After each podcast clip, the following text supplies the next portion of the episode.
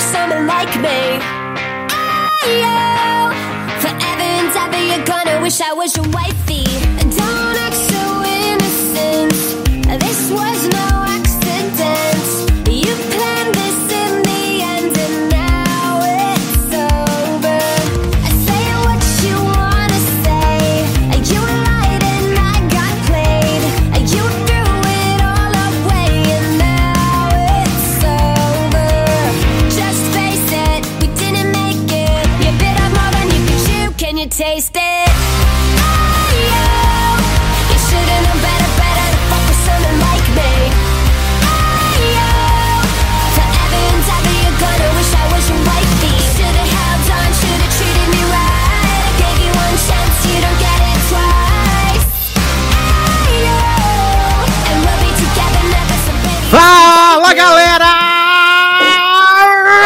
Sejam bem-vindos a mais edição shit do Lagartcast.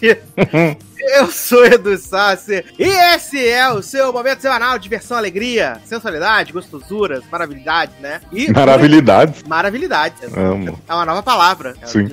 A palavra do ano 2022, né? Agora que estamos todos vacinados, né? Vem aí loucura, carnaval. Fazer Tá. aquele caça-palavra, né? O que vai ter no seu ano? Cachaça, sexo e maravilhosidades. Ah, eu amo. Mas será que cabe maravilhosidade no, no, no quadrinho lá do Caça-Palavra? Cabe, dá pra fazer grande. Ah, tá, que tem que ser aquele grande, né? Que se for aqueles pocket que vem no jornal, não dá. Não, a gente faz do Twitter. Ah, então tá bom. É, você já viu ele, né, menino? Léo Oliveira. Olá, sociedade. Tô aqui pra expor que a Marvel copiou o nosso esquema que a gente faz aqui quando alguém precisa sair mais cedo do podcast, né? Eles somem com a pessoa no meio do filme e aí botam depois a despedida que foi gravada pra fingir que a pessoa ainda faz parte. Olha, tô muito chocado. Ai, por que, eles vão fazer isso com o Shuri, então? Podia, né, menino? Bem melhor. Podia, inclusive, fazer com Shuri desde já, ela nem aparece. Exato, podia falar que Fala o assim. tava fazendo um intercâmbio na Inglaterra. Menina morreu junto com o irmão. Que pena. Podia ser igual Podia a, o a corpo. Abdala, né? No, igual a Abdala no, no Star Wars 2, né? Morreu de tristeza. Isso, põe Ruby Rose pra fazer. Ai, ai. E por último, mas jamais menos importante, ele, Marcelão. Oi, gente, tô aqui pra enaltecer Eternos, que é perfeito. Não escuta essas reca- recalcadas aí. Mas ninguém vai falar mal de Eternos, não, gente. Eu acho muito bom. Eu falei com o Taylor que ninguém ia falar mal de Eternos. Talvez eu questione a lógica toda do filme, mas eu não vou falar mal. É sobre isso. É sobre isso. Tá tudo bem também. Tá tudo bem. Tudo, tudo bem. Menino, hoje estamos com cast reduzido, né? Ah, infelizmente aí o Pix não caiu, né? E ao resto da galera. Poxa. Seguindo todos os protocolos de segurança, né? Não aglomeração. Um vem e o outro não vem, né, menino? Ai, ai. Menino, vamos começar aqui um bloquinho de notícias e amenidades, bem curtinho, bem gostoso, bem saboroso, para dizer que, sinal de alerta nas séries da Fox, que The Big Leap e Our Kind of People não vão ganhar episódios adicionais em suas primeiras temporadas. Meu Deus! Como o público gigantesco dessas séries vai ficar? Tá Você me confirmadíssimo. respeita que, que Big Leap é maravilhosa. É sim. Ah, pra dizer, ó, The Big Leap vai até o episódio 11, né?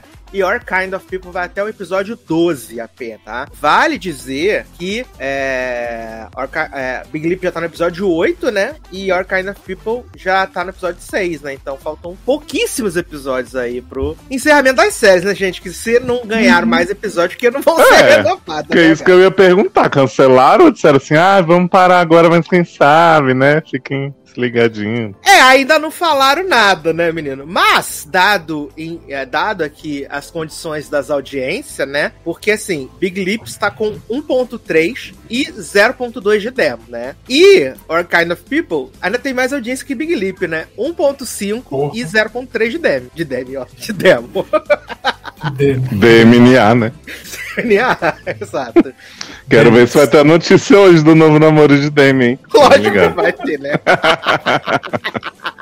Ai, e até o, o menino, a menina Fox já programou outras séries pra começarem a passar a partir de janeiro, né? Nem contando com, essa- com essas séries mais, né? Vai botar a série lá da Cleaning Lady, né? No lugar do Big Leap. E na terça-feira vai entrar a nova Nashville, né? Monarch, no, no lugar de Kind of People, né? Então, acabou, né, Não gente? aguento Morreu mais. essas séries, né? Não aguento mais ficar dando vo- voz pra esse bolsominion. Né? Ficaram com Deus, né? Cleaning Lady é remake daquela série Made? É, não, uma Made da HBO, aquela que tem a Mulher da Limpeza, que é mexicana. Uhum. assim. É, é- é- Adaptação, né, menina, na verdade. Entendi. Menino, sabe o que, que vai ganhar a série, né? É que as pessoas estão sem criatividade, né? Geralmente é reboot ou refaz, não sei o que, nananã. E aí, a gente vai ter uma série, né, no Senhor Paramount Plus de Instinto Selvagem. Instinto Selvagem não, menino. Instinto, aquele da Glenn Close. O Ah, Selvagem do, do coelhinho, né? Atração Fatal, viado. Atração Fatal, amo. Exato. E ela vai participar? série. Não vai, menino. Sabe quem vai ser a Ah. nova doida? Hum, Lizzie Kaplan. Lizzie Kaplan, né? Ah. Master of Sex. gosto de Lizzie, tem cara de doida. Tem cara de doida, exatamente. Ela era doida em True Blood, né? Que ela tomava os vi tudo com Jason. E era doida também no, na série do podcast de Otávia, né? Que ela fazia gêmeas. Aí tinha uma gêmela que era doida. Ah, é a própria Calvin Raymond, então. Porra. Ai, gente, essa novela tá preocupando as pessoas, em 20 pontos de audiência só. Ah, que Na pena. novela das 9, viado. 20 Essa pontos. novela que foi encurtada 10 vezes já? É, ela ia ter 160 capítulos, vai ter 107 só. Hum.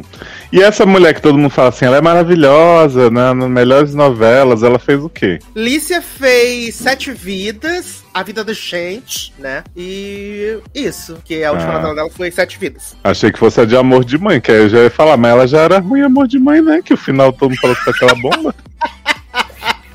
Mas agora ela tá fazendo. É verdade, secreta não. Ela tá fazendo. Justiça 2, menino, agora. Nossa, Justiça 2 tá aí há 300 anos pra ser feito. né?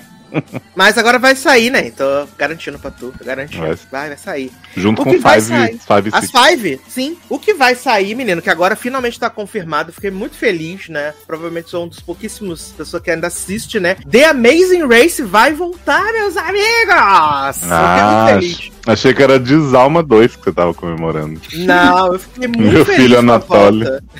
Mas vai voltar, né, menino? Já estão gravando a segunda temporada. Ah, é? É, tá gravando. Vai ser só. Gente.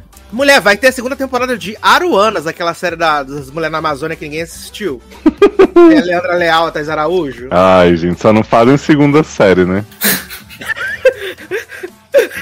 Exato. Mas me conta as novidades de Amazing Race, o que, que vai mudar? Menino, vai ter umas novas dinâmicas, né? O, o, o Phil, ele lançou um, um, um videozinho no perfil dele e no perfil do Amazing Race, falando que agora é, a produção tá se sentindo segura pra poder fazer viagens e tal. Então a temporada vai estrear agora dia 5 de janeiro já, já tá bem perto. Mas eles ainda não filmaram, né? Vão filmar agora em dezembro. A temporada já estreia em janeiro. E não ficou muito claro se, tipo, eles vão evitar é, viajar pra muitos lugares, né? Ou se, tipo, dentro de um país vão fazer várias, várias etapas, né? Pra poder é, não, não correr, assim, mais risco do que já tá tendo, que acho que é normal, né? Vai ter risco de qualquer forma. Mas é legal, porque eles não gravam nenhuma temporada de Amazing Race desde a metade de 2019, né? Foi quando eles filmaram a última temporada, a temporada 32. Foi no meio de 2019. Aí ela ia estrear em maio de 2020. Aí teve o surto do Covid. Aí eles adiaram pra, pra junho, depois adiaram pra setembro de 2020, que foi quando ela foi ao ar, né? Ela foi ao ar em setembro de 2020 até dezembro. E aí depois não teve mais, né? Tanto que eles arrumaram até um outro reality pro, pro Phil poder fazer no espaço desse aí do Amazing Race. Mas agora vai ter. Tá confirmado, vai ter aí a partir de janeiro. Ah, que bom. Pensei que iam ter que ficar só com aquele da regata, né? Que é o povo no, no barco falando sobre a vida. Chatíssimo, né? e também já tá confirmada aí a nova temporada de Survivor. Também já tá confirmada para março, né? Março de 2022 aí, vamos ter. Assim que terminar a Amazing Race, entra no ar a nova temporada de Survivor. Menino, tem que te contar que Survival agora tem viagem no tempo. Ah, tá pensando que era viado. Ah, isso aí sempre, né? Ah, mas como assim viagem no tempo, né? Menino, o que, que eles fizeram? Tava dando uma contada aqui. Aham. Ah, é, tinha as três tribos, né? Que não tinha mergeado ainda. Aí eles fizeram uma prova, porque Survival agora é tudo sobre muitas reviravoltas, muitas vantagens, muitas coisas, né? Fizeram uma prova que eles disseram assim: Ó, vocês vão mergear depois dessa prova, Ok. mas vocês têm que escolher duas pessoas pra ficar de fora. Então ele pegou a tribo que tava em vantagem e mandou, tipo, duas pessoas ficar de fora. Escolheram a Erika e o Nasir. Erika era uma pobre uma menina que queriam tirar desde o início. Eles, o povo chegou a querer perder uma prova pra poder tirar ela, a tribo que tava ganhando sempre. Como assim? O- Pois é. E o Isso é Nasir é ótimo um. pessoa, né, menino? Pois é, menino. Aí o Nasir, ele é bom, ele é estratégico e tal, ele não queria perder as provas, mas ele tava lá, lá do lado dos homens. Aí botaram essas duas pessoas e falaram: bom, o resto vai competir numa prova. Quem ganhar tá, tá imune, já tá na merge, né? Tipo, vida que segue. E quem perder vai poder sair no próximo conselho e aí não vai chegar nem na merge. Aí ficou todo mundo assim, ai, que barra, não sei o quê. Aí, beleza, fizeram a prova, ganhou a- o grupo que tinha o povo todo que odeia a tal da Erika, né? Os homens lá queriam perder pra tirar ela. E aí Jeff perguntou: Bom, então entre o Nasir e a Erika, vocês têm que escolher um pra ficar dois dias sozinho na Ilha do Exílio, né? Espero que vocês tomem essa decisão com, com sabedoria. Simone, Aí eles né? disseram assim: Ah, tiramos parou ímpar aqui e saiu Erika. Que pena, né? Que coisa. Aí, Erika foi lá e não sei se eu consigo ficar sozinho aqui, barra, não sei o que, todo mundo me odeia. Aí Jeff chega na ilha pra visitar a Erika no fim do dia e fala assim: Erika, trouxe essa ampulheta aqui pra tu. Se tu quiser, tu pode quebrar essa ampulheta e tu vai voltar no dia de ontem e vai inverter o, o jogo. Juro que ele falou isso pra ela. Se você quebrar essa ampulheta, o time que perdeu e você viram vencedores, ficam imunes, e o time que ganhou perde a imunidade e vai ter que ser eliminado. Aí, Erika faz uma carinha assim de será que eu faço isso? E aí eles fazem um suspense no episódio seguinte, e no episódio seguinte ela fez isso e realmente voltou no tempo, né? Menino, eu tô chocado, passado com esse É. Eu Viagem fiquei como? reality, viada. Isa, na temporada 41 introduzi esse plot, né? Eu introduzi em 30% do meu livro, as pessoas ainda acharam que demoraram. Que loucura, menino. Você vê. Olha, e eu tava até confirmando aqui a data, né? 9 de março, estreia a temporada 42 de Survival. Olha aí. É que eles estão filmando agora super rápido, é tipo 20 dias. É, é, é, dá pra fazer dois palitos, menino. Dá. É só deixar o povo passar mais fome, que eles estão fazendo isso agora, né? Pra poder estressar o povo mais rápido. Não tem mais miojo, né? Que nem no limite. É, no limite vai ser diferente ano que vem, né, menino? Sem Dedé, só, só anônimo. Ai, que barra, né? Aliás, vale dizer que vocês ficam falando aí de Dedé, né, menino? Dedé assumiu The Voice essa semana, né, no lugar de Titi e derrubou a audiência do programa. Quem poderia prever, né? Eu não acho ele péssimo em outras coisas, não. Eu acho realmente que no limite ele tava assim, pior possível. Eu acho, ele, eu acho ele bem carisma negativo. É. ah, eu gosto do Dedé, eu acho ele ok. Eu acho ele bom como DJ, né? Ele naquela música. Que bom, que fez o Macota. É bom. Resumindo, ele era bom quando era gordo, né? Agora que ele é magro, não, não orna mais, né? Ah, e você que tá dizendo, né? Que você pode falar tudo que você tem local de fala, segundo a- o argumento. Segundo ele mesmo, Claro. né? Exato. Me respeita. Menino, sabe o que ganhou data de estreia? Para Hum. nossa alegria ou não? Gospe Grelo. Ganhou. Ai, eu tô muito ansioso. Aquele trailer cafoníssimo. Menino, som de Ariana Grande, né? Grande Eu amei 2019. aquela música naquele trailer, viado. I it, também. I got it. I got... Ah, eu amei. Eu, por, por mim, Eu seria o, assisti. o tema da série. Você não Garoto. assistiu, Assiste só- agora. Assiste Só não agora. fala pra Sassepo aqui agora, porque aí vão derrubar É. a live. Não, vou falar pra Zanon botar, assistir e a gente vai comentando o trailer. Maravilhoso. Ao som de, né? Ah, no Seven. Rings, que é maravilhoso. Ai, eu amei. E o Trisal se pegando e o Trisal pegando outras pessoas. E tu viu os posters que eu mandei lá no nosso grupo hoje de manhã? Os posters que teve? de Ah, o nosso pôster eu vi. Não, É, não vi que eu tava no meio do incêndio. ah, era, depois você tem que contar, né? Como você sobreviveu Sim. o dia de hoje, né? tudo. Nossa, Pois é, dois minutos o trailer. Mas vale ah, a mas pena. Vale cada segundo, que é muito Posso maravilhoso. Tá. É maravilhoso, gente, trailer. Tudo de bom. Acho que o Léo tinha até que assistir também pra poder comentando junto com os anão. Esse Vejo. grande, A musiquinha no gra- grande retorno. Peraí, Pausa. Zanon. Pausa e volta que eu vou abrir no outro celular. Não ter fé. Amor! Você mandou, Sassi, ou o Zanon achou conta própria? A sobre, Eu- achou é que eu conta peguei. própria. Me manda aí, Zanon, link. Eu também vou abrir aqui pra gente poder também comentar, né, menino? Gente, esqueci de botar o programa como não listado, né, menino? Tá aparecendo. Ah, é bom que se a plateia aparecer aí, né? Sejam bem-vindos. O bom é que tem zero plateia, né? Sucesso demais. Grande hit que nós somos. Ai, ai, gente. Se vocês quiserem, eu dou, dou coisa aqui. Ah, eu amei o plot do, né, do alerta de gatilho e seguidores, né? Hum. É maravilhoso. E Gossip agradecendo, né, pelo segredo, pela vida das pessoas e pelas dicas, né, que Sim. ganharam. Pronto, tá aberto aqui quando você, você contar, dou play. Tá, dá o play, menino. Pode dar, pode dar o play. Vou esperar vocês Pronto, 20 segundos. né? Ai, ai. Eu amo. Adoro Trigger Warning. Trigger Warner. Aprendeu com sede, menino. Errado não tá. Né? Eu amei. Esse trailer é muito cafona, gente. Gente, quem é essa ruiva? Ué, é nova nova, novos personagens. Nova temporada, Nossa, personagens. Nossa, gente, carisma negativo também é esse menino Obi, né? Porque beijando qualquer pessoa parece que ele tá lambendo uma porta. Olivia Esse Rogério, né? velho de Uhum. de 50 Não, anos. Olivia Rogério é o Aki. Ah, é verdade. Obi é o, o branco, né? Isso. É o branco, né? Branco privilegiado. Eu amo que no trailer do brasileiro, no trailer brasileiro tá assim, a fofoca está de volta, né? Uhum. Achei icônico. Menino, e essa, a loirinha tá a cara de Blair. Cada vez mais. Exato! Tá cada vez mais a cara de. Blair. E o professor ameaçando as pessoas, gente. Uhum. Chantagista. Gossip Girl na Times, né? No, no, no New York Times. Eu, Sim. Eu, o povo. E essa é barra que os estudantes estão virando um contra o outro? uma- muito difícil. Que a. CNN tá atrás da Gossip Girl, viado. A CNN, viado. Eu acho.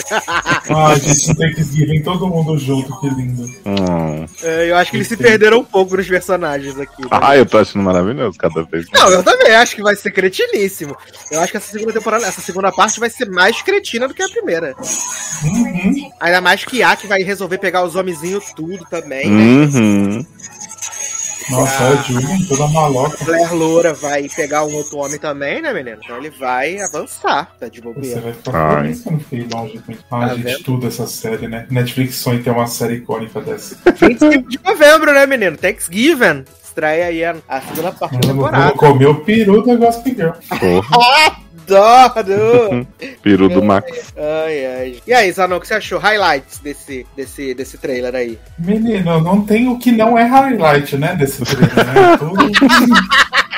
É muitos momentos, assim, Julian maloca, né? a- vai virar maluqueira, colocou a capuz, né? Uhum. Tem os professores virou aí, né? Sim, a nova Rei. Vai ser uma mistura de Gospel e PLL. Espero que agora tenha a Emily segurança de shopping, né? Sim, finalmente. E Zóia falando assim, você não é mais minha irmã. Como se ela não tivesse falado isso 17 vezes no começo da temporada, né? Todo dia ela fala que a menina não é mais irmã dela. Você não é mais minha irmã. E quem, que- Chat. quem que é Olivia Rodrigo mesmo, gente? Eu esqueci. É o Aki. o Aki é a Olivia Rogéria. Eu amo. E o professor vai ficar mais psicopata ainda, né, menino? Vai ameaçar as pessoas de morte. Preocupante. O exemplo que essa Nossa, série tá dando pros maravilhoso. professores- pros professores de verdade. Você viu que com comidinha bem dada não faz, né, menino? Não é, menino? Deve ser, né? De ouro. Longe de ser de Austin Marrone, né, menino? Uma mesa em volta, contando os segredos. Assim, igual o final dos temporadas. Ai, ai. Todos eles se amam. Podia mudar a Gospel Girl, né? Cada temporada ser uma nova, né? Eles, os professores vão desistir. Não, mas ainda é a mesma temporada. Exato. Não, não é a Exato. próxima, tô falando. Mas, mas teve um plot lá de que falou assim: ah, você tem que se afastar dela e o telefone passou pra mão de outra pessoa com, com as Gossip Girls tudo no, no trailer. A gente não sabe se vai ser mais a professora véia que vai É, às vezes vai ser alguém da CNN, né? Ou da Timer, né? Sim. Ai, ai, gente, só quero dizer que vamos comentar semana a semana Gossip Girl. Ah, não vamos, menino, que estreia quinta, né? Quinta-feira. É, o dia fode tudo, né? Infelizmente. Com a semana de diferença, nós vamos comentar, menino. Todos os plots. Maravilhoso. Uhum. É tipo, É tem pra eu sei que vocês fizeram no verão passado. Exato, que acaba amanhã, graças ao bom Senhor. Ai, que bom, né, gente? Não aguentava mais. Deus é bom, né, A Léo? gente deixa pra comentar os dois últimos, que eu sei que o Leandro não vai querer perder esse momento. Exato, até porque no último aconteceu alguma coisa, menino, além do Não. de transar com a menina na. Ah, na- empurraram a Demi Lovato do, da, do vidro. né? Ah, é, né, viado? Grande assassinato, né? Não foi assassinato, né? Ai, ai, essa série se passa. E tu viu o trailer, menino? Eu fui ver hoje na hora do almoço. Eu comecei a ver o filme do Liam Hemsworth que tá tendo lá na, no Prime Video. Aí passou, tipo, o trailer, né? Do, do season finale. E Hum. vai ter uns negócios. A mulher falando que foi ali pra ver a profecia se cumprir. Eu falei, gente, Eita! É aceita, né? aceita que dói menos, né? Eu só quero minha Lena viva. Ai, ai, eu não duvido Zumbi. nada, né, menino? Eu também. Não duvido nada, porque olha, o caminho que tá indo. Não Ah, tá Leandro sendo- revelou pra gente, né, menino? O grande mistério de que a gente faz perguntando por que que empregaram aquele menino que faz o Dylan. Ah. E aí parece que ele é filho do criador da série. Ah! Olha aí, meritocracia só, no Brasil. só poderia, né? É igual a Sem Ar lá do Cruel Summer lá nesse Sim. Mallory, A grande protagonista LGBTQIA+, da série. a Só própria Nowhere. Que é filha do Kevin Smith. Adoro. Ai, ai. A pessoa fica passada, né? Quando fica sabendo que ela é filha do Kevin Smith, né, gente? ai, ai. Mas vamos ver aqui. Seguindo no menino, nas notícias, né? É. O grande casal aí, né? Os King estão preparando uma nova série, meus amigos, agora para o Paramount Plus, né? Olha aí. Que vai ser a, adaptação de um podcast de True Crime, né? Opa, Carol Moreira vai estrear, né? Olha a Casa Evandro. Eu acho. Já sou de Otávia, né? Ou de Selena e Steve Martin. Eu amo. É. O pod- o podcast é chamado Happy Face. Happy Face Podcast. Hum. Eles vão produzir aí a série pro, pro Paramount Plus. Aí não tá claro se vai ser Limited Series ou se vai ser uma série mesmo, entendeu? Igual, igual a série de, de Otávia, né, menina? Barra aí. Uhum. E aí parece que o promo, o promo não, a, a sinopse do podcast é uma cidadezinha, né, ah, em Washington, que tem um assassino que usa uma carinha feliz, né, como máscara. E aí as pessoas vão investigar aí a menina Beck Babadox, né, ela vai... A Beck, Babadook? Ah, não, Babadook, adoro. Ela, ela vai contando essa história, né, menina? Porque eu tô vendo aqui, aparentemente no podcast quem conta as histórias é a filha do serial killer, olha que loucura. Hum, mas eu não entendi uma coisa. Esse podcast é real, é de uma história que aconteceu sendo contada, e aí vão fazer uma série de ficção. Exato, uma série de fricção. Ah, tá, porque eu achei que iam fazer, tipo, documentário. Não, vai ser série mesmo de fricção. Ai, velho. Costuma ser ótimo, né? Quando pegam um assassinato real assim, né? E botam as coisas viajadas, vai ser o novo The Following. Vai ser a nova Dirty John Ugly né? Hum, saudade. Ai, ai. Menino, a presidente da CBS está radiante de alegria, né? Hum, Porque com o sucesso, né, de Ghosts, meus amigos. amo. E ela está, aliás, Ghost está melhorando a cada semana, gente. Sinto informar. Se você não assiste, tem que assistir, tá? E tá muito boa mesmo a temporada, gente. Eu fico feliz em ver essa série. E ela tá muito feliz porque. É, o que, que acontece? Na CBS tá com as três das quatro novas séries mais assistidas da temporada, né? Eles estão aí com NCIS Havaí, que é a série mais vista nova da temporada. Depois tem FBI Internacional, né? Ghosts e CSI Vegas, entre as Nossa. séries mais assistidas da temporada. Ou seja, os quatro mais assistidos, a única boa é Ghost. Exato. Você vai ficar em choque. Sabe qual é a terceira série mais assistida da Fall Season, das séries novas? Hum. Labreia. Gente! Meu Deus do céu. Exato. Você vê que como realmente as pessoas estão carentes, né? As pessoas estão precisando sair, menino. Hum, finalmente a nova Lost chegou, Labré. Labreia. Quem diria, né, menino? Diria. Meu Deus. E aí, é, vale dizer que no, no DVR, né, é, o um episódio de Ghosts ganha, em média, 2 milhões e meio a mais de audiência, cara. Olha aí. Mais que a audiência inteira do Supergirl. Ok? Mais que a audiência inteira toda de Big Lip. Sim. Falar Big nisso, outra Lip é a notícia que. People, né? Outra notícia que não podemos esquecer, hein? Põe no radar aí, né? Que cara e Lena se beijaram, sim. Ah, mas ah, alguém assistiu? O o Zanon, você já assistiu o Series Finale de Super Grelon? Porque já foi, né? Dos Anões Dead. Adoro. Foi jantar, maldito. Olha, sinceramente. Quando ele voltar, a gente fala, né, menino? Se, se, se, se teve isso, né? Porque eu Não, não que teve. não teve, foi fake news. Então, a revolta do povo é que assim, fizeram umas montagens, né? Com as duas beijando, cara Lena. E Ah. aí estão falando, a CW cortou o beijo, foi filmado e não botaram, né? Tipo América. Ah. Aí alguém falou assim. É verdade, sim, olha aqui, vazou o roteiro. Aí botou um print escroto, assim, de um roteiro fake.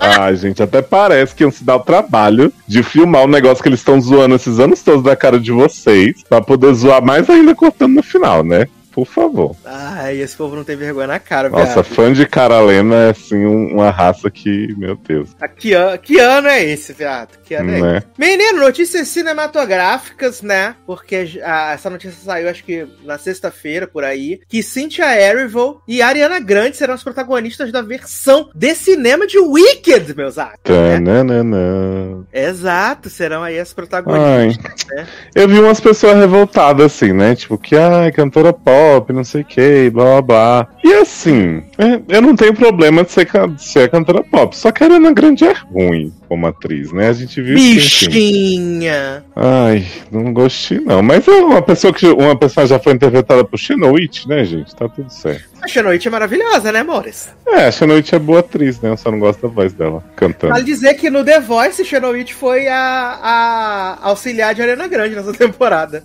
Olha aí. Foi, a, a parceira dela ali na, nas batalhas, foi Xenoite. A Ariana Grande já cantava popular, né, com Mika, então tava destinada a esse papel. Sim! E assim, a Cynthia Erivo e a, e a Ariana Grande, elas estão muito empolgadas, né? Elas fizeram call, uma mandou flor pra outra, né? Vale dizer que a Ariana Grande foi um pouco mais, né? Pessoal, ela escreveu o bilhetinho da Cynthia Erivo à mão. E a Cynthia Erivo digitou no computador, acessou e mandou pra Ariana. Falou: Olha, gata, toma aí. Beijos, amore! Amo. E a gente fica pensando como é que tá a mãe Léa nesse momento, né? Ah, fazendo a reprise de Spring Awakening, né, menino? Ela e Jay Groff, né? Vão fazer. Porque já perdeu o papel pra Lindsão, agora pra Ariana Grande. As pessoas estão preocupadas, essa é a verdade, né? Porque quem vai produzir o filme é. Universal, né? quem vai produzir o filme é Universal, né? E você lembra qual foi o último musical da Universal, né? Qual? Cats. Ixi, Maria. é. Ah, ah, ah, não, assim, eu vou ser injusto. Teve Cats e depois eles fizeram Dear Evan Hansen, que também foi a Porra! pelo Ou seja, Ai, ai. eu achei que ia melhorar um pouco, né? E quem vai dirigir o filme é o mesmo que dirigiu aquele In the Heights, né? John M. Chu. Ele que vai dirigir o, o Wicked, né? É. Tomara que seja bom, gente, mas não acredito muito, não. Queria. Vamos aguardar, né, menino? Quando sair É. a caracterização, né? Quem puder ver a peça, recomendo, viu? Com Fabi Bang, ok? Ai, ai. E o filme estreia é, em 2023, né? Estreia em 2023, porque a- as filmagens só começam no verão do ano que vem. Sim. Tá longe, né? Então, até porque a Ariana tá envolvida com os trabalhos aí, né? Os The Voice e tudo também fazendo. E aí começa a produção no ano que vem, o filme estreia em 2023. A Ariana tem que ajudar a amiga dela, Demi Lovato, a achar um namorado alienígena, né? Exato. A seguir.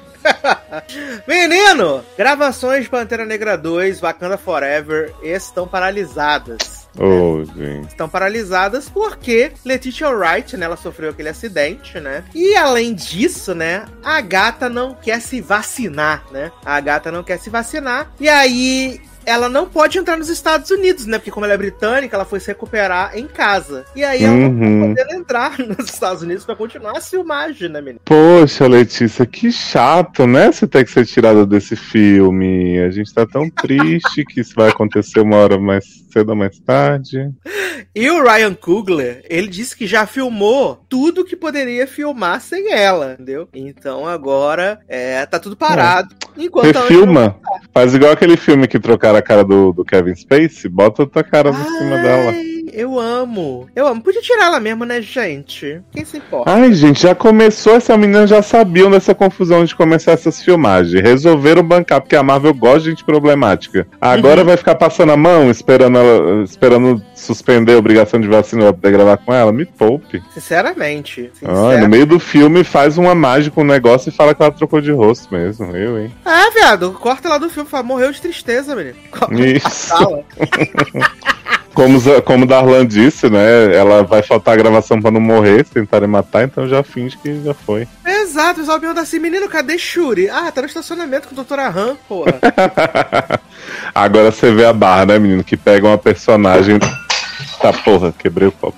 Nervoso. É. Caraca. Peraí que agora vai ser tenso. É, pega uma personagem que. Não, bom que eu quebrei o copo em cima da minha sandália, então não posso nem pegar uma sandália pra Ai, não pisar meu no Deus, a vidro. pessoa pode nem andar. Hoje eu tô premiado, já escapei do incêndio. É isso, é sobre isso. Difícil. Mas é isso, né, menino? Pega uma personagem que é da ciência e essa atriz maravilhosa aí que não acredita em ciência. É, gente, não é possível, não é possível a gente tá, depois de tudo isso, falando dessa idiota que não quer tomar vacina, sabe? Pois é. Não é possível, gente. Não é possível. Ah, O que mais temos aqui, menino? Isso aí é a grande, né? Uma informação, né, menino? Que a Adele é grande amiga de J. Law e Nicole Hitch, viado. Que? Tá? Aham. Mas. Você, gente, você vislumbrava essa amizade? Acho que De a Adele e J. Nenhum. beleza. Adele e J. Law, tranquilo. Agora, Adele e Nicole Hitch, né, viado? É, não, Nicole Hitch é realmente uma coringa, assim, de entretenimento, né? Porque quando a gente não imagina, ela encontra outra amizade improvável assim. Aliás, vale dizer que hoje, nos dias que tá gravando, tá estreando o reality de Paris Hilton, né? Paris in Uhum. Love, sobre Ah, o casamento dela. quer, né? E aí ela ela vai estrear, né? Ah, a Adele falou na entrevista, né, menino, que ela falou que Nicole e J. Law humanizam ela, que Hum. ela evita falar com qualquer um que fosse famoso, porque ela pensa que ela não é famosa. Tá? Ela é britânica. E ela falou Que? que elas, elas três nunca conversam sobre trabalho, o que é maravilhoso. Hum, Exato. Ela falou que é muito difícil se relacionar com famoso, porque famoso quer saber tudo sobre o trabalho dela. E ela fala: Eu não quero falar sobre isso, eu tô exausta. Vamos falar de outra coisa, né? Nossa, a vida do, do rico famoso é difícil mesmo, né? É muito difícil, é muito difícil. Ah, saíram, menino, as primeiras impressões, né? Hum. Do novo filme de Lady Gagas, né? A Casa de Gucci, né? Aquele que ela tá desmaiando por aí porque acha que é a personagem? Exato, que ela tá Eu possuída. amo. Possuída por Patrícia. Aliás, vale dizer que muito obrigado, Gaga, por levantar essa fanfic. Porque os GIFs estão nada menos do que maravilhosos. Os GIFs estão maravilhosos. E aí, as primeiras, as primeiras impressões né, do filme estão assim, ó. Kazaguchi é muito bom. Lady Gaga está excelente. Jared Leto está um patamar acima com sua interpretação. A Ah. história é selvagem. Ficaria surpreso se as atuações não fossem indicadas na temporada de premiação, tá? Ah, Jared Leto que tá aí galgando desde o Coringa, né? Ah, e a outra crítica falando aqui que Lady Gaga é incrível, né? Ah, o filme é um espetáculo. Olha aí. Vem aí, menino. A grande Não, e com aquele pôster maravilhoso, né? Com aquelas roupas de série de Tia Ryan. Exato, parece versátil, não parece, menino? Sim, Parece. totalmente versátil. Só que baixo orçamento, né? Exato, mas eu confesso que todo esse pacote me deu muita vontade de assistir esse filme e eu vou assistir assim que ele estrear. Eu vou assistir, Hum, né? Você Caso foi pego pelo, pelo hype. Estreia aqui no Brasil dia 25, né? Então eu vou assistir. Eu vou assistir que vai ser maravilhoso. E agora nós temos um combo aqui, Leózio. Que é Demi Hum. Lovato, né? Demi Lovato tá se passando há um tempo. Tanto que até a maior fã de Demi Lovato está quase soltando a mão dela. Que essa semana a gente teve um combo, né, viado? Que Demi Lovato lançou a, a linha de vibradores, que todos merecem orgasmo. Uhum. Depois ela fez uma parceria com um aplicativo que é onde a maior fonte de divulgação de fake news e teorias da conspiração da internet, né, que é o Gaia. Uhum. E aí, não satisfeita, ela falou que hoje, né, que definitivamente namoraria um extraterrestre. É só ver se eles te namorariam, né, também. Olha, Brasil, a pessoa não sabe mais o que fazer pra chamar atenção. Garota, lança uma música. Para de ser louca. Olha, tem aqui a frase dela. Eu estou cansado, estou tão cansado de humanes. Estou tão cansado dos humanes e sua besteira humane. Estou tão cansado disso. Traga-me um alienígena, traga-me um ET. Ah, mas alienígena não era, não era ofensivo? Exato. Agora ela tá te falando? Olha. Não, ela tá doida, tá, tá a Suzana Alves quando viu o, o, o e achou que era. Era disco voador, né? Falou assim: estávamos observando as estrelas e tentando fazer esse protocolo que você faz contato. E de repente, algo apareceu acima de nós no céu. Foram luzes enormes que fizeram um ponto de interrogação no céu. Hum, que E bacana. Ele simplesmente recuou. Eu percebi então que minha vida mudaria de uma forma espiritual, porque eu tenho uma conexão espiritual com essa jornada tão. Mas, gente, ninguém nem falou com ela, ela só viu o ET passando de longe, nem deu tchau pra ela, a pessoa tá. Olha, Brasil, é muita vontade mesmo, viu? Cara, essa mulher está louca, desesperada. Ai, ai. Ai, gente, É o ela que- nunca. É o que eu falei lá no grupo. Quer pegar o ET? Põe um foguete no cu e vai pra Marte para de encher o saco. Caralho, menina chata da porra. Ela nunca mais foi a mesma depois daquela história do. da loja de. Como é? De Frozen, né? Era de Frozen de Donut, não lembro. Era uma, era uma loja que ela foi pegar um iogurte Frozen. E aí ela disse que não tinha produtos diet, produtos light. E tiveram que explicar pra ela a diferença. Ela fez um quiprocó, quase fechou a loja. E aí no fim ela falou.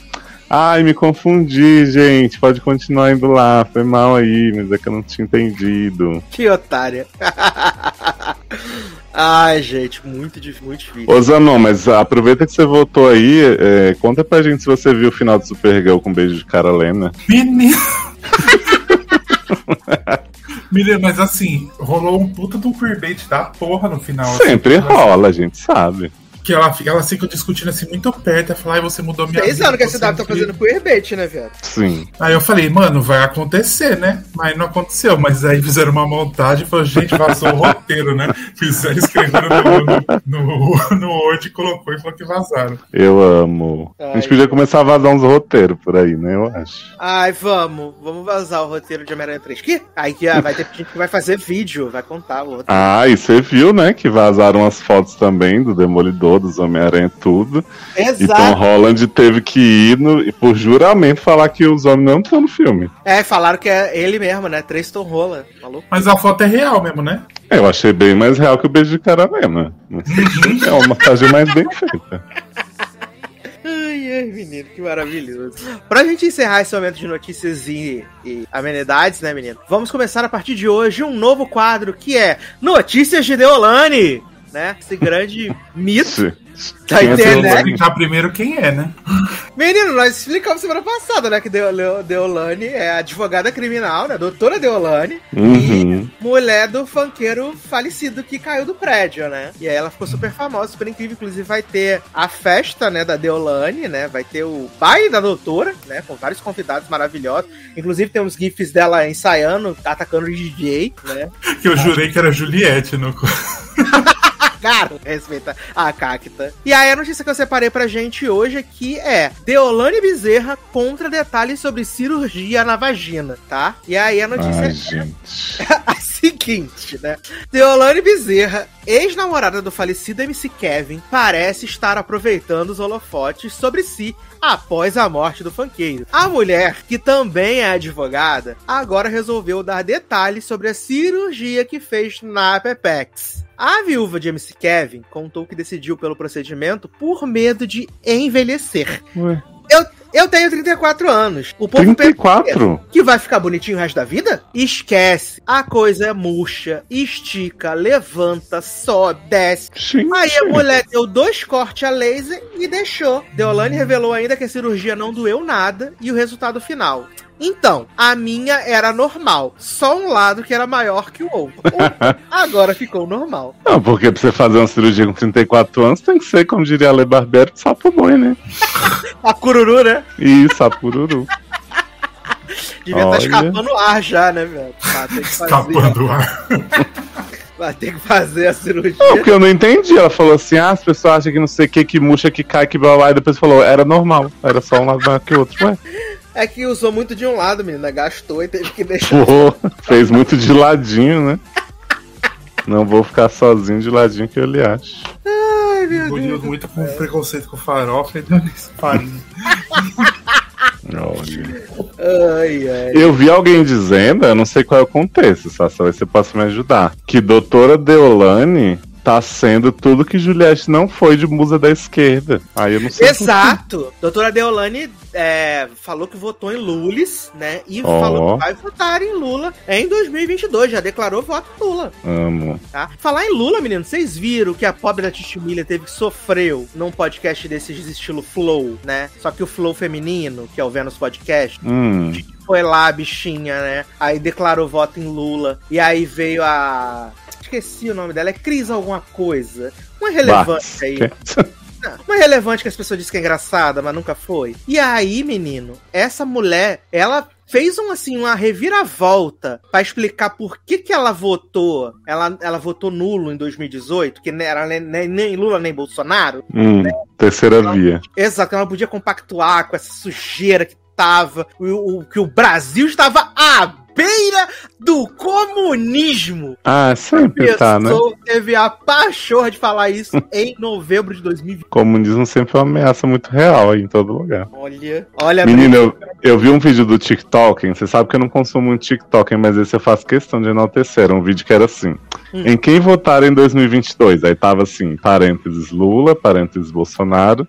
Aí a pessoa pega uma caneta e faz um outro parênteses e escreve terceira via, aí marca o X em Lula. Amor. Amo. Ai, perfeito, vou até procurar isso. É maravilhoso. Que agora eu tive que instalar o TikTok por causa do trabalho, né, menino? Ih. Mas aí eu vou procurar esse vídeo, né? Vem aí logado no TikTok, hein, gente? Não vem mesmo. Só se vocês forem fazer as dancinhas. Deus é mais. Ah, dessa eu faço, porque eu sou Sai dançarino. pra lá, garota, né? Rasgou minha roupa. Essa é que mais tem, menino. Agora chora, chora. Mas sabe uma coisa que chora, menino? Dexter Hum. New Blood. Né? Oh, Bacana. Menino, Dexter quem voltou. não queria, né? Você acredita, Zanon, que Dexter voltou depois de 10 anos? Menino, graças a Deus não assisti nem a primeira vez que veio, né? Então, Menino, e se eu te contar que eu também não assisti a série original, hum, né? aí Mas você fazer tenho- a fofoca pra ver a nova. Sim, mas eu tenho muitos amigos, né, que, que assistiram Dexter. Que Nada contra, né? É que sempre falaram muito bem de Dexter, inclusive falam que as quatro primeiras temporadas de Dexter é muito boa, né? É só essa também, porque as quatro últimas. Que a partir da quinta o negócio, né, desandou e ficou ruim pra caceta, né? E aí, muita gente frustrada até hoje com Dexter lenhador no final da oitava temporada, né? As pessoas ficaram Uhum. chat e tal, não sei o E quê. com romance de Debbie e Dexter, né? Que todo mundo torceu muito. Tipo, dois irmãos, tá, Zanon? Dois irmãos, exato. E aí, resolveram fazer esse. A princípio é Limited Series, mas, né, menino, dependendo da audiência, é claro que não vai ser. Uhum. Falaram que é Limited Series, né, porque Vai ser antologia. cada temporada um Dexter diferente, né? Isso, um fantasma novo. Ele ficou. Eles falaram que não ficaram, não ficaram satisfeitos com o desfecho da série, né? O Michael C. Hall, inclusive, disse que só aceitou voltar porque ele também não gostou do final e tal. Só aceitou voltar pra poder piorar, né? Exato, menino. E aí, essa semana estreou aí Dexter New Blood, né? Inclusive tá no Paramount Plus, né? True Blood. Já. É... A série volta exatamente 10 anos depois do final da série, né? Ele tá morando numa cidadezinha no interior ali, onde é, tipo, muito frio, que ele já tava, né? E agora ele mudou de nome, né? Ele mudou de... Agora ele é Jim alguma coisa. Ele tem uma- mora numa casa distante, namora com a xerife da cidade, né? Namora com a xerife da cidade. Tem um relacionamento muito saudável com o fantasma, né? De Deborah. Debbie. Exato, Tem um relacionamento muito saudável com o fantasma de Deborah. E, cara, ele trabalha numa loja que vende artigos pra caça. E ele também. A primeira cena do episódio, inclusive, é ele com uma arma pra caçar. Aí ele vê um viado branco, né? Um cervo branco. Eita, eu passei lá? Passou, viado. Tá a bunda de fora, uma loucura.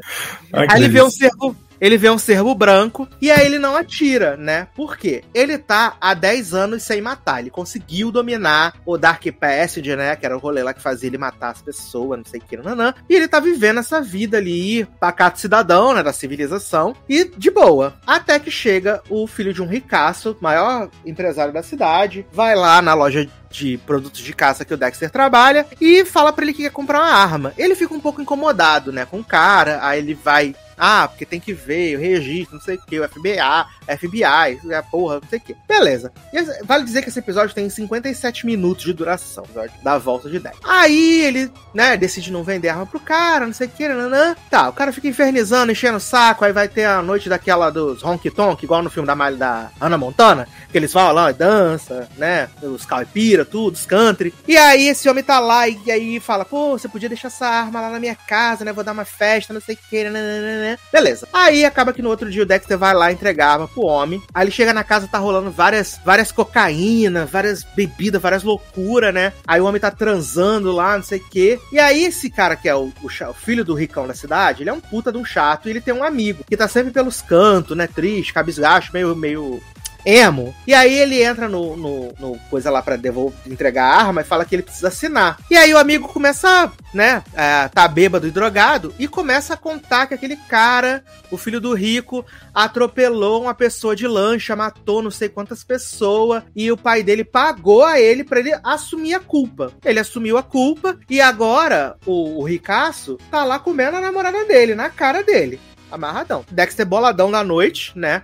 vai lá entregar a arma. Aí esse homem fala, tá, fala assim: Ah, que bom que você veio aqui entregar, não sei o que, quer dar uma cheirada? O Dexter, não, obrigado, tô tranquilo, tô susto. Aí, ele fala um negócio pro Dexter, aí o Dexter pega a arma e dá na cara dele, assim, quebra o nariz. Aí você fala: Meu Deus, o que que tá acontecendo? Era tudo imaginação do Dexter. Ele não fez isso, tá? Ele não fez isso, porque ele falou que não, né, tá mais envolvido com esse tipo de coisa. Corta pro episódio. Corta mais, Dexter tá lá, é, Dexter é, vê o volta para casa. Quando ele chega em casa, tá a pessoa mexendo nas coisas dele na casa.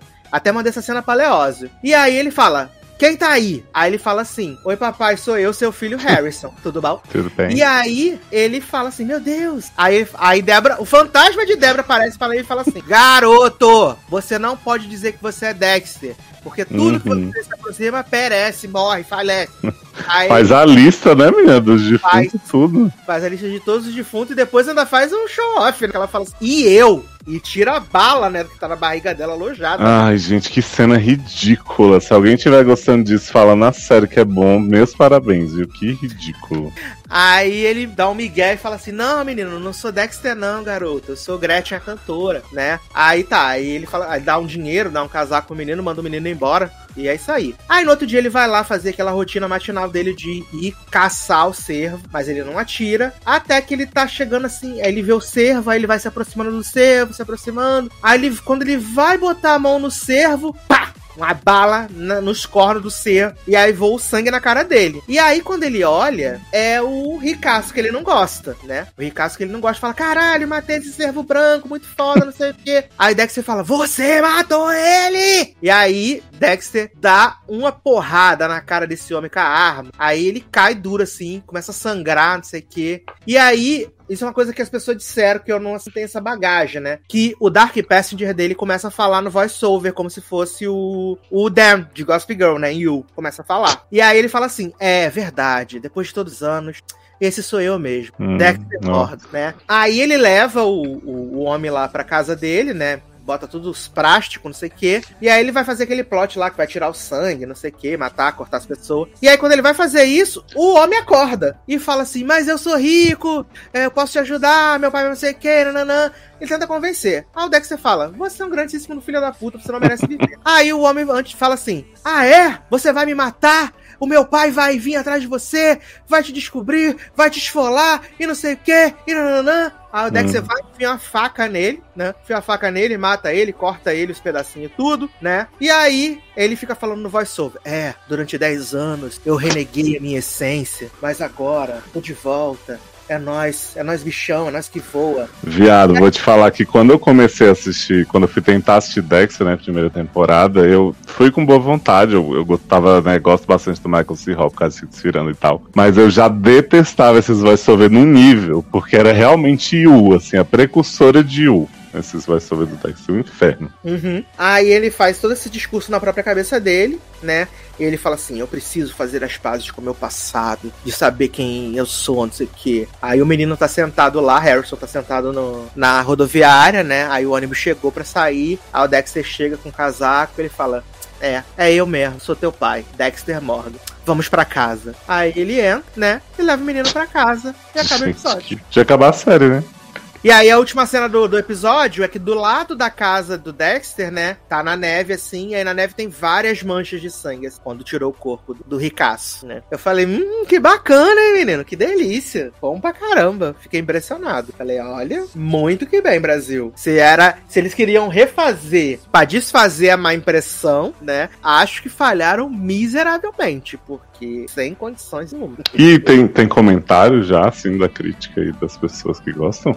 Menino, eu não vi, né? Não vi, mas deve ter, com certeza. Que passou do ano passado, deve ter já. É, que as pessoas estavam animadíssimas. Deixa eu fazer a busca no Twitter aqui. Gente, se alguém gostou, desculpa, mas tá com sérios problemas. é, eu, não, eu vi o povo animado antes de estrear, né? Que eu já pensei assim, ô, oh, gente, é muita trouxice. É muita trouxice, viado é muito ator X, que é sem condições. Essa série é muito ruim. Ela é muito mal feita.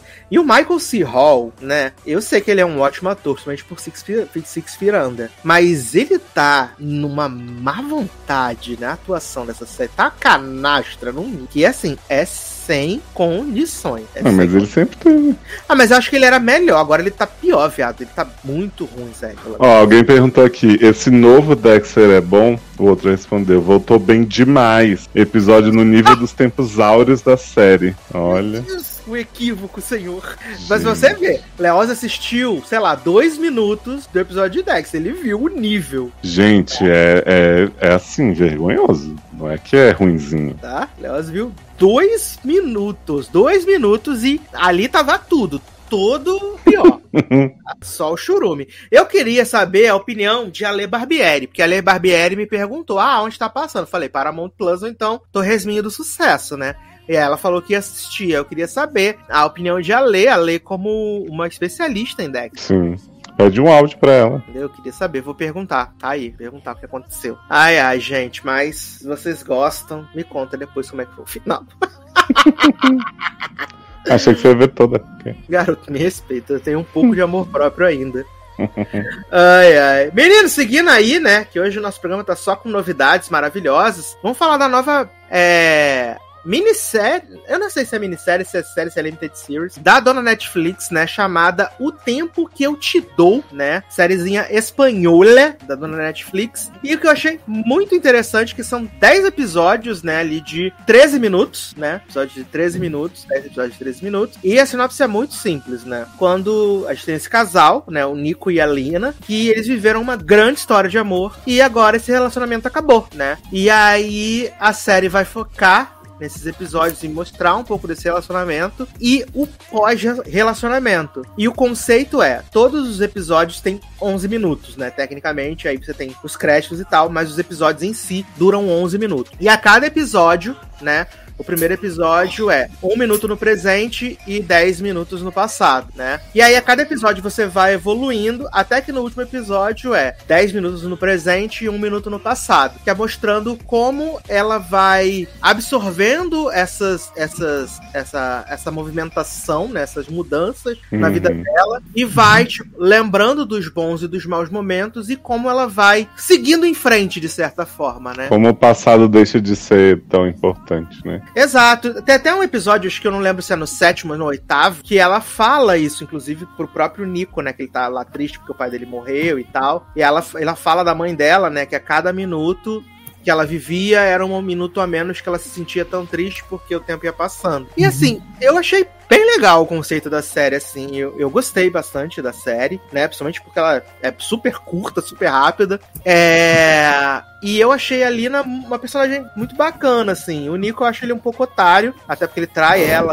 antes de tudo, né? Ele já trai ela. Mas eu, eu gostei bastante do conceito, assim. Eu achei o conceito interessante, me, me comprou, sabe? Essa forma de você ir avançando na história, ao tempo que você vai avançando, de certa forma, nesse processo de cura depois do fim do relacionamento. É, eu gostei muito da proposta. Eu lembro quando eu né, vi sobre o que era, eu fiquei bem animado. É, acho que a duração também, né? Não tem que falar, excelente. Mas eu não sei, eu, eu, assistindo, eu assisti só quatro episódios, né? Não terminei a série. Eu senti falta de algo. E eu não sei explicar o que é, porque assim, é realmente a, a é muito simples, né? É o relacionamento deles, então tem a fase deles fofos se conhecendo, tem a fase do sofrimento, da briga do barraco e tal, mas eu não consegui, tipo assim, me envolver o suficiente para e, e olha que assim, é bem é bem, se for pensar em tempo, né? É bem fácil de matar a série. Mas eu fui chegando assim, sei lá, do fim do segundo em diante, e já fiquei assim, ah, mas, né?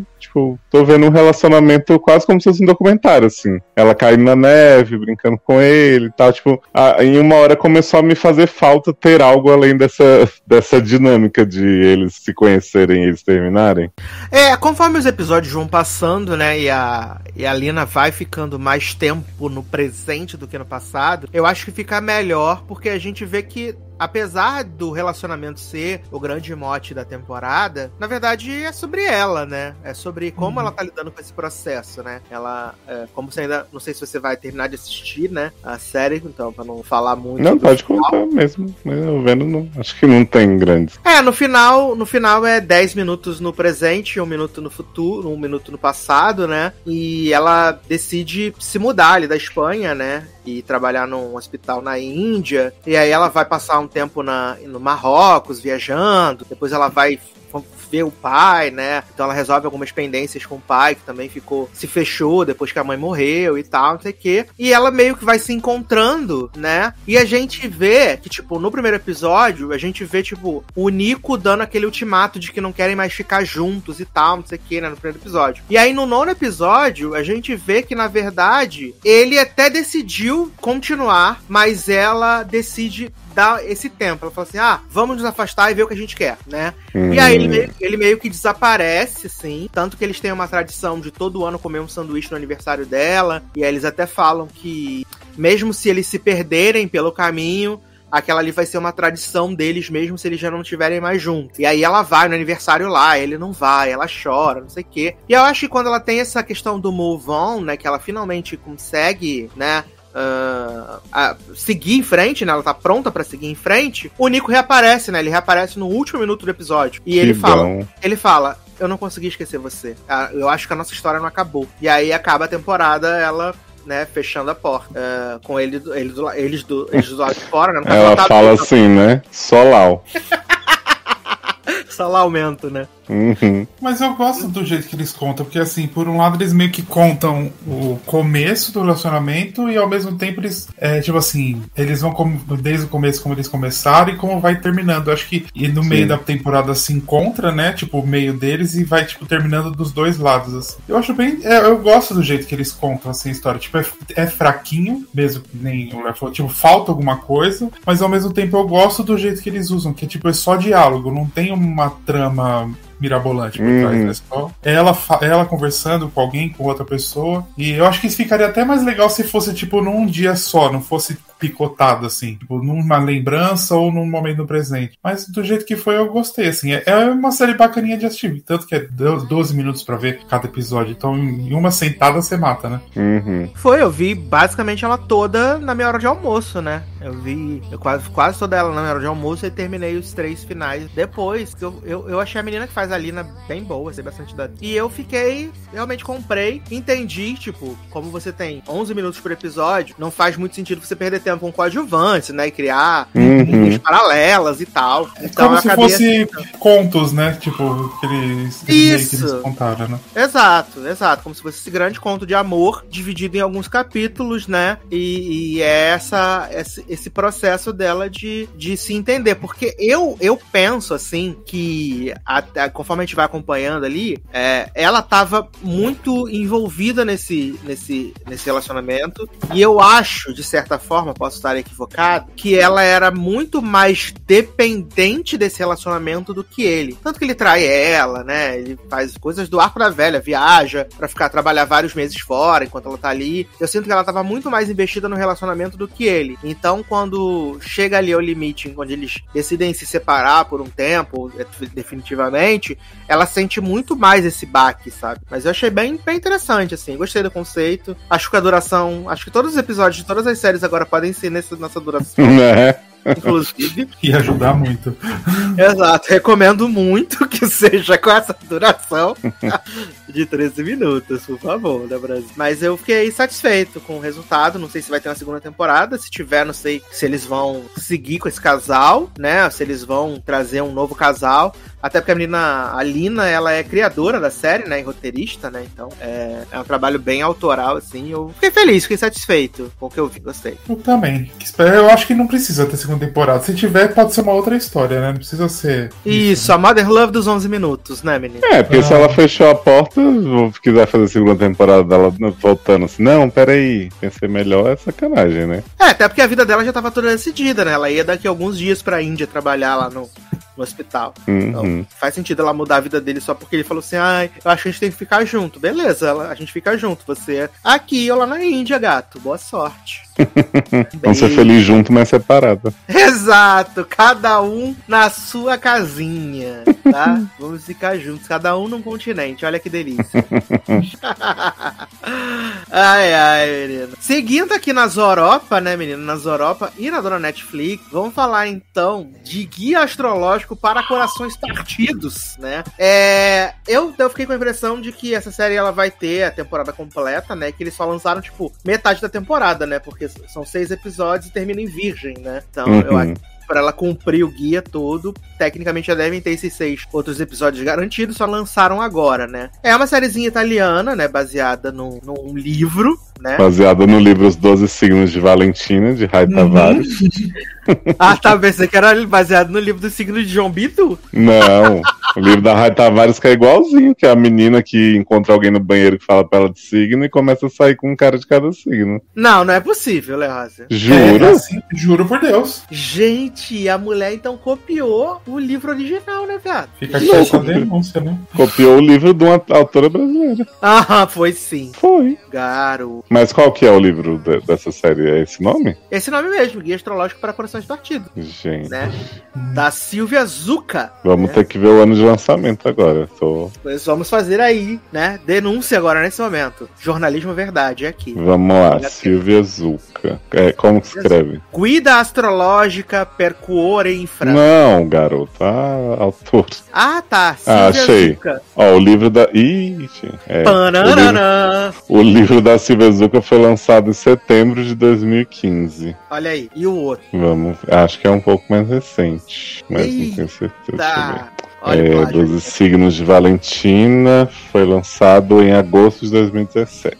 O Mas já plágio era- chegou! Não, Ah, mas não. ele já era do Wattpad, essa coisa. que Ah, é verdade. Ah, então ela escreveu uma fanfic, né, viado? Escreveu. Silvia Zucca copiou o livro da Outpad, Rai Tavares vai atrás dessa Ah, mulher. mas quando que esse livro tava no Notepad, viado? Ai, se foi lançado em 2017, devia ter bem mais tempo, né? Aí, vamos Será? ver. Eu acho que faz, tipo, foi uns 5, 6 anos antes. Ó. É 11 de outubro de 2015. que tem aqui uma Escreveram juntas então, viado. É, se saiu um mês depois da Silvia Zucca, acho que não dava tempo de. de- é. É, Ah, gente, vamos acre- as ideias estão aí, né? É isso. Exato, pega quem quer, né? Signo tá aí pra todo mundo ver, todo mundo já leu um livrinho do, do astrólogo aí, todo mundo segue um perfil no Instagram pra saber os signos tudo. É sobre isso. Mas agora a sinopse, menino, do Guia Astrológico para Corações Partidos, né, menino? A gente tem a Alice, que é uma produtora, né, num- numa... Ela é produtora, não é nem num canal de TV, né? É um canal, com- um- uma emissora que faz esses programas que vão rodar em outros canais, né, de forma paga. E ela tá passando por um momento assim complicado em sua vida, né? Porque o homem por quem ela é apaixonada, né? Eles ficaram juntos durante vários anos, vai se casar, né? E a noiva dele está grávida, né? E ela achando que eles iam reatar, e na verdade não, né? Bom, então ela tá passando por um momento de bosta na vida dela, até que ela encontra o Theo, né? No ela encontra o Theo, que é um cara que é muito ligado em astrologia e tal. E aí ele começa a falar que ela é libriana, então por isso que ela é estrambelhadinha, louca louquinha, né? E que ela precisa se focar e tal. E aí, cada episódio, ela vai ter um relacionamento com uma pessoa com um signo, né? Uhum. do episódio, né? A gente vai de Ares a Virgem nessa primeira metade da temporada. Eu preciso tirar uma dúvida muito importante. Tio é viado ou é só europeu? Eu acho que ele é viado e europeu. É. Porque tem, quando ele aparece, eu achei que ele ia pegar ela. Mesmo ele tendo cabelinho platinado e tal, eu achei assim, ah, às vezes ele começa dessas de que rola um romance. Uhum. Aí eu tava cansado de ouvir, ouvir italiano, desculpa, gente, preconceito linguístico. Botei dublado. Aí na dublagem o tio fala assim. Ai, o boy vai te pegar, não sei o que tá. Falei, ó, gente, mudou o tom do personagem de repente, né, com a dublagem. Aí fiquei na dúvida, que ele é muito estiloso, né? Mas às vezes achei que fosse só italiano mesmo. Não, ele é europeu italiano. E assim, todo mundo sabe, né, que a, a Alice vai ficar com o novo diretor do canal, né, que chegou lá, que é o cara de terno, né, barbinha, cabelinho maletezinho. Ela vai ficar com ele e provavelmente ele deve ser pisciano, né, que deve ser ao final da série. Pra mim é isso, não tenho o que, que falar nem pôr. Assim, eu achei a série simpática, eu vi dois episódios, né, eu achei a série simpática, mas eu não me senti é, convidado o suficiente pra seguir assistindo os episódios Uhum. né? Eu acho a Alice divertida, eu acho a personagem é boa, a atriz também tá legal, mas pra mim faltou alguma coisa, assim. Eu acho que é muito. Acho que simples é é uma palavra ruim. Mas sei lá, faltou alguma coisa pra me fisgar, assim. Né? Eu achei a, premissa boa, a ideia boa, mas acabou que faltou um- uma pimentinha assim, um, um tchan, pra que eu Mas, tipo assim, a, a parte que ele fala que o episódio chama Ares, o primeiro, né?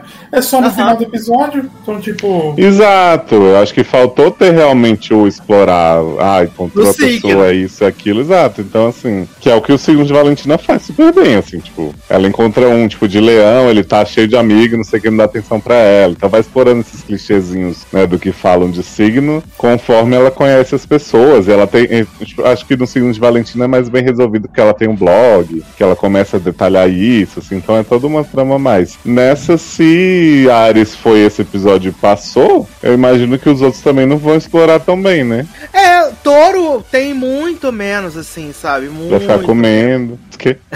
Em touro também tem muito, muito, muito, quase nada disso, né? É. Eu falei pro Zenon, se fosse uma série do tio pegando um homem de vários signos, eu veria, porque esse homem é maravilhoso. Mas assim, eu acho que, assim, pra quem tá com muito tempo, assim, é um passatempo legal, sabe? Ela é divertida, é, os episódios. Eu acho que não são tão longos, apesar de ter 37 minutos, né? Porque tinha acabado de vir uma série de 13, né? De repente. Sim, aí parâmetro muda, né? 37, né? Eu Aí falei, você gente, pensa que todas hoje são 69, né? exato! Você bota na balança, né? Que todas têm uma hora e sete, pelo menos. Aí você Uhum. fala, ah, ok, posso lidar com isso. É uma série que eu veria, assim, tipo, não me incomodaria não, mas realmente eu acho que ela podia ser muito melhor se ela explorasse mesmo essa questão do signo e tal. Exato, eu também Acho acho. que ela tem uns plots do trabalho dela ali bem esquisito também. Viado, no segundo episódio mostra lá a gravação do programa, né? Good Morning Torin, Torino. Morning Show. E aí vale dizer, viado, que faz todo sentido aquele programa ter sido cancelado, porque ele é um ódio ruim.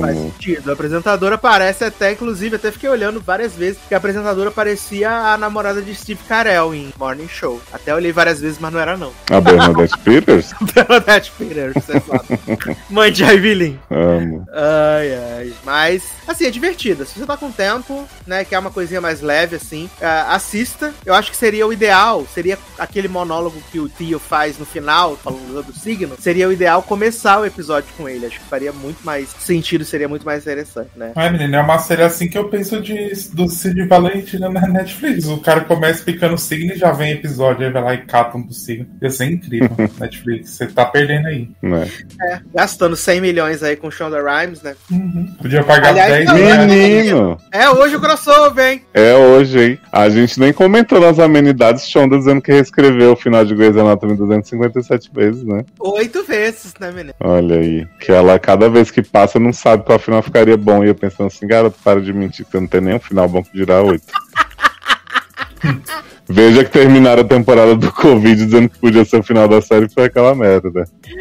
Exato, imagina agora que Krista que tá escrevendo os finais, né, Beto?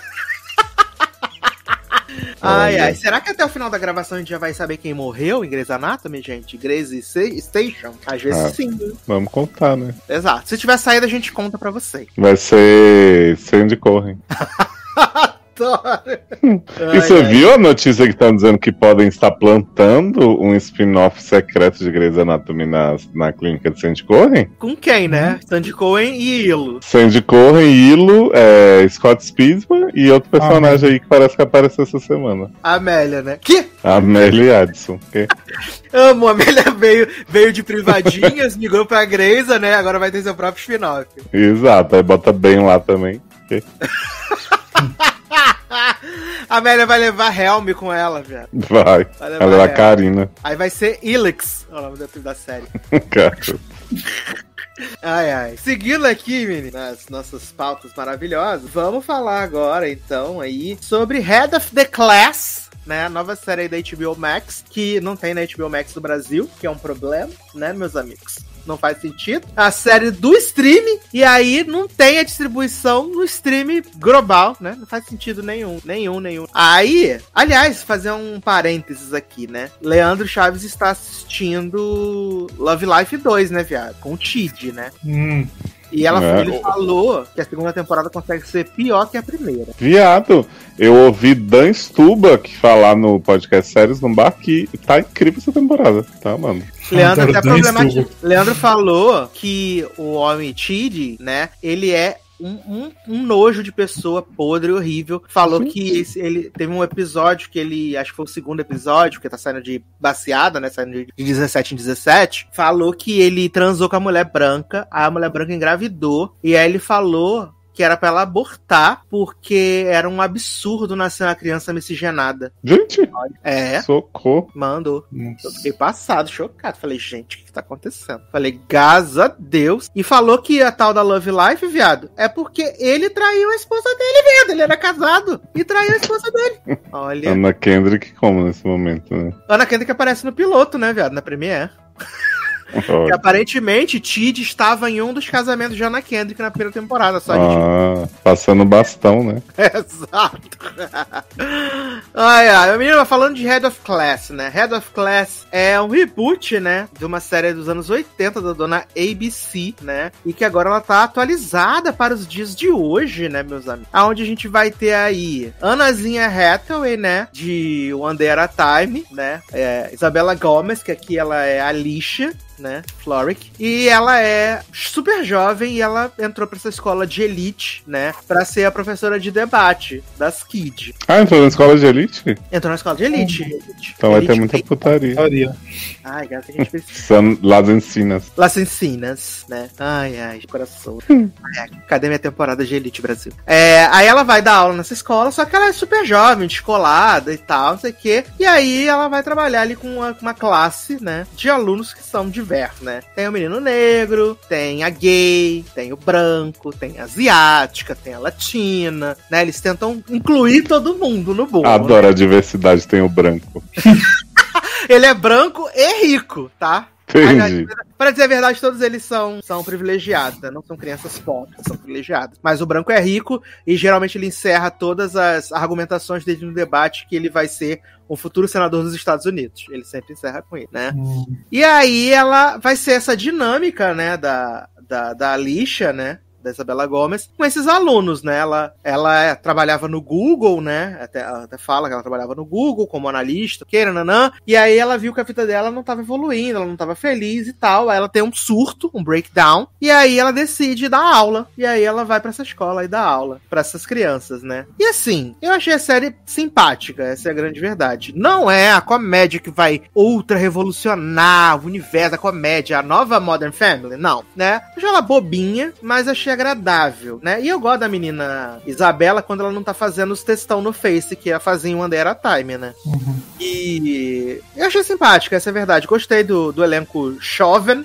né? Dos chavinhos, eu gostei também, achei simpáticos. E eu não tenho o que reclamar, gente, de verdade. Achei legal, acho zoado. Acho zoado o fato de não ter chegado no Brasil, né? Vale dizer, Leoz, que o menino que é branco e rico é o filho de Rizzi, né? De Foguinhos em Todo Lugar, o Mouri. Ah, tá. Se fosse macho, eu ia dizer que era Superman, né? É o- o Mouri, o corno, corno manso, né, menino? É... E eu achei simpática, gente. Acho que é isso. Acho que de... não tem mais o que falar dessa série, essa é a verdade. Ela é uma série simpática, honesta, e é isso, gente. Pra passar o tempo, pra você ver na hora do almoço. Mas é comédia 20 minutos? 20 minutos, 20 minutinhos. 20 minutinhos, risada de fundo, né? Tem claquezinha. Hum. Isabela tá bem? Isabela tá bem, tá bem, tá bem. Uma coisa que é muito bizarra é que ela tem um colega professor que ele tá com uma caracterização tão esquisita. Eu tô até procurando uma foto aqui pra vocês verem que ele tá com uma, uma caracterização que é absolutamente bizarra, assim. Eu tô.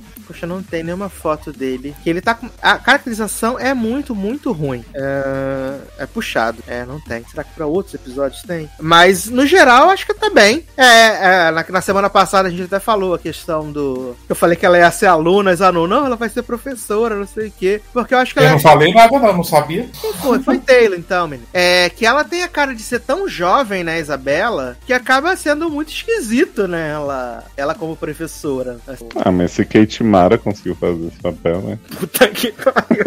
A Timara conseguiu fazer o papel de gostosa, né, velho? Exato. A grande gostosa Kate Mara.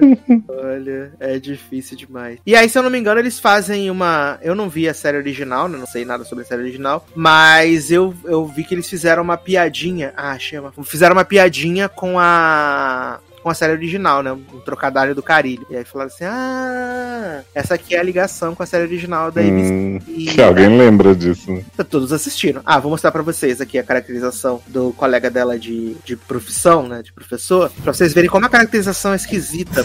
Parece, parece que a, a festa junina. Você faz, você pinta a cara da pessoa com, Adoro. com, com coisa, com lápis. Ah, a caracterização desse professor. Coisa medonha, gente. Gente, É muito escroto, parece que ele tá usando peruca e uma barra desenhada. não, com certeza ele tá de peruca. Negócio esquisito, É muito porra. escroto. É muito escroto. É muito escroto, assim. Eu fiquei um pouco incomodado com esse personagem, assim. não, não consegui ornar. Achei bem ruim, de verdade. Ela tem 23 anos, a Isabela, né? É, esse aqui é o professor original, né? Sem a caracterização. Ah, prefiro assim. Ele tá de peruca, claramente, realmente. Carinha de Tyler Pose. É verdade, cara. A gente tá leposa, né, viado? Gente, ele tem 38 anos. Falaram isso por onde anda o OnlyFans Tyler Pose? Nunca mais fez nada. Ah, faliu, né, menino? Não sei. Faliu a barra. Perdeu Mas tudo, é, né? perdeu. Perdeu tudo igual a banca.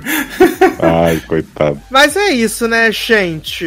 Mas é isso, então. Vamos, né? Se você tiver com tempo aí, assista Head of Class. Quando chegar na HBO Max Brasil, né, Nen? Enquanto não tiver. Tô adorando essa toada, você que tiver com tempo. Ah, menina, às vezes as pessoas tá com tempo, né? Eu não tenho. Às vezes as pessoas têm. Ai, ai. Menina, seguindo aqui. Agora vamos voltar pra Netflix e vamos falar de filme, porque eu declaro aberto a temporada de filmes natalinos da Netflix, meus amigos. né? Olha, e que estreia, né, Brasil? Exato! Começando em alto nível, vamos falar de Um Match Surpresa, né? Nova produção aí da dona Netflix, natalina, protagonizada por Nina Dobrev, meus amigos! Viado. O tanto que Nina Dobrev tá magra, quase não reconheci. Ela tá bem magra, né, menino? E eu amo que o, o nome original desse filme é Love Hard, né? Sim, podre, bem melhor a versão em português. Uhum. É Eu acho porque que o quê? A piada com o Duro de Matar, né? Isso, que é Die Hard, que é um filme de Natal, só que assim, mil vezes o nosso título, né? Na surpresa. Exato. E além disso, no elenco a gente também tem o, o Jimmy O Yang, né? Que é um comediante bem famoso lá nos Estados Unidos. E claro, grande, grande atuação de Harry Shum Jr., né? No papel de Attention Whore. Gente, E ele tá também- maravilhoso nesse Tá papel. Eu E amei. cantando também, achei maravilhoso.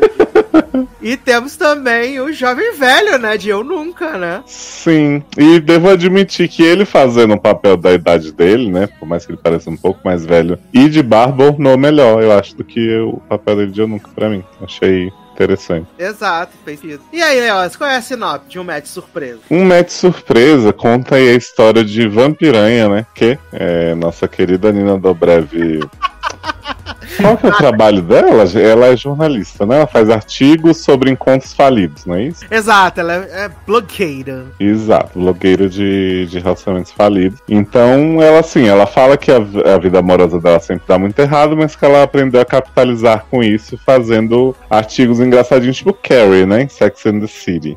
E aí ela dá um match com, né, supostamente esse rapaz Paxton. E aí ela acha ele incrível. Eles têm conversas muito profundas e tal sobre Duro de Matar ser filme de Natal ou não. E aí uma hora ele fala, ah, queria que você viesse aqui passar o Natal comigo, não sei o que, seria tão legal, né? E aí Nina, muito, né, muito espevitadinha, muito vida louca, decide com a ajuda de sua amiga, né, que, que é maravilhosa, grande conselheira, que ela vai surpreender esse cara, o Josh, na cidade de Natal dele, vai aparecer lá. Então, né, ela, ela, ela fala pro chefe, ah, vou escrever e contar meu verdadeiro amor, e aí vai acabar com tudo. Aí o chefe fala assim, garota, eu vou te deixar aí, porque, né, você vai aparecer de surpresa, isso promete. Vai ser maravilhoso. O chefe super botando praga.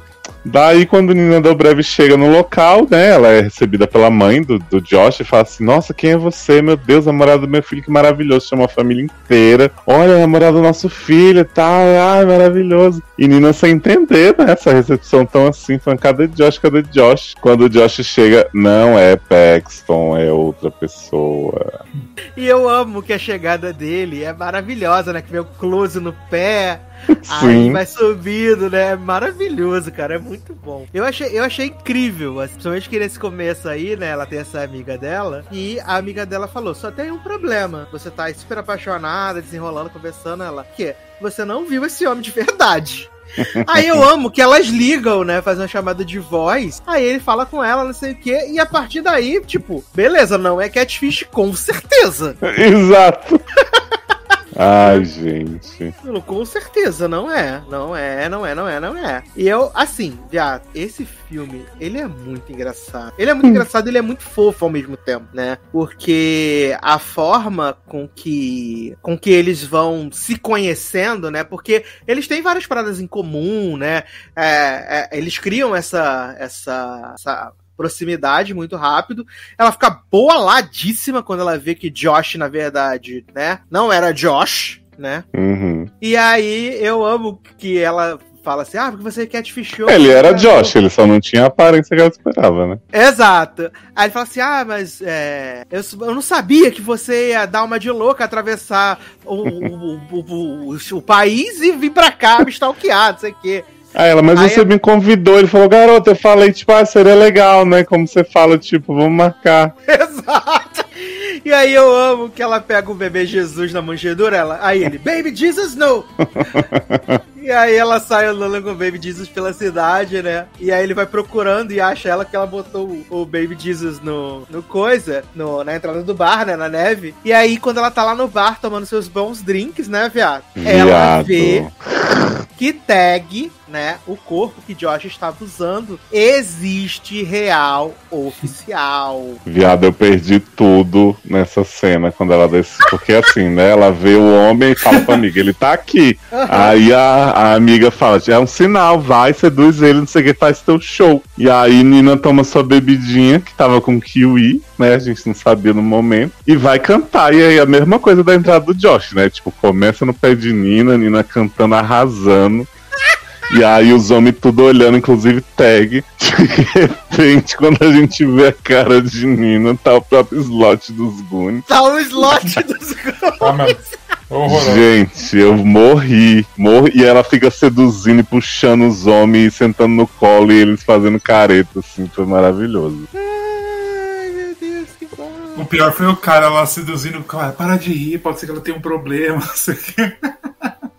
Ai, gente, é muito incrível. Assim, eu acho maravilhoso, porque ela já tinha arrumado a treta com o cara do karaokê, né? Porque ela pede a música e ele fala, essa porra dessa música não é natalina. Ela fala, foda-se, quero cantar essa música. Ela fala: Quero cantar, cadê o meu livro? E aí é maravilhoso, porque a gente não tá preparado pra isso, né? Porque ela já tinha comentado em alguns momentos antes que ela tem alergia a kiwi, né? Porque eu acho que um dos caras do bar fala de kiwi, e aí ela, ela fala, não, não sei o que, não posso tomar kiwi. Sim. E quando as meninas pedem, eu não, eu não, eu não posso estar posso tá louco de ter ouvido, ouvido elas falarem que era um bagulho com kiwi. Aí ela chega, toma os drinks das meninas, né? Amarradona, manda pra dentro. Mas eu não tava preparado pra ela tá transformado no slot na hora que ela vira a cara, viado. E aí os caras, não, não vamos sacanear, não. Às vezes pode ser alguma doença que ela tem. Meu Deus do céu! Ai, ai. E o Jimmy, o, Jimmy o, o menino tentando alertar ela, né? O Josh tentando alertar ela e ela perdida no personagem. Aí de repente, quando ela se olha no espelho, ela. "Ah!" É muito bom, gente. é muito engraçado. Sei lá, eu acho que a gente, a, gente vê geralmente todo ano. ah, a gente vê todo ano os filmes, tanto filme de Natal, tanto filme com essa temática, né? Que pra gente é tipo, tudo assim, ah, a gente já viu, a gente já viu. Mas esse, apesar de ter, tipo, todos os clichês que a gente pode imaginar, ele ainda assim, ele é muito gostoso de assistir, sabe? É que eu acho que ele tem uma personalidade que os filmes da Netflix normalmente faltam, sabe? Então, assim, não é, meu Deus, que filme mais incrível do mundo, mas, tipo, ele é lá engraçado. Ele, a- o humor dele me lembra aquele da. Da menina que fazia American Horror Story, que é um de comédia bem escrachado, que ela começa a se cagar uma hora com a Emma. Ai, gente, como que é o Ah, Emma Roberts. Isso, com a Emma Roberts. Só que eu acho que esse Ah, filme. aquele do ano passado, né? Do shopping. Eu não sei se é do ano passado, porque o tempo tá meio nebuloso pra gente. Estamos também né? perdido, né, menino? Pois é. Mas assim, o humor me lembra ele, mas ele ao mesmo tempo é mais fofo, né? Porque aquele filme ele é bem mais comédia escrachada do que esse. E aí, tipo, não sei, eu gostei muito da mistura, assim. Eu acho que tá todo mundo bem. Quando entra o Harry Shum como irmão, né, attention horror dele, eu morro, porque esse menino tá possuído. Ele não aguenta qualquer coisa que tire a atenção dele, ele dá um piti, um show. E nossa, eu, fiquei, eu achei muito engraçado. E aí, tipo. é- Desculpa, pode continuar. não, eu, eu acho que assim, a, a personagem da Nina Dobrev, ela me irrita um pouco, porque, assim, claramente aquele cara que é o Paxton não tem nada a ver com ela, né? Tipo, ela tá Uhum. ali achando ele bonito, mas, ah, fingindo que faz escalada e não sei o que, e, tipo, não dá pra manter a, a, a farsa por muito tempo. Mas aí eu, eu desligo o senso crítico da pessoa, porque, assim, ah, é essa personagem, né, a gente vai assistir esse, essa descoberta dela de que, na verdade, ela tá afim do Josh. E aí, cara, tem umas cenas muito engraçadas. Tem a cena dela indo aprender a escalar, e aí, tipo, ela sobe dois degraus do- da, da, da paredinha assim e começa a dizer. Ah! Aí ele, não, agora vai, ouve sua música, vai dizer ah, tá bom. Aí quando ela chega lá em cima, ela, ah, achei, é, achei que fosse mais difícil. Aí olha pra baixo, desmaia no, no negócio. Eu amei, gente. Aí ela, ela maconhada pra ir no, no negócio lá com, com o Paxton. E aí, a, minha cena favorita, né, fora a Nina cantando de slot, é a que o Josh ajuda ela a fazer a versão politicamente correta de Viado, essa cena- Outside. É maravilhosa, porque ela odeia essa música, né? que ela fala que é uma música sobre, sobre o assédio sexual e tal. Isso. E que eles foram fazer aquele negócio de cantar na casa das pessoas, né? Foi a família toda. E eles foram, tipo, num, num asilo, né? Aí. Mike Chang, né, viado? Mike Chang tá possuído. Sai cantando, dançando, fazendo break. É maravilhoso. Contando que a mulher tá grávida. Exato, porque e aí é, as velhinhas pedem, né? Baby It's Cold Outside, né? E aí ele, aí o, o Josh fala, tá bom, vou cantar. E mais a Ni- Nina vai cantar comigo. Ela puta, né? Que ela odeia essa música, ela vamos fazer de uma forma politicamente correta. É Ele fala assim: canta a sua parte que deixa que eu conserto a outra, né? É muito bom, gente. E aí ela fica tipo assim: quero ir embora. Aí ele, tá bom, vai, não sei o quê. Aí ela já disse que não posso. Ele, já entendi, me deixa. Achei muito legal. Eu também. E aí a Nina tinha falado pra ele alguns minutos atrás que ele não podia deixar Mike Chang, né? É, se impor. Quando o Mike Chang fizesse alguma coisa, era pra ele se impor Isso. além da Rouba a atenção de volta, né? Exato. Busca seu holofote. E aí Mike Chang fala, né, que ele e a mulher vão ter filho, né, que eles estão grávidos, não sei o quê. E aí, de repente, o Josh se ajoelha no chão e pede Nina em casamento. E Nina, o que que tá acontecendo? Meu Deus, me ajuda, me tira daqui, né? Eu adorei, viado, porque esse povo tá numa cidade minúscula que o cara que atende no aeroporto perde a mala de Nina é o mesmo que é o único Uber da cidade. E o Lift também. E Nina fica fingindo que tá namorando o Josh pra família dele, saindo com outro cara ao mesmo tempo, e só o Mike Chang desconfia, ninguém mais. Exato. E pra Paxton, ela é prima, né, do Josh, né? Sim. Ai, ai. É maravilhoso. Esse, essa parte do Uber é muito boa também, né? Que ela, ela fala: Não, não, eu vou esperar outro, vou pedir outro carro. Aí ela vai, pede o lift, aí ele tira a Ele placa. troca a placa. Eu amo, gente. Esse personagem, por mim, teria aparecido mais, que ele é muito bom.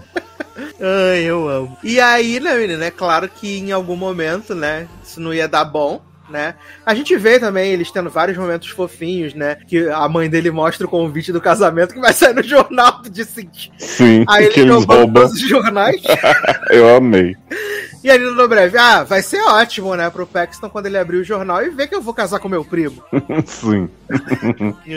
aí eles vão, roubam os jornais todos, aí o menino que faz a entrega do jornal caçando ele. É muito bom, é muito engraçado, gente. Eu amo também o plot que ele faz vela, né? E ele tem vergonha de falar com o pai, porque ele acha que o pai é super, né, só ati- atividades masculinas. E aí quando o pai pega a vela que tem o cheiro do avô, não sei o que, achei a coisa mais fofa. Eu também. E ele abraça ele, né? É muito bonitinho essa parte. É muito bonitinho. E a grande revelação, né, menino? Quando os pais decidem, né, influenciados por Mike Chang, fazer uma festa de noivado numa churrascaria pra eles, né? E aí quando eles Uhum. chegam lá, tá Paxton servindo de garçom. E aí todo Deus nos acuda pra impedir que seja descoberta a farsa. Inclusive o chefe de Nina Dobrev tá lá, né? Certíssimo, né? Pra ver o Ele caos. fala, vim, vim acompanhar essa derrota aqui, né, cara? Ele tá que nem aquele gif do Michael Jackson com a pipoquinha, né? Exato. Só esperando o caos, assim. Viado, eu achei, porque eu acho que quando o Chang contou que a mulher tava grávida, não tanto. Mas eu achei muito que Mike Chang ia ser viado, né? Porque ele entra no filme tocando Macho Man, então assim, fiquei bem. E aí quando o chefe chega e fala, hum, esse você sabe beber, não sei o que, eu achei que pudesse rolar aí uma junção de Chang com o chefe de Nina. Exato. Ai, ai, gente. Aí ela faz um discurso lá falando, né? Sobre ele, sobre o Josh, não sei o quê. E é- aí, pra mim, a parte que é, é aquela parte né, do filme que tudo dá ruim, né? Que dá triste, né? Que ela fala umas verdades, assim, entre aspas, né? Pro Josh. Secreto. Né? Exato. Ela arrasa a vida dele, né? Ele fica chateadíssimo. E aí ela fica sem saber como é que vai. Porque o chefe dela falou assim: já que deu tudo errado, gata, escreve o artigo, pelo menos, né? Uhum. Nossa, e o chefe fica, você tá me devendo esse artigo, era pra ontem, era não sei que, garoto. Exato, ele vou te mandar embora, hein, porra. Dá teus pulos, gata. Resolve aí, se agiliza. Aí ela vai, escreve o artigo, né? E ela tinha falado, no dia que eles roubaram o jornal, né? Eles conversam a conversar, porque que ele tinha feito catfish e tal. Aí ele falou: ah, tinha tirado umas fotos aqui, mas tinham ficado esquisitas. Aí as fotos são todas eles parecendo um psicopata, né? Com machado, Sim, com a roda. com os fios pra enforcar alguém. Ai. Aí ela fala, nossa, você tem os olhos tão bonitos e tal, sorriso, não sei o que, nananã. Aí quando ela abre o Tinder, e aí tem as fotinhas dele, todo, todo top modelo. Eu acho que podia ter rolado um corte de cabelo nele, assim, também. Que já dava uma boa, né, melhorada. Que é aquele capacete que ele usa. É o estilo, né? Ah, achei estranho. É pra dizer que ele é loser. Sim. Aí eu acho muito bonitinho quando ela vê as fotinhas lá e tal. E aí a declaração que ela faz, que ela odeia simplesmente amor, né? Que ela fala que é. Uhum, é maravilhosa a cena dela com os papel de, de- do lixo que ela pegou de papelão pra fazer a cena. Ah, eu amei, gente. Eu amei esse filme muito. Eu adorei a parte que ela fala assim: ah, não quero uma pessoa pra ler o jornal da manhã junto, quero uma pessoa que vá roubar na noite anterior. Ah, muito fofo. Sim! Ai, isso é muito potente, cara. Morder. Ah, e eu achei, achei muito legal, assim, de verdade. Achei que a gente É. começou em alto estilo os filmes de Natal desse ano. Agora eu vou fazer o seu exposé, né? Vocês ouviram aí o tanto que o Sassi elogiou esse filme. Ele falou pra gente, eu amei, não sei o que, vejam e tal. E aí entro no Twitter tá assim, nota 6,5. Mas jovem! É a Gente, eu nunca mais 10. entendi essas notas do Sasser. Amei muito, nota 3. Garota! É que nota 9 e nota 10 são os filmes dos Oscar, né? Que eu vejo. Não, jovem. É o que você falou, já que é da proposta. Se, se a proposta desse filme é ser uma boa comédia achou e tal, não precisa ser nota 6,5. Mas nota Você 6,5 tá- é acima da média, gente. Você tá preocupado com a sua reputação? Não, média é 7. Ah, não. Que média 7? O colégio É, que eu sim. dele era 6. Hum. Só você fica preocupado com a reputação deles, Anon. Se ele der nota boa pra filme bobinho, o povo não vai, Ah, não é. respeitá-lo Ah. como crítico. A reputação de cinéfilo dele, né? Então, Isso. né? a crítico do Rotten Tomatoes, né, velho? Hum. É, Ai, ai, maravilha. Mas eu fiquei bem surpreso, gente, de verdade. Eu... Ai, deu uma choradinha no final. Achei tão bonitinho as plaquinhas tudo. É muito fofo, cara. É muito fofo. Não tem como. E você torce por eles, né? E eu confesso que eu falei assim, caraca, será que eles vão quebrar a expectativa e que, tipo, ela vai se arranjar com o Paxson mesmo e eles não vão. Aí eles, no Uhum. final eles vão, vão meter uma garota pro Josh, entendeu? Será que eles vão quebrar essa Eu achei que tinha chance, eu acho que ela não. Nunca achei que ela fosse ficar com o Paxson, mas eu achei que tinha chance deles não fazerem o romance dela com o Josh e ficar como se eles fossem amigos, assim. Mas como teve uma hora que você viu que ele tava muito afim e tal, eu, eu já fiquei torcendo. É, de poderia ser também, né? De cada um, tipo, cada um ajudou o outro no seu crescimento pessoal, né? Uhum. E seguimos o baile, né? Mas eu adorei, gente. Eu adorei pra mim, achei muito melhor deles terem ficado juntos, que eles são maravilhosos, perfeitos. Ainda mais porque eles são um casal não convencional, né? Sim. Casal não convencional. Porque a, a, a Nina do Breve, ela é o padrão de, de bonita, né? Ela é o padrão de bonita e o Josh não, né? Tá muito longe do padrão, né? Então eu achei muito legal. Fiquei bem surpreso, gente, de verdade. Adorei. Sucesso. Vamos ver. Esse filme de Short de Lindsay supera, né? Exato, vai ter o de Short Lindsay e vai ter o de Mark, né? De Ugly Betty, né? É da Netflix mesmo, do Short? É.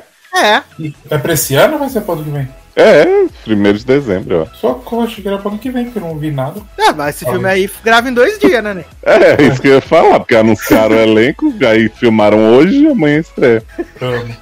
Edição ao vivo. O de Mark eu achei muito fofo também, o trailer. O primeiro filme Eu gay também. de Natal, né, do Netflix. Acho que vai ser bem bom. Aliás, amei o nome, né, que é... Ai, como é? Zoando Sleigh Ride? É... É uma coisa com single. Eu peguei, eu peguei o título só em português, né? Que é um crush para o Natal. Ah, eu achei ruim esse título, mas como é que é o nome dele? Mark Urier, né? Mark Yuri, exato. Vamos ver. Christmas Grande cristal aí. Vai ter a mãe do Stifler, né, menino? Ah, é. Sim, mãe do Stifler possuída, né? Falando de seu amor pelos gays. Grande score de Brothers and Sisters como galã, né? Do filme. E Cat Najimy também arrasando, Cat né? Najimy que tá magérrima, gente. Sim. Ó, o nome do filme em inglês é Single All the Way. Adoro! All the Achei Way. maravilhoso, Gostei do trocadilho do Cari. né? Maravilhoso. Mas, gente, vejam o Match Surpresa, por favor. Vejam que esse filme é muito legal, muito maravilhoso. Vocês não vão perder nada, só vão ganhar na vida de vocês. Alegria e amor. É isso. Ah, nem que seja pra matar a saudade de Dina Dobrev, grande atriz Exato, de Grey's Anatomy.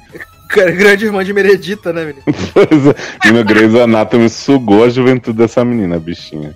Ai, ai, que maravilhoso. Menino, eu prometi, né? E eu cumpro aqui minhas promessas. Vou falar da segunda parte de Hidden Truths, né, menino? Verdades secretas, né? Ah, menina, Ai, precisa mesmo? Precisa, menino, precisa. Eu prometi para as pessoas ter que contar o que tá acontecendo na saga de Angel, né, menino? As pessoas estão muito nervosas, muito preocupadas, né? E ainda mais que eu não gastei nenhum real pra assistir, né, menino? Que eu nasci no Globoplay. Garoto. Ah, ué, gente, Roberto Marinho vai vir puxar teu pé. assisto na conta free, viado. Né? Uhum. Na conta free. Menino, acabou aí a primeira metade, né? Com Angel descobrindo que Cristiano era um grande detetive, né? Era um grande detetive, mas que ele tava apaixonado por ela, chonadaço. E esse homem queria casar com ela, né? Inclusive, acabou com as, com as provas, né? Que eles tinham conseguido, como já disse da outra vez, que o barco ficou lá, né? A lancha ficou quatro anos lá, teve a perícia no final da, da novela. E depois de quatro anos eles acharam sangue e a cápsula da bala, né, viado? Eles acharam depois de quatro anos na lancha lá. E aí, agora, nessa segunda parte, né, ele, ele destruiu a amostra de sangue e tal. Viado, você você tem noção de que eles acharam um fio de cabelo depois de quatro anos na lancha. E aí eles estão trazendo isso como uma grande prova irrefutável de que Angel estava na lancha. Só que todo mundo sabe que Angel estava na lancha, inclusive porque ela foi resgatada pela polícia na lancha disse que Rodrigo Lombardi caiu na lancha e tinha morrido, né, viado? Então tem o cabelo dela Então lá. pode ter cabelo, exatamente. Exato. Só que isso, né? Esse fio de cabelo comprido, né? No paletó de Rodrigo Lombardi, fez a Angel ser presa, né? No final da, dessa metade Oxi. da É, foi presa. Mas, gente. Foi presa. Desde presa. Desde presa. Ela terminou com ela sendo presa, Giovanna olhando na cara dela, assim, né? Mas eles esqueceram que as pessoas sabiam que ela tava na lancha? Tipo, Valci bebeu enquanto escreveu? Como é que foi isso? Aparentemente esqueceu, viado. Pra Gente. terminar a lanche, né? Botou na cabeça que a história era que ela não estaria na lancha. Se ela tivesse, ela era assassina, com certeza. Exato, exato, com certeza, né? Olha. Ai, sinceramente, Brito. E aí, essa segunda metade, eles deram uma, uma empolgada nos viados, né? Que apareceu gostoso que gostoso. Ai, graças a Deus. Muito apertada na bunda, né? Pra quem não sabe, é Bruno Montaleone, né? Que a gente tá falando, né? Que é gostoso que gostoso. Sim, que ele é de diário de intercâmbio. Exato, ele entrou aí agora na série, né? Porque Bruno, é, Deborah Evelyn, né? Grande estilista Deborah Evelyn, ela faz book azul, né? E ela tava muito chateada porque os meninos que ela chamava pra, pra transar com ela eram muito profissionais, né? Chegavam lá, já queriam transar e ela queria amorzinho, né? Uhum. Então ela achou esse menino aí, né? Gostoso que gostoso. Que é agenciado pela avó, uma trambiqueira maravilhosa. Exato, viado. Zezé Polessa está no papel de sua vida grande. Eu amo. Aí ele começa a transar com a, com a Deborah Evelyn, né? Aí tem várias cenas dele de cueca branca, né? Ele mandando ela desfilar, ela mandando ele desfilar, falando que vai botar ele de, de modelo principal no desfile, dando dinheiro a mais e tal, não sei o quê. E Deborah Evelyn, ela é casada com Celso Frateschi, né? E ela é madrasta de Johnny Massaro e uma menina avulsa. A menina avulsa vive o tempo inteiro tentando queimar a Deborah Evelyn, né? Vai no ateliê, que aí ela. Que a Deborah Evelyn disse que foi pro ateliê, mas na verdade tava dando pra gostoso que gostoso. Aí ela fala pro pai: Nossa, fui lá no ateliê, Deborah Evelyn nem tava lá, não sei o quê. E aí, de repente, Johnny Massaro começa a encucar com isso, né? Que Deborah Evelyn nunca tá no ateliê quando diz que vai tá. E aí, menino, ela desco ele descobre, né? Que Johnny Massaro, ele ele é noivo de uma, uma das modelos, né? Da agência de Blanche. Ele é, ele é na- noivo de uma modelo lá, vão casar e tudo, não sei o quê. E é muito engraçado que o Johnny Massaro descobre o caso de Deborah Evelyn, né? Aí descobre Gostoso que Gostoso. E aí, ele fala pra Gostoso que Gostoso, falando assim: Eu sei que você transa com Deborah Evelyn, mas eu quero que você pare de transar com ela e transe comigo. E aí você vai ser meu exclusivo. E aí tem uma cena maravilhosa deles no carro transando que nenhum mo- momento é ser possível daquela forma dentro do Viado, esse povo encaixa no banco do carro e começa a fazer uns movimentos como se eles estivessem de pé na rua, assim. assim. Olha. E aí, esse homem fica gamado, né? Gostoso que gostoso. E aí ele fala assim: se meu pai não fosse tão cri-cri, tão old guard, eu largava minha noiva e ficava com você, te assumia. Isso porque ele acabou de dar pro menino uma vez. Ele fala assim: Uhum. ai, quero te ver, você vai ser exclusivo meu, esquece Débora Eve. Aí gostoso que gostoso chega em casa, encontra a Zezé Polessa, né? E ele fala: não, o menino gostou muito de mim, não sei o quê. Aí a Zezé Polessa fala: caraca, isso que é pau de mel, né, menino? delícia. Aí ela fala assim, mas você vai conseguir dar conta? Aí ele fala, ah, mas ele quer que eu pare de transar com Deborah Evelyn? Ela, claro que não, garoto. Claro Enrola os dois. Enrola os dois, exatamente. Transa com os dois. e vai ser sucesso, vai ser win-win, já que um não quer que o outro saiba do outro, vai ser sucesso. Uhum. Aí, esse homem vai lá, né? a- ele vai lá no, no ateliê de Deborah Evelyn, né? Aí tá tendo um ensaio pro desfile, não sei o quê. Aí ele fala que assim, ah, a gente vai fingir que é amigo, vou te dar uma carona. Beleza. Aí eles vão pro motel, né? Não sei o quê. Aí tem um espremedor de bunda lá do Gostoso que Gostoso, né, viado? Parada no cu, uma loucura. Não, essa cena eu faço questão de escrever, porque estão os dois parados na janela. Aí Johnny Massaro pega a bunda de gostoso que gostoso e faz assim, fom, fom, né? Que você chega a ver, né? O, a, a pele dobrando. Aham. Aí o gostoso que gostoso joga ele na janela assim, faz assim, ó. Você não vê uma gota de saliva, é uma- um cuspe seco. E aí dá duas metidas numa posição, daqui a pouco mais duas metidas na outra. E Johnny Massaro fala assim: Nossa, você é insaciável. Eu falei: Nossa, quatro metidas insaciável, né? Realmente é um negócio que. Gente, é ridículo. como- As pessoas acham mesmo que cuspe funciona. Então, né? Ainda mais cuspe seco. Aí, daqui a pouco os dois estão se pegando na cama. Aí, gostoso que gostoso fala assim: Ah, melhor eu indo, né? Que tem que pegar o, o, o busão. Aí Johnny Massaro, busão? Você precisa de um carro, hein? Aí ele, ah, mas né, não tem dinheiro. Ele, não, vamos resolver isso pra você. Porque, gente. Vou te dar um carro. Caraca, Aí ele fala assim: você vai me dar um carro? Aí ele fala assim: um carro não é nada. Ridículo. Exato. sério. E ele fala assim: você sabe dirigir? Ele, eu aprendi a dirigir caminhão. Eu amo. Aí gostoso que gostoso vai pra casa, né? Encontra com a voz da Zé Polessa, né? E ele fala assim: menina, ele vai me dar um carro. Aí eles estão comendo, sei lá, rabada, não sei o que. Ela fala: toma esse caldinho aí que você tem que dar muita conta dos dois.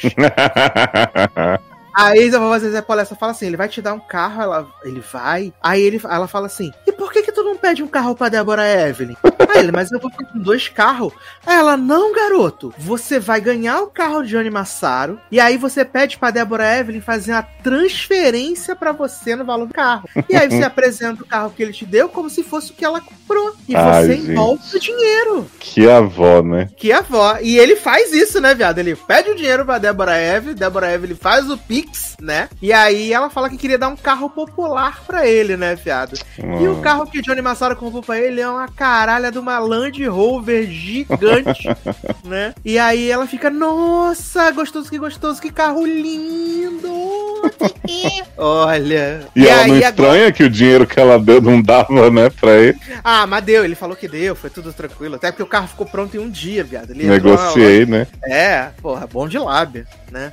Então a piroca doce dessa, né, viado? É, se bem E que ele a- falar pra ela, né? Transei com a pessoa na concessionária e ela acredita. Exato, exato. Ou ela acha que é aí- exclusiva? Não, ela acha que é exclusiva. Ah, aí é Ela barra. falou, inclusive, pra Blanche que ela quer exclusividade, não quer que, que Gostoso que Gostoso passe em outras pessoas. Entendi. E aí agora a gente teve a inserção de Gostoso que Gostoso no resto do núcleo da família, né? Porque a gente já sabe que ele vai transar com todas as pessoas da família. E aí o que acontece? O marido de Deborah Evelyn viu Gostoso que Gostoso no desfile e falou assim: Nossa, acho que ele é muito, muito bom pra. Olha, olha que ideia bosta! O, o marido de, de Deborah Evelyn, ele tem uma loja de roupas, tipo, Companhia do Terno. Aí ele falou que ele queria contratar um modelo para ficar andando na loja, vestido com as roupas da loja. Para que as pessoas se sentissem e falassem: Caraca, aquela roupa vai ficar muito bem no meu marido. Ou vai ficar muito bem no meu namorado. Ou então, o corpo do meu namorado é igual o daquele, daquele modelo, né? E aí contrata gostoso que gostoso.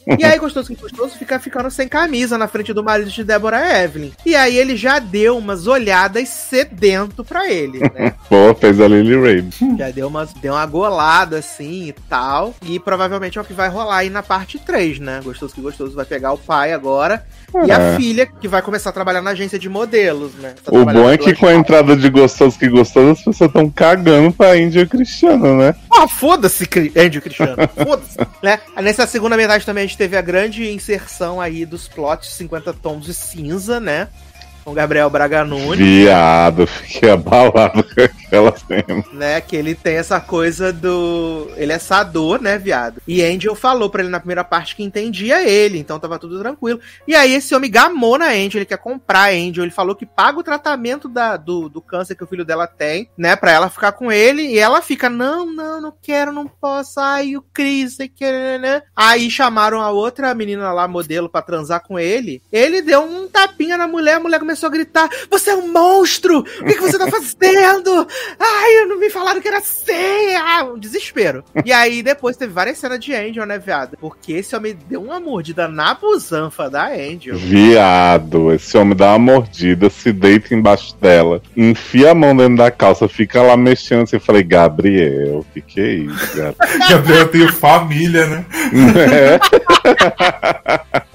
Gabriel, que a gente já falou aqui, que com 49 anos tá mais jovem e mais gostoso do que nunca. Ele tá desesperado, né? Ele tá desesperado por Angel, né? Ele quer ficar com ela de todo jeito. Vamos ver se agora que ela foi presa, se ela foi, que ela foi presa, se ela vai ficar com ele, aceitar, né? E por enquanto ela tá renegando. O cara falou que vai pagar o tratamento todo do filho, foi na casa dela, fez comida, deu comida pra ela, pra empregada, deu presente pro filho. E ainda assim, ela fica des- desdenhando de, de Gabrielzinho, né? Uhum. Hum. Menino, e eu queria saber, se você puder me contar, quem que teve cena de sexo ao som de Creep do Radiohead no cover, que eu vi o povo no Twitter ouriçado dizendo assim, não é possível que usaram essa música em cena de sexo, como se fosse uma Ah, menino, não foi verdade secreta, foi na novela nova da Semana. Ah, achei que era Cauã e a Lili. Moraes transaram ao som de creep. Gente, nem sabia que podia cena de sexo em outra coisa que não é verdade secreta. É, mas foi aquele sexo mais lesco-lesco, mais soft. Entendi, Entendeu? soft gay. Exato. Aí nessa segunda parte também tivemos muitas tocadas de Billie Eilish, né?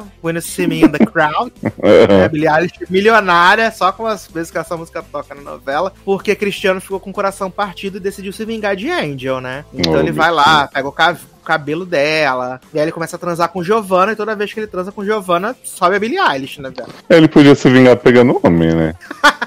Acho que ia ser uma boa, uma boa virada pra Cristiano. Falando em pegar homem, menino, tava tendo plot, né, que Visky, né, tava pegando na encolha o Joseph, né, que é o, o Ícaro Silva. Tava Aham. pegando o Joseph. E Joseph ficava naquele negócio de que, que eu falei pra vocês na, na outra Não vez. sou viado, Ele- né? É, não, sou viado, gosto de safadeza.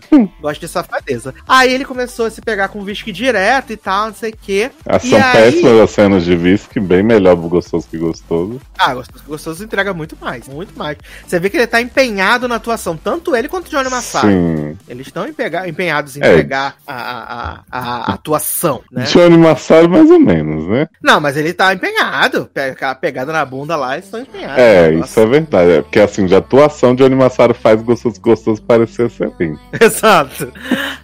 Aí, menino, Joseph fala pra Vice: a gente pode ficar junto, mas eu vou continuar saindo com mulher e você não pode contar pra ninguém que a gente tá saindo. É Uhum. a, a forma da gente ter esse relacionamento. Você topa? Aí Vice que topa, né? Aí eles estão lá na boate lá do, do menino lá do Candinho, né? E aí Joseph começa a pegar uma modelo, né? Beijar na boca, não sei o que. Vice que fica triste vai embora. E aí fala pra, pra, pra Joseph que não quer mais se relacionar com ele, não sei o que. Nananã. Aí agora no último capítulo da segunda parte, Joseph vai lá e fala: Não, eu tô apaixonado por você, eu vou te assumir, e a gente vai poder ser um namorado, você pode falar que eu sou seu namorado, não sei o que. Que antes o, antes o Visky deu todo um textão falando assim: Viado, eu andei na, na, na marcha gay, marcha gay não, na parada gay de Nova York, e aí eu tenho que ficar agora me escondendo no armário por sua causa, não sei o que, nanã. E aí, no fim, resumindo, eles ficaram juntos, né? Ficaram juntos. Whisky e dona de si, né? Exato, dona de mim, maravilhosa. Tinha que ter uma- um textão de whisky dizendo assim: Eu não quero sexo. Eu não tô aqui pra isso, não sei o quê. E aí tocando dona de mim. Ai, ai. E aí, em paralelo, também a gente tá tendo o plot lá do irmão da Giovanna, né? Que ia ter o grande plot aí do romance dele com o traficante. E o traficante morreu, né, menino? Caiu da janela. Ô, gente. Eu fico Ih. triste é com o moço Zé Gui, Guizé. Guizé. Que, Tá com o que plot da, da mulher drogada, né, viado? é, que é um gostoso e não tem essas cenas boas, gente. O É, bichinho. tem uma cena dele de cueca com a mulher. Não, eu já vi ele de cueca e tal, mas queria ver com o Gabriel Braga Nunes, né? Que é- Adoro. Ou com o Rômulo Estrela, ou com Gostoso que Gostoso. Pode escolher, pode ser até com Fisk. Essa mulher do, do Guizé, ela tava tomando os comprimidos pra emagrecer que tem anfetamina, né, velho? Aí na primeira semana ela já tava louca, né? Agora essa mulher tá possuída. Tá com a cara toda Nunca vi craquelada. uma droga de tão rápido, a nova Grazi, né? Gra- Viado, essa mulher, o, o médico, a médica falou que ela pode ter danos permanentes cerebrais por Gente. causa da droga que ela tomou. Eu fiquei, que garota, parece ser doida.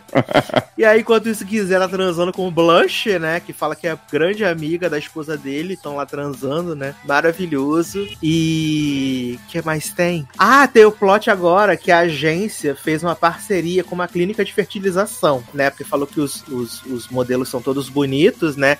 Então eles podem doar esperma e óvulos para Meu Deus! fertilização. Exato. A que ponto chegamos, Valci?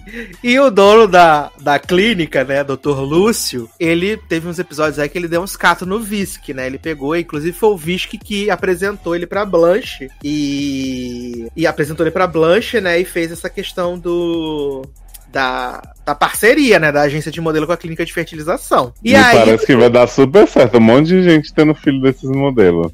viado, teve o primeiro modelo que já doou o, o, o esperma, né, pra, Uhum. Pra poder fazer filho. E aí, Dr. Lúcio tem um fetiche, né? Ele contratou um modelo que inclusive é o modelo que doou esperma, e a modelo para transarem enquanto ele fazia de se fazia de voyeur, né? Ficava ali observando eles transarem. Uhum.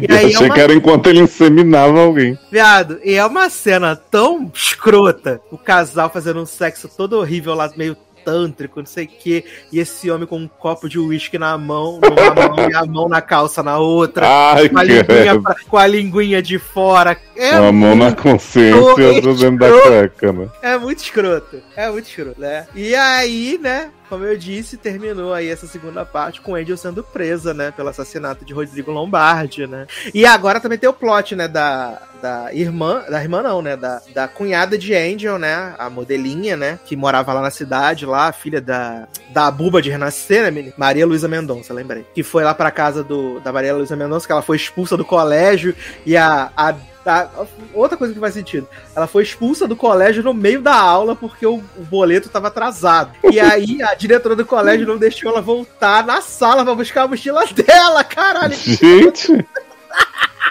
Foi tipo a minha barra do incêndio. Eu não podia pegar as coisas.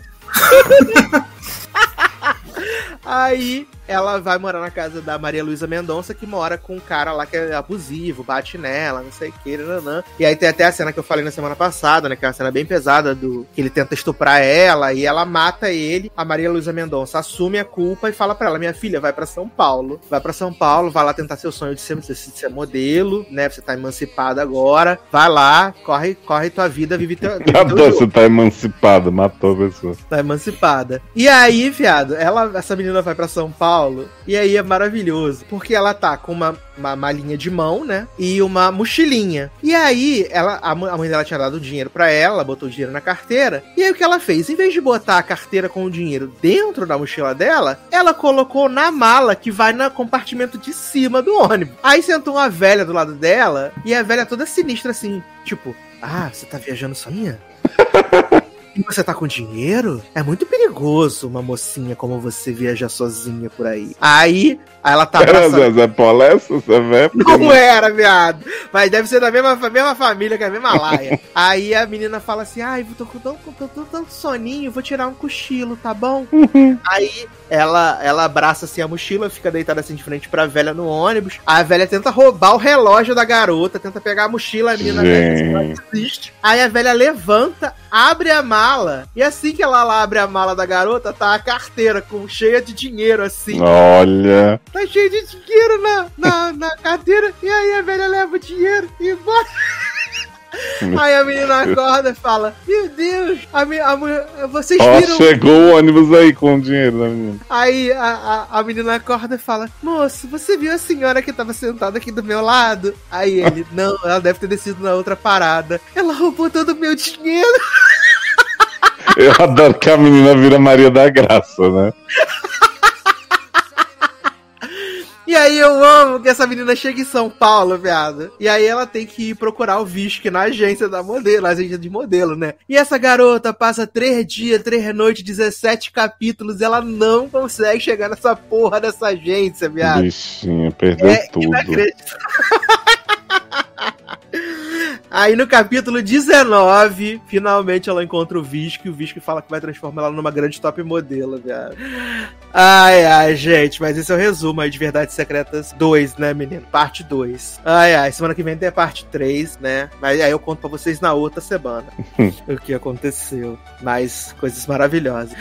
Mas quem acaba de chegar aqui, menino, vindo de sua nave espacial, é ele da Loja Generoso. E Eita! aí, gente? E aí? Cheguei aqui no auge, né? Da menina Sim, que teve seu dinheiro da dinheiro da Graça, né? menina. Perdeu É. no ônibus. Eu tava comentando que a, a narração do Sácer é tão maravilhosa que até parece que a novela é boa, né? Quando a gente Sim. ouve assim. Dá até vontade Nossa. de assistir. Se botassem a narração dele na novela, eu assistia. Se botasse na Globoplay ao invés do episódio, Exato. via. Sem dúvida nenhuma. Botava cenas passando assim, né? Enquanto ele fala. Yeah, mas e aí, pessoal? Como é que vocês estão? Desculpa o atraso aí.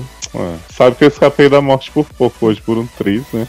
É, eu- fiquei sabendo desse plot aí do Limite da Morte, né? Leila Lopes. Você, Exato. própria Laura do Logado. Berenice segura, né? Nós vamos queimar. Creio, creio que terei que ouvir, né? Esse programa pra saber o que rolou. Nem contei, tava te esperando. Ah, amo. Conta então.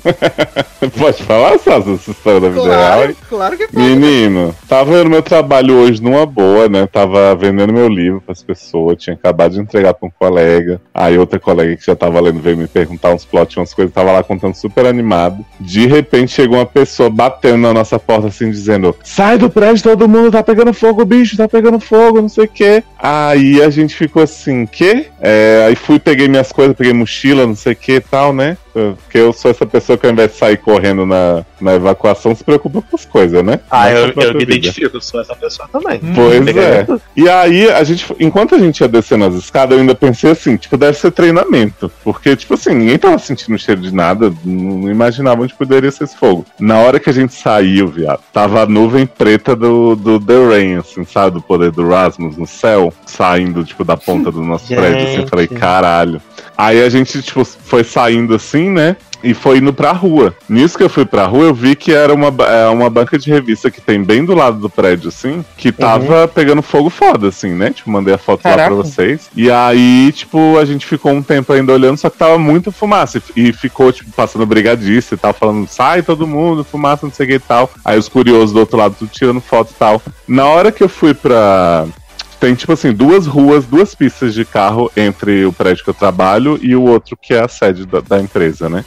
E aí eu passei essas ruas, fui pro outro e, e, tipo, tirei essas fotos da banca e tal, não sei o quê. Só que na hora que eu comecei a tirar essas fotos, começou a subir a labaredona de fogo na, na banca, assim, e o calor começou a chegar em mim. Duas ruas depois. Gente, meu Deus. Aí eu falei, eu vou sair daqui porque essa porra vai explodir ainda, né? Tipo, Uhum. porque tava, tava com cheiro Será de que tinha gás. gás de dentro? Ah, provavelmente tinha gás. Então, aí eu descobri depois o plot nos, nos jornais aqui locais, né? Que foi o Vale seguinte. dizer que é a melhor parte pra mim. Gente, é, é bizarro. O que, que acontece, Darlan? Essa banca, ela, ela é tipo uma banca de revista de um lado e do outro tem uma lanchonete. Uhum. Então a, a dona da banca tava fazendo umas marmitas que ela vende lá. E aí o- um cara da empresa de gás foi lá fa- tipo, fazer a troca dos botijões, não sei o quê. Aí parece que ele trocou primeiro. E ia resolver alguma coisa lá, e ela falou pra ele assim: Não, deixa aí que eu arrumo, porque o pessoal tá, tá apressado aqui pras marmitas e tal. Só que aí o cara foi mexer de novo, e aí a válvula de gás escapou e foi direto na panela que a mulher tava fazendo o, a marmita.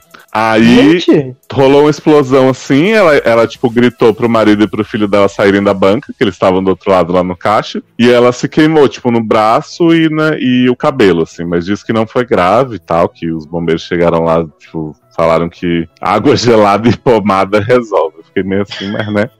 que? E aí o. Mas uma dúvida, ele estava, ele estava mexendo no gás enquanto ela estava cozinhando. Pois é, eu achei muito estranho. E se eles falam assim, ah, eles sempre fazem essa manutenção já há anos e tal, eu achei, achei esquisito. Perigoso, né? Porque quando Pois você é. vai mexer no gás, tem que ligar tudo. É bem perigoso. Uhum. Você não pode nem acender luz, nada, porque dependendo se tiver algum vazamento, se você acender a luz pode explodir. Tem várias coisas de Pois é. segurança. Caramba. E aí parece que eles não tinham seguro, assim, porque Nossa, eles, eles tinham em algum período, mas tinham, tipo, tinham, tipo, cancelado por conta da, da crise e tal. Uhum. E aí pegou, pegou um pedaço lá, tipo, uns ar-condicionados, uns negócios mesmo da, da firma, né? Mas não, não se machucou ninguém também. E aí.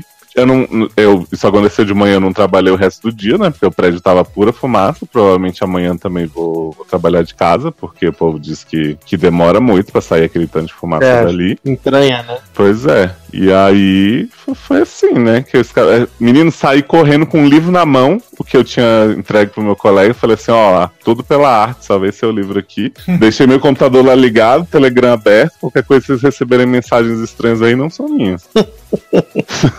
não, fui, não, são, não foram meus amigos, hackearam, hackearam meu Telegram. Mas, cara, é. mas espero que eles fiquem bem, né? Porque Sim, ainda mais sem seguro, na crise que a gente tá. pois é. E era um negócio muito se- antigo, assim, sabe?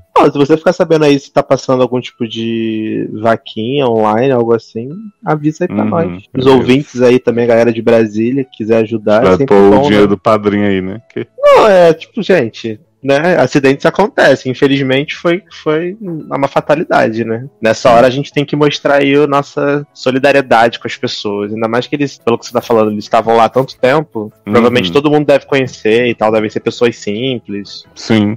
É foda, é foda. Enfim, espero que eles fiquem bem, mas perderam tudo então, né? Sim. Pegou fogo, e, mas pelo menos ninguém se machucou, então.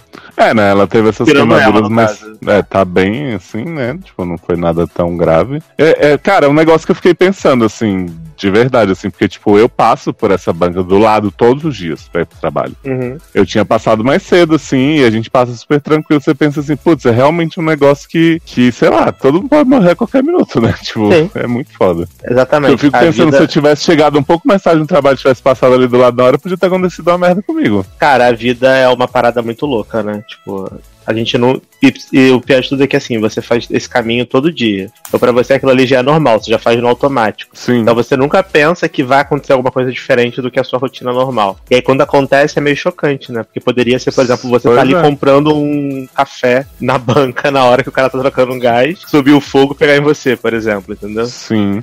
Não, Então, e é- essa é experiência de você sair correndo com o povo do seu trabalho, você vê, tipo, o pânico na cara das pessoas sem entender direito o que tá acontecendo e tal. Uhum. É um negócio, assim, que eu não, não, não tava. Não imaginava passar, não, sabe? Sim, mas, agora a gente entende, obviamente, né? Não vou fazer piada da situação, porque é uma situação bem horrível, gente, não é uma piada.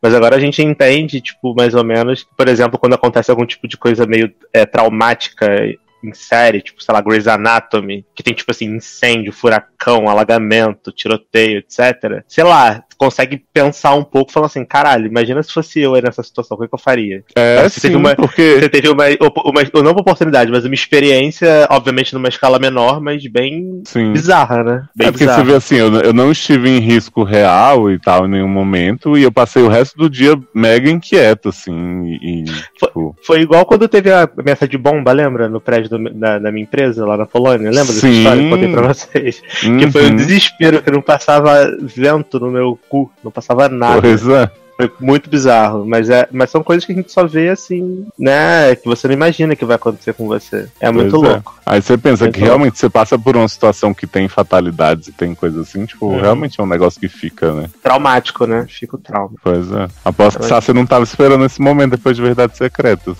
É esse momento de reflexão, né? Pois Mas é. agora são verdades, verdade, né? É, mas aí, Uhum. tá vendo? Verdade secreta tava tão ridículo que a gente precisava trazer uma dose de realidade, né? Verdadeira aqui pra vocês. Algo pra se pensar. Mas vamos falar então aí de uma coisa pra gente encerrar esse podcast maravilhoso, né, meus amigos? Vamos falar aí de Eternos, né? Tudo. O novo Amo. filme da Marvel, né, meus amigos? Tá descendo, não era? Tá descendo. Ah, é verdade. É do Zack Tá Snyder, descendo. né? Tá, seis- tá 600. Tá 600. Grande filme da O filme que era pra ter saído ano passado, né? Mas aí por causa de toda a nossa tour da Covid aí, ele acabou sendo adiado, né? Acabou estreando depois, Shang-Chi, ele ia ser antes, né? As loucuras tudo aí. E finalmente a gente conseguiu assistir a, a obra, né? Dirigida por Chloe Zhao, né? Inclusive ela rodou o filme antes de ser vencedora do Oscar, né? Por Nomadland. E a gente vê aí todo o trabalho dela, maravilhoso, filmagem, filmando belíssimamente. E também o elenco, que tava todo mundo muito ansioso por ser um elenco diverso, né? Um elenco com bastante, bastante gente, né? 10 personagens principais aí. E Kit Harington também. e Nunca critiquei. jamais, grande, grande herói. Kit Harington. Grande Dark Knight, né? O herói dele. É verdade, Dark Knight Rise. E aí eu queria que Leózio, né, menino, trouxe essa sinopse aí desse novo filme de heróis da Dona Marvels. Vixe, a, a sinopse de Eternos é difícil. Você quer que eu dê a básica pra depois a gente dar os spoilers? Pode ser, pode ser. Olha, Eternos, então, conta a história aí de uma, uma raça, né, de, de seres imortais, que eles protegeram a Terra durante muitos anos, assim, né, então vemos vários momentos deles na, na Antiguidade, na Grécia Romana, né, em vários, Babilônia, Macedônia, e aí protegeram somente dos deviantes, né, que são uma outra raça aí de, de monstrinhos muito, muito oriçadinhos, então eles não podiam interferir no desenvolvimento da humanidade no que não fosse com relação aos deviantes, né? Então a explicação que é dada para não terem mexido com Thanos, com, com as outras coisas da Marvel. E eles tinham uma missão aí que não se entendia muito bem qual era. Em algum momento eles se separam, né? E aí cada um vai viver sua vida infiltrado na, na humanidade atual, sem envelhecer, né? Uma coisa meio crepúsculo, então a gente vai vendo aí cada um no seu momento de vida. E aí eles descobrem, né? Em algum momento tudo muda, tudo mudou, como diria Sebentinho. E eles descobrem que antes de, de poder ir, voltar para casa, né? Como eles acreditavam que aconteceria, eles vão ter que resolver umas paradas. Uma última missão, né? Exato. É, acho que você resumiu muito bem, Léo. Tipo, tô impressionado você conseguiu contar a história sem dar nenhum tipo de, de dica, né? Nenhum Tem spoiler. nenhum spoiler. Tô impressionado, real. Eu não conseguiria. Eu já, eu já tava falando aqui de plot do filme, já ia estar metido com, com spoiler com certeza. Tu viu duas vezes, né, jovem? E aí? Eu? Eu vi quatro. Gente, Amo. Eu vi quatro. Mas- Eu vi uma uma pra eu vi- cada personagem da Terra. Aham, ó, eu vi uma, eu vi uma com você. Não, com você eu não vi. Eu vi uma sozinho, vi uma com Diego e, e Brito, meus amigos, vi uma com Marquito e Vicente, Olha, e vi Brito, uma hoje. Hoje sozinho de novo. Hoje eu tive a experiência maravilhosa de ver dublado no IMAX aqui perto de casa. E assim, é uma experiência antropológica incrível, assim, é uma coisa maravilhosa, porque, gente, do, filme dublado eu não consigo. É muito ruim. Hum. É muito Você ruim. vê, que, você vê que Darlan, até fora da Polônia, consegue usar o passe de cinema dele pra ir todo dia, né? Sim. Então, mas é que eu descobri que aqui, é, que eu tô em Anchieta, né, onde minha mãe mora. E aqui, em do lado que é Guadalupe, o cinema é 10 reais. A tela gigante Hum. IMAX. 10 reais durante a Dublado. semana. É Só que é dublado. Aí o que, que eu fiz? Eu falei, ah, eu, eu vi primeiro na, na estreia, né? Na estreia não, na pré-estreia, que o logado me proporcionou. Muito obrigado, É, uma Eduardo Leandro, que me, cabine que proporcionaram essa cabine de imprensa aí pra ver no IMAX, que inclusive recomendo. O filme é lindíssimo no IMAX, impressionante. Som é uma coisa assim sensacional. É, e aí depois assisti é, uma outra vez no New York, mas não no IMAX, no normal. Uma vez no, outra vez no UCI, mas no North Shop. E agora aqui em Guadalupe. E pretendo ver mais. Se tiver sem fazer nada de tarde tiver 10 reais, vou ver de novo, porque Ah, eu adorei o filme. Achei o filme muito legal.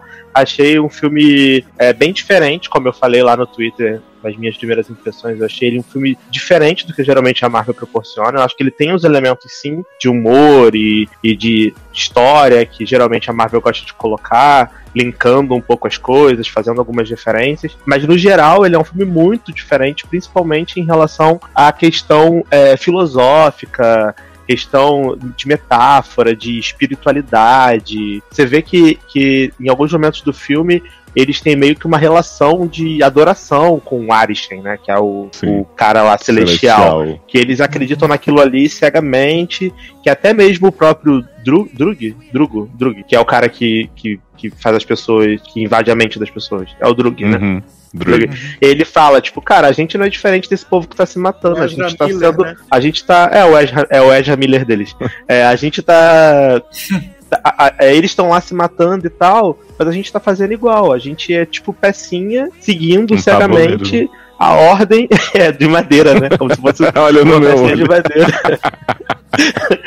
seguindo, seguindo uma ordem de alguém superior e a gente nem questiona isso daí, tá ligado? Por que, que a gente tá fazendo isso? Será que o nosso que a nossa missão realmente não é uma missão pra ajudar os humanos? Então, é esse Uhum. tipo de discussão que eles trazem pro, pro filme, eu acho uma discussão muito rica, sabe? Em relação à a, a, história mesmo. Eu, por exemplo, eu não consigo me lembrar agora de um filme da Marvel, talvez Pantera Negra tenha me feito refletir sobre algumas coisas da vida, porque fala diretamente comigo, mas, tipo, em geral, assim, sem. que não levanta 450 milhões de bandeiras, o filme não levanta. Tudo, aquilo- tudo ali é feito de forma muito natural. Tipo, ele- Uhum. eles têm personagens muito diversos, não tem o, o herói negro gay? Tem, mas ele não fica levantando barra de negritude e, e barra LGBT. Ele fala, beleza, sou gay, eu não mudaria nada em mim, vivo minha vida aqui, foda-se. A menina lá, a Macari, maravilhosa, melhor eterna, é, que é. Que é A velocista mais rápida do mundo, surda né? muda, Chora é surda muda ela, não é? É surda muda o termo correto? É, não se Não usa sei. surdo mudo, não. eu não sei, Ela gente, é- desculpa. Qual é o termo correto pra pessoa muda? É Muda, né? Surda. É Surda. que, não- é- é que, É é que surda. é- tem toda uma questão da fala que, assim, na verdade É. não é que ela não fala, né? Tanto que tem uma Ela parte fala. que ela grita quando diz.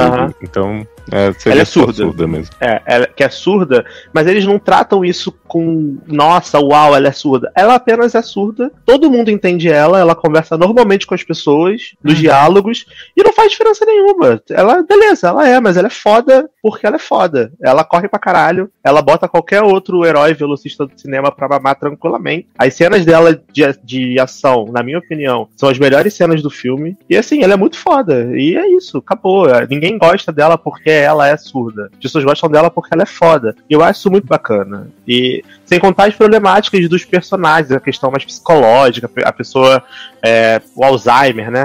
A Alice Grey de Angelina Jolie, todo esse plot aí de, né? Todo esse plot de costumava ser uma cirurgiã e tal, que eu também achei super interessante, apesar de ter achado que ela foi um pouquinho subutilizada, na minha opinião, a Angelina Jolie, mas eu também achei Hum. pra personagem dela um plot super interessante e diferente. Então, Eu Ela acho tava, acho legal. ela tava ali pra ser bonita, né? Vamos falar a verdade. É, então. Eu acho que assim, eu acho que eles realmente tentaram é, usar essa coisa dela não se lembrar, mas na verdade tem uma lembrança que era original, enfim, né? A gente vai entrar nos pormenores. Pra falar de distúrbios mentais. Mas é, eu achei interessante a intenção, mas eu não sei se foi Uhum. tão bem resolvido assim, porque uhum. tinha hora que ela fazia tipo, ai, não é hora pra você me atacar, Tina, não sei o que. Tipo, eu não gostei tanto dessa parte dela, mas assim, eu, eu admiro o que, o que se tentou, sabe? Eu não sei se Uhum. o resultado foi tão bem, mas eu entendi. Entendi.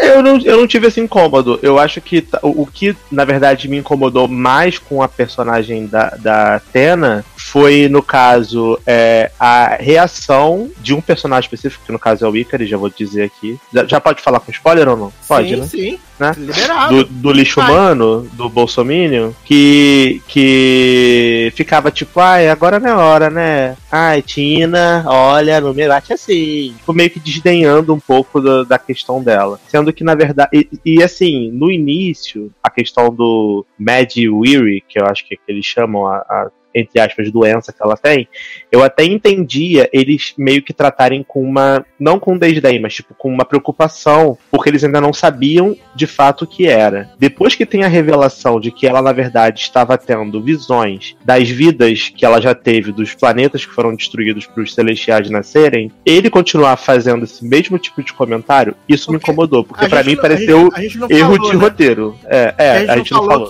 os, a gente não falou que os Eternos, a gente descobre que em certo momento, que na verdade são androides, né? Eles são Isso. androides criados pelos celestiais e que afinal de cada missão eles são levados de volta pra cá, se a memória é resetada, né? E aí começa tudo de novo. Uhum. E a Angelina Jolie tava tendo um, uns engasgos dessas memórias anteriores, né? Ela teve uma pane no sistema, alguém me desconfigurou, né? Como diria a Pete.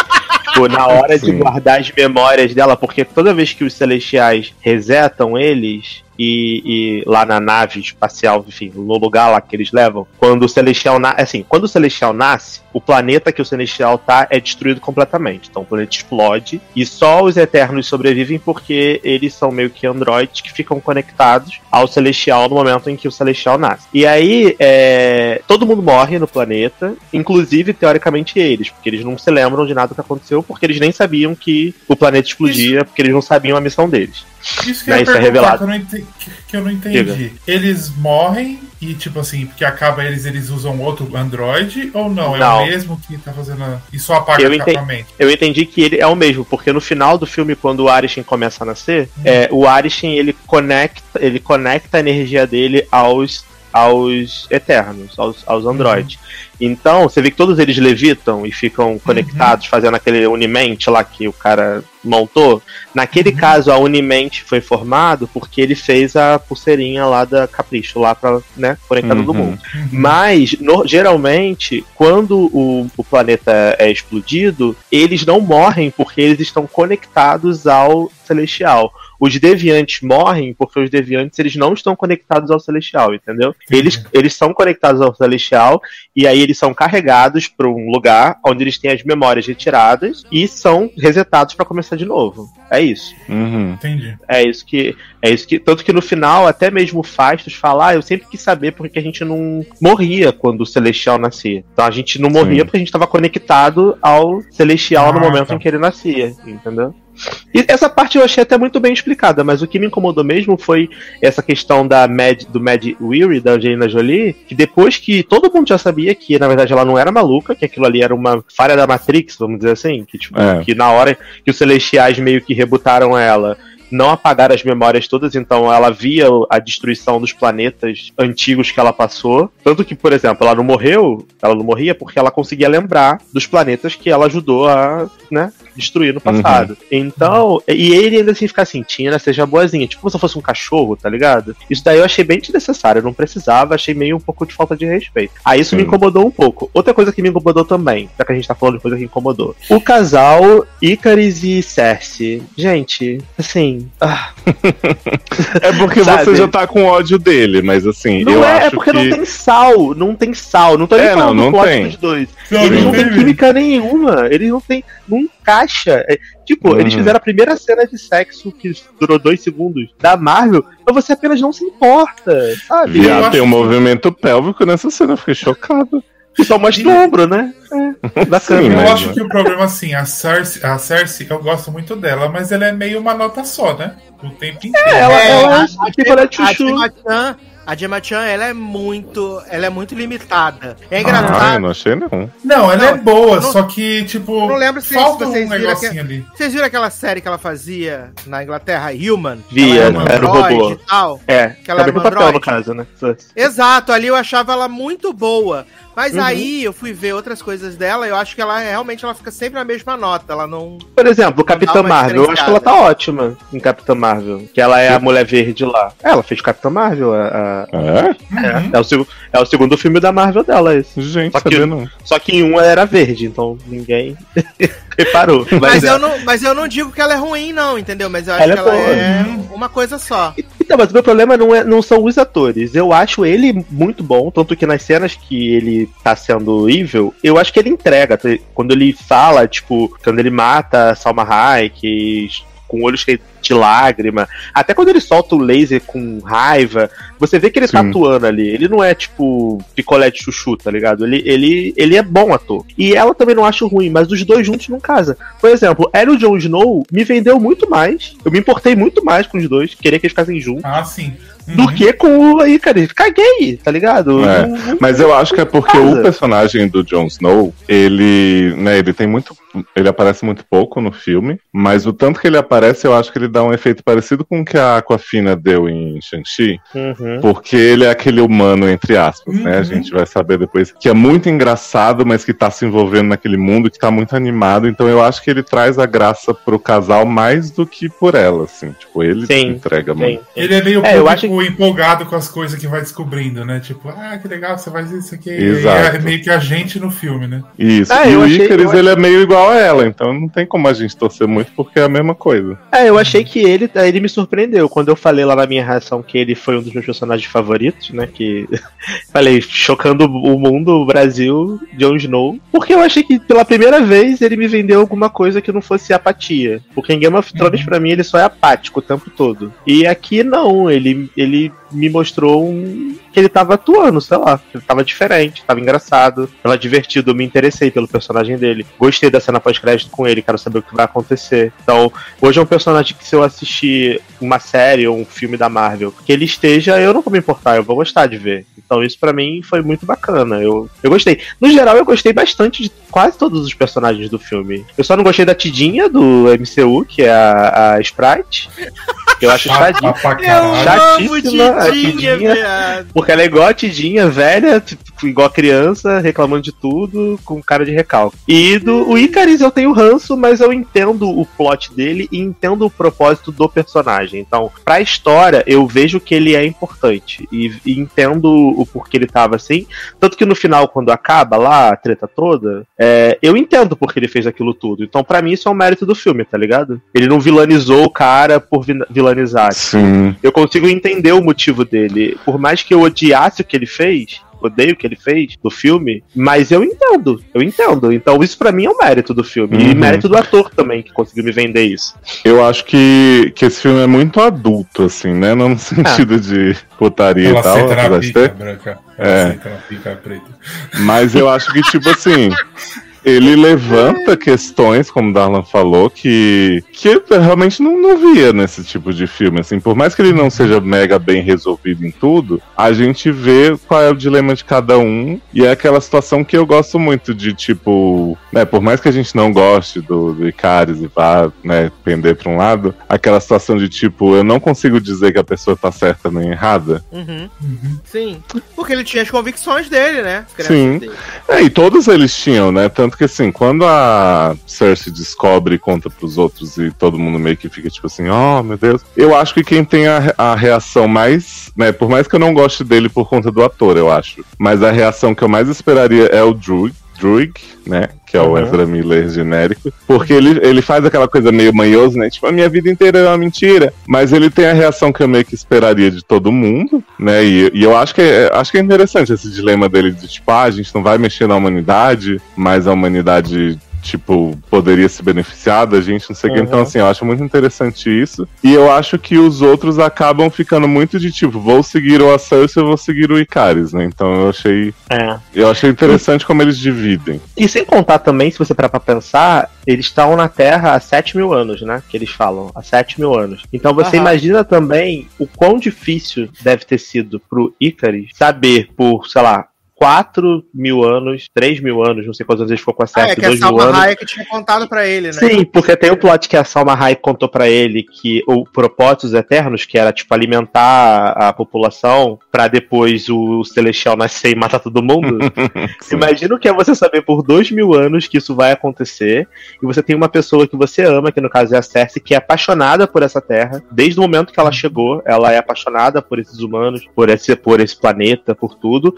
E você não pode contar pra ela, a pessoa que você mais ama no mundo, a verdade. Então você meio que tem que ficar Uhum. escondendo, porque a sua fé no Arishem e, e a sua cegueira pela, pelo que a Salma Hayek, pela Ajax falava, era tão grande, porque aquilo ali é só o que você conhece. Quantas Tanto que pessoas. Tanto Diga. que eu entendo muito quando ele fica puto que a Salma Hayek fala assim, menino, desistir desse negócio aí Uhum. de eliminar os humanos, que agora vamos ter que salvar eles. Eu entendo a- como ele ficou puto, porque ele ficou milhares de anos guardando aquele segredo das pessoas que ele amava, e aí do nada, tudo que ele, que ele tinha como verdade absoluta se tornou uma mentira, sabe? Isso se chama o quê? Roteiro e personagem bem escrito. Por quê?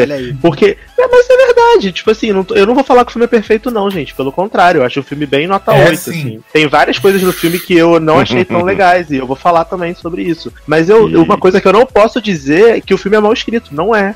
Eu acho que o que eles colocam pros personagens, todos eles foram muito bem escritos e foram muito bem caracterizados. Todos eles têm uma motivação. Pode ser uma motivação meio bosta, como por exemplo o Bollywood lá, que é o. Qual o nome dele? Namorado da McPhee, né, viado? E eu, eu adoro O, grande fujão do filme, né? É, que aparece no meio da treta. Eu adoro o personagem, acho super divertido e engraçado. Mas é um fato que ele não serviu pra nada no final, porque ele foi embora na- quando todo mundo precisava dele, ele meteu o pé. Isso pra mim eu achei ridículo. tipo assim, Eu acho incrível o que ele some. Exato, embora. brigou, né? Ruby Rose É, brigou tchau. com a Carissa. Eu achei incrível que ele sumiu do, do ápice. E aí no final ele aparece e fala assim: Nossa, a gente salvou o mundo, né, menina? Aí eu fico assim, que? Todo mundo seguiu seu coração, né? Até o Icarus. Pelo menos o Icarus estava lá, né? Você nem lá apareceu. Sim.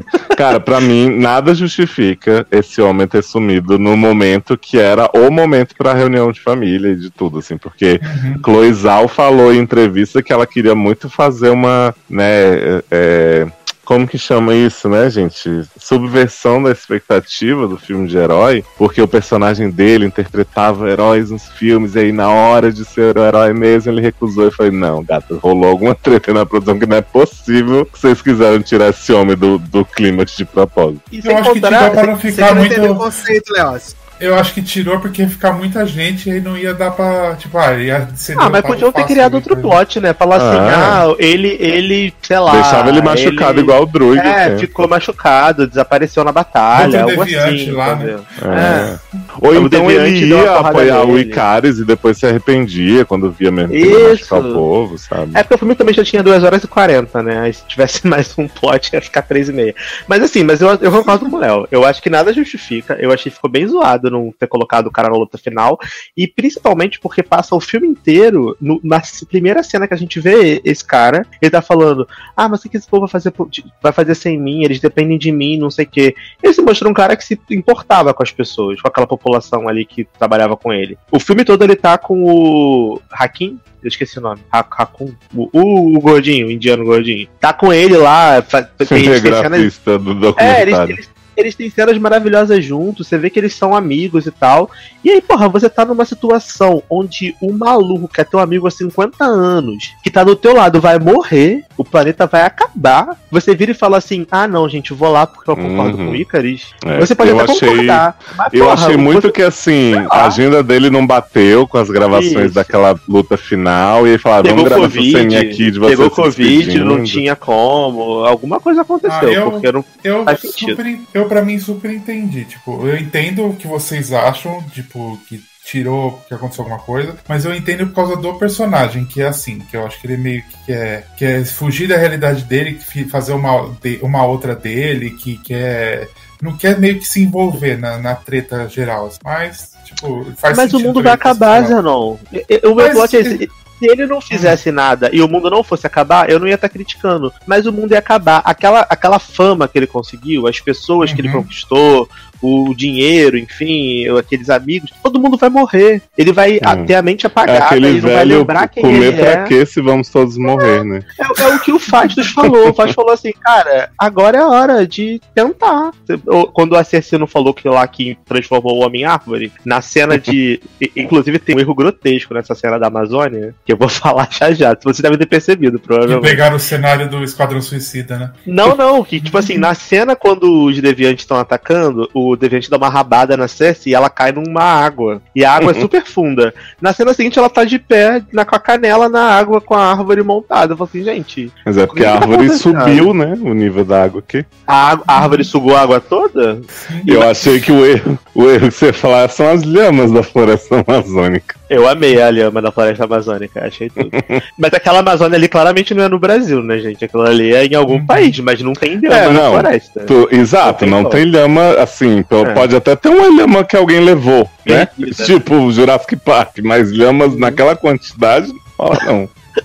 É, foi muito boa aquela lhama lá mesmo. Porque no meu cinema as pessoas estavam assim, meu Deus, as pessoas falando espanhol na Amazônia. Eu falei, gente, mas não tem Amazônia só no Brasil, né? Sim. Vamos aprender geografia um pouquinho também. Cara, mas uma coisa que eu preciso falar desse filme, é, um pouco a sério, um pouco zoando, Hum. é a grandiosidade das cenas antigas, assim, das landscapes de cidades que não existem mais, né? Pra, pra Leandro Uhum. ficar feliz. E de como eles encaixaram essa coisa de ir e voltar, assim, no- em vários anos que, que os Eternos estavam aqui. Porque, assim, pra mim, preencheu perfeitamente a lacuna de tipo, ah, acredito que essas pessoas, esses robôs, né? Android, estavam aí o tempo inteiro e, e foi tudo muito importante, a coisa deles protegendo a muralha e não sei. Cara, eu achei muito foda. Achei realmente que, não sei, quem fala parece filme da DC, não viu o filme da DC, porque não existe filme da DC que faça cenas como esse filme fez. Assim. Talvez o primeiro Mulher Maravilha ensaie um pouco no começo, mas Uhum. esse filme realmente foi muito além, assim, em qualquer coisa que você espera, sabe? Eu achei legal que eles, eles usaram esse vai e volta, né? Esses flashbacks pra poder ir contando as histórias dos personagens. Então, primeiro, quando você começa, já começa lá mostrando eles chegando na Terra, atacando os deviantes. Aí depois tem lá na Macedônia? Não, Macedônia não. Babilônia. Lá na Uhum. Babilônia. Aí você vê. Cara, outro personagem que eu preciso muito falar, que infelizmente se foi, né? Que eu amo, é o Gilgamesh. Perfeito. Personagem maravilhoso. Assim, po- poderia ter matado o Kingo, por exemplo, no lugar do Gilgamesh. Ia ser muito mais útil. Eu entendo porque É, mataram é o que a Gilgamesh. morte dele eu acho que teve um impacto muito. Dá um propósito grande, né? pra, até pra própria Atena e tal, pra ter o momento dela lá no final e tal, lutando com o cara. Talvez o Gilgamesh Uhum. seria too much na luta pro, pro, pro Icaris ficar, tipo, fodão. Porque o Gilgamesh meio que rivalizava, vai. Porque ele tinha É, aquele ele é punho bem fortão, meio Uhum. que ia cai na mão com, com o Icaris no final. Mas Sim. assim, eu adorei o personagem do Gilgamesh e a própria Salma Hayek também. Por mais que ela tenha sido meio filha da puta é, no início, novamente, eu entendo o motivo pelo qual ela foi filha da puta, porque pra ela aquilo ali era a realidade que ela conhecia. Não era o primeiro planeta que ela tava cultivando pra fazer a nação celestial. E acho legal quando ela conversa com o Icarus e fala, tipo, cara, eu vi algo diferente nesse povo. Tipo, eu vi eles Uhum. roubando, eu vi eles matando, eu vi eles fazendo várias coisas, mas também eu vi eles amando, eles sendo felizes. Tipo, Thanos devastou metade da população e esse povo deu um jeito de retomar todo mundo. Tipo, que força de vontade é essa? Tipo, é, é bizarro. Esse, esse pessoal tem alguma coisa especial, tá ligado? Então eu não Uhum. consigo é, concluir o meu, a minha parada. E eu achei isso legal também porque mostrou lá no início do filme, a primeira vez que a gente vê ela conversando com o Arishem, ela falando tipo, ah, eu vejo algo diferente nesse povo e tal, e ele fala, não se apegue, você tem que fazer assim, assim, assado. E ela fala, ah, eu não vou te decepcionar, não, não, não. Então você já via que ela tinha esse sentimento, mas ela tava meio que escondendo. Só que depois, quando ela liberou eles pra viver e ela foi viver e começou a se apegar àquelas pessoas, com a à humanidade, ela meio que não conseguiu se desapegar, sabe? Então, Uhum. e eu acho que o Icarus funciona muito bem no filme também por causa da Salma Hayek. Porque nos momentos, principalmente no momento em que ele vai matar ela, que ele leva ela lá pra ver o. Ia falar dementador, nada a ver. O deviante. pra ver o deviante. É, que, ele, que ele fala, tipo, eu não posso deixar você fazer isso. não- a gente não pode ir contra o Arishem. Que ela fala, ah, Icarus, é bata a mão no rosto dele e fala, eu te levei pro mau caminho, não era o que eu queria e tal. Você sente a, a, a dor, sabe? Sei lá, eu posso estar sendo muito emocionado porque eu vi o filme quatro vezes e aí eu tive de prestar atenção nessas coisas, mas tipo, você sente na atuação dos dois ali que, tipo, a atuação lunática dele de cegueira completa, é, sei lá, casa com ela percebendo que ela acabou levando ele com uma boa intenção pro lado errado e ele falando, tipo, cara, isso é o que eu conheço, eu não tenho como Uhum. dizer agora que eu não vou fazer, eu não vou cumprir a minha missão, entendeu? E aí, Sim. tipo, é, sei lá, é muito complexo. As relações e são até- complexas, eu gosto Eu disso. acho que a gente pode pensar assim, ela né, teve esse processo de mudar de ideia e até tentar convencer o Arishin, mas ela aceitou a missão por muito tempo. Uhum. Então, tipo, é normal que outra pessoa que soubesse não aceitasse de cara ou ficasse. Porque ele segue, né, o Arishin até o final, o Icarus. Sim. Mas ele fica zoado da cabeça quando ele Sim. descobre o negócio, assim. Agora, eu posso começar a ser chato, né, em relação à premissa? Devemos. Claro. Tipo, eu acho que o, o plano do Arishin é muito é muito cheio de conveniências pra mim. E isso, assim, isso não tira o mérito do filme. Foi um filme que eu me diverti pra caralho. Que eu me surpreendi com cada reviravolta. Eu não tiro isso de jeito nenhum. Mas é aquela coisa. É tipo a viagem no tempo de Ultimato, né? A gente tem que deixar pra lá pra curtir. Porque, tipo, o que o Arishin explica ali pra Cersei, né? Quando ele revela o plot twist primeiro. Ele diz que eles enviam sementes, né? Celestiais pra cada planeta. E que eles criaram os deviantes pra acabar com os predadores naturais de cada planeta, né? Então, no caso, a gente vê um deviante lutando com dinossauros, mas que eles evoluíram e que se tornaram predadores também, né? Até Uhum. aí, beleza. Aí ele fala: criamos os Eternos porque são uma raça que não, diferente dos deviantes, não evolui e que vai acabar com os deviantes e, e vai fazer esse equilíbrio pra gente. Beleza. Primeira coisa que eu pensei é: por que diabos vocês ainda estão mandando deviante pros lugares depois disso? Vocês podiam mandar só Eterno pra matar Predador, né? Então já fiquei meio. Mas beleza. Aí a segunda parte do plano dele é: ah, beleza, a. Eu esqueci o nome da personagem da Hayek. É, a A Jack. Ajax, A né? Jaque. AJ. AJ. Ah, chama de Jaque. Jaque pra Isso. A A Jaque é tombar. Jaque, ela sabe da missão, né, do, do que é o propósito deles, mas vamos combinar que ela não precisaria saber da missão, porque assim, se o, se o, o plano do, do Celestial lá é só deixar a humanidade crescer sem interferência, não sei o quê, ele podia não contar nem pra Jaque, nem pra ninguém, e deixar o tempo passar, né? Uhum. Então, assim, já não entendi porque que ele contou pra ela, mas beleza, contou pra ela. Ela morreu, né? Icarus matou, e a Cersei virou a, a guardiã. Aí, Uhum. isso eu queria perguntar pra vocês. Vocês acham que o Ashrin, ele tem noção do que tá acontecendo com os Eternos na Terra? Ou ele só realmente tem aquela via de comunicação com ela?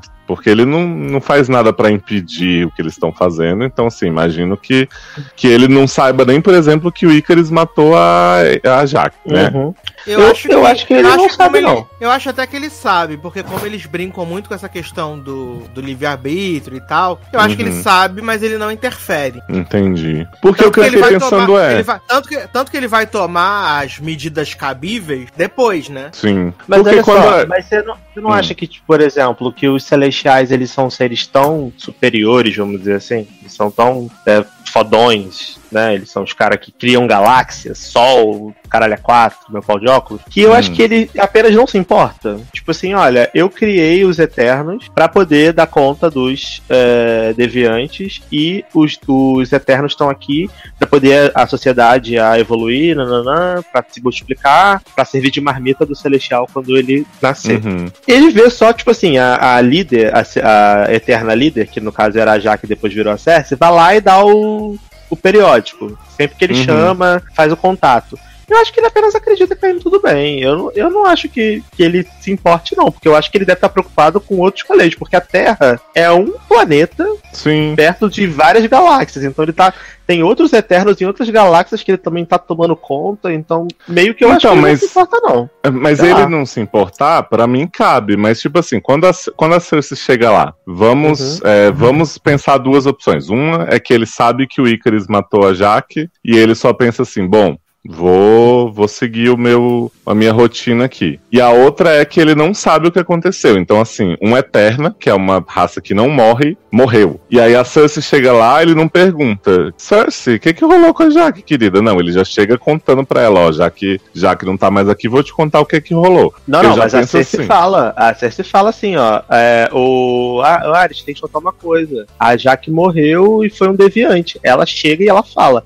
A primeira fala dela pro Arishem é: a, a Jaque morreu e foi um deviante. Matou ela. Ela fala que foi um deviante. Eu acho que ele apenas acredita. Tá, mas um ele deviante. não. Mas ele não pensa, tipo assim, é, a, a mulher que já tava questionando minhas ordens morreu e chegou essa outra aqui. Algo estranho está acontecendo. Ele vai e conta pra, pra Cersei a um dia desse celestial dele nascer, que ele podia deixar quieto novamente, né? Sim, isso eu que só- concordo. Isso eu concordo. deixar Isso, rolar. isso ele poderia apenas não ter falado. Isso eu concordo. Mas eu Pois acho é. que, tipo assim, quando a Jaque morreu, provavelmente os Eternos, eles. ah, Isso, isso aí é também a suposição minha, né? O filme não fala isso em momento nenhum. Isso aí eu, eu sei lá, tirei da minha cabeça assistindo. completou Às vezes, pros roteiros. às vezes nem é, completei essa lacuna na minha mente, que o filme explicou.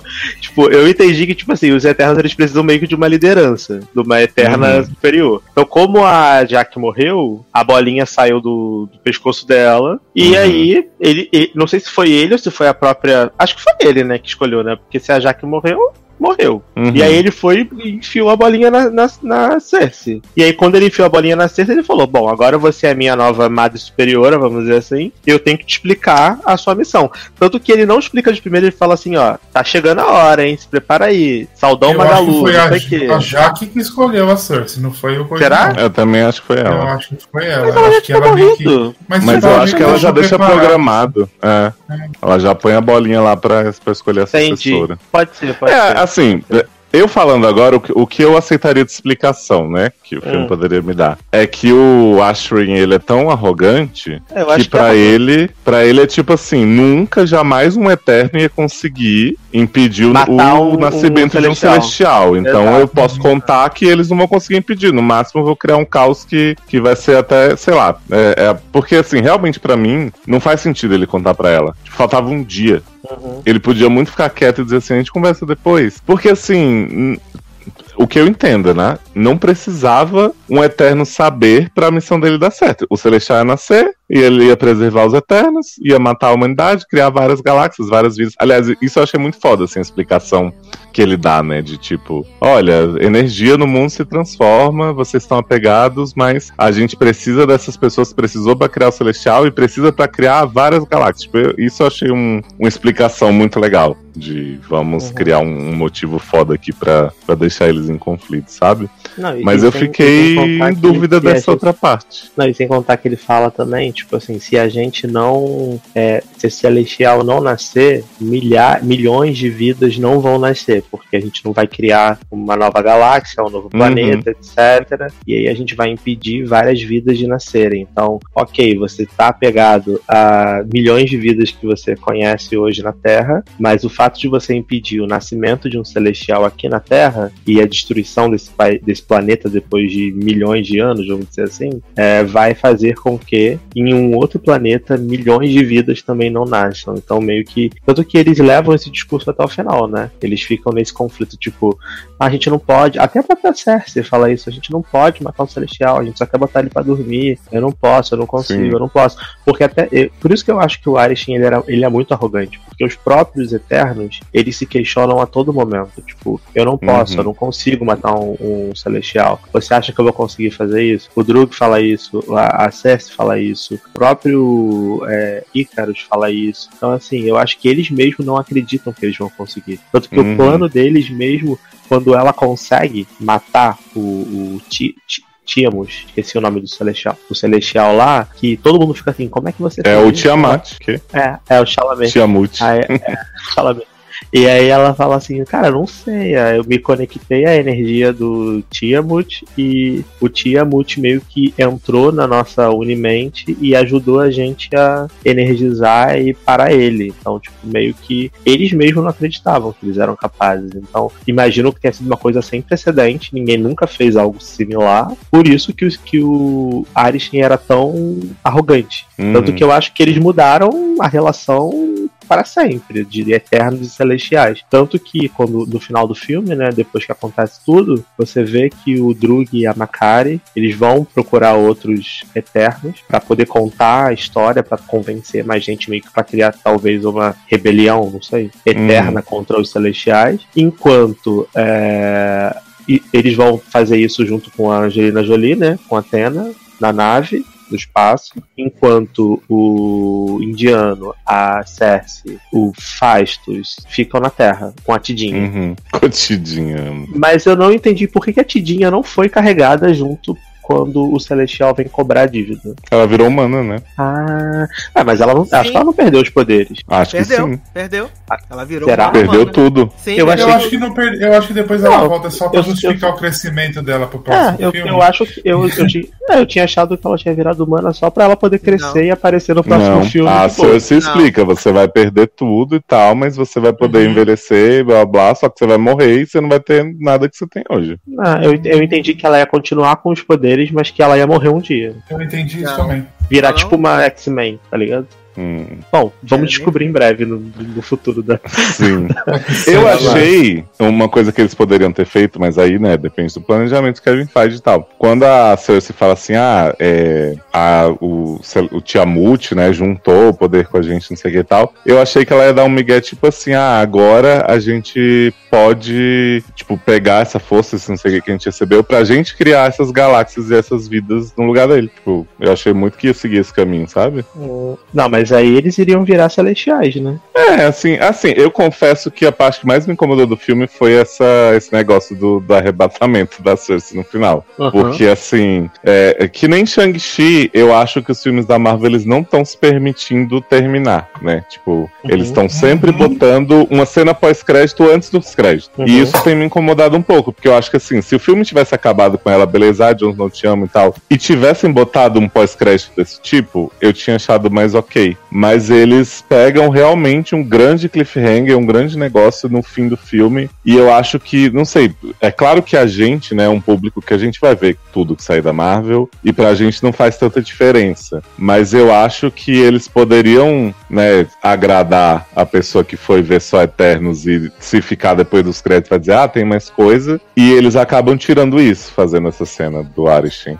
Até porque é um, é um conceito muito confuso. Ele fala pra ela assim: Ah, você me desafiou então eu vou deixar, vou poupar os humanos por enquanto, mas eu vou analisar as suas memórias pra ver se eles mereceram. Eu fiquei, hã? The Hundred?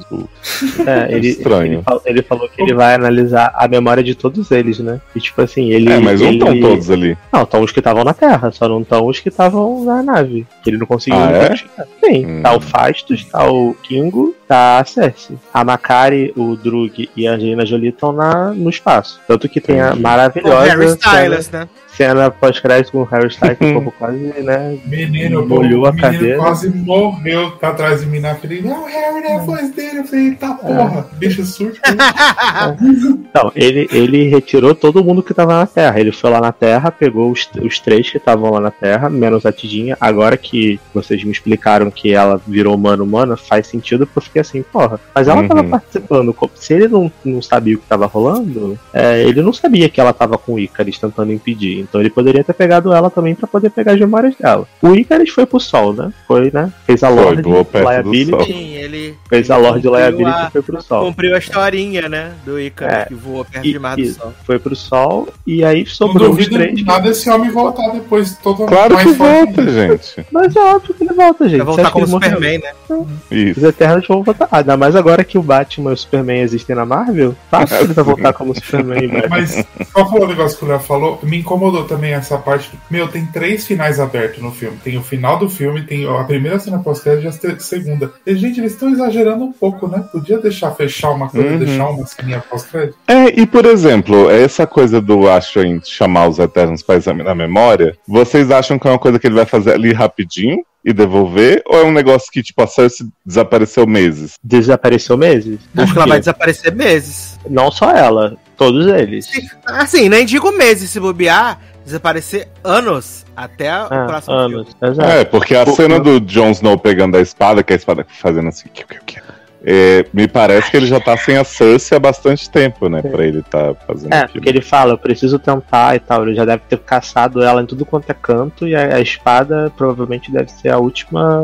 Sei lá, a último, último, Pois é. última saída. Um recurso. E vocês. Tanto, tanto que, tipo, a própria Macari e fala, a- fala, a Macari, o Drug e a Angelina Jolie, eles estão na nave, eles falam assim, nossa, já tem muito tempo que eles não apareceram, não sei o quê. O que, que tá Uhum. acontecendo? Aí aparece Sim. o, o Harry Styles e o carinha que é o cara do It, né? Que é o palhacinho do It, o, o, o- Sim. O negocinho é o cara do It. Falando, ah, bem-vindo aí, príncipe de Titã, irmão do Thanos, não sei o que, nananã. E aí ele pega, ele tá com uma bolinha, tipo a bolinha da a Jaque que entrou na, na Cersei, e aí ele olha pra bola e fala assim, ah, nossa, os seus amigos não estão numa, num- em bons lençóis, eu posso Uhum. levar vocês até eles porque eu sei onde eles estão. Então provavelmente eles devem estar num lugar lá presos, tiveram as memórias retiradas e essas memórias estão sendo analisadas pelos celestiais. Sim.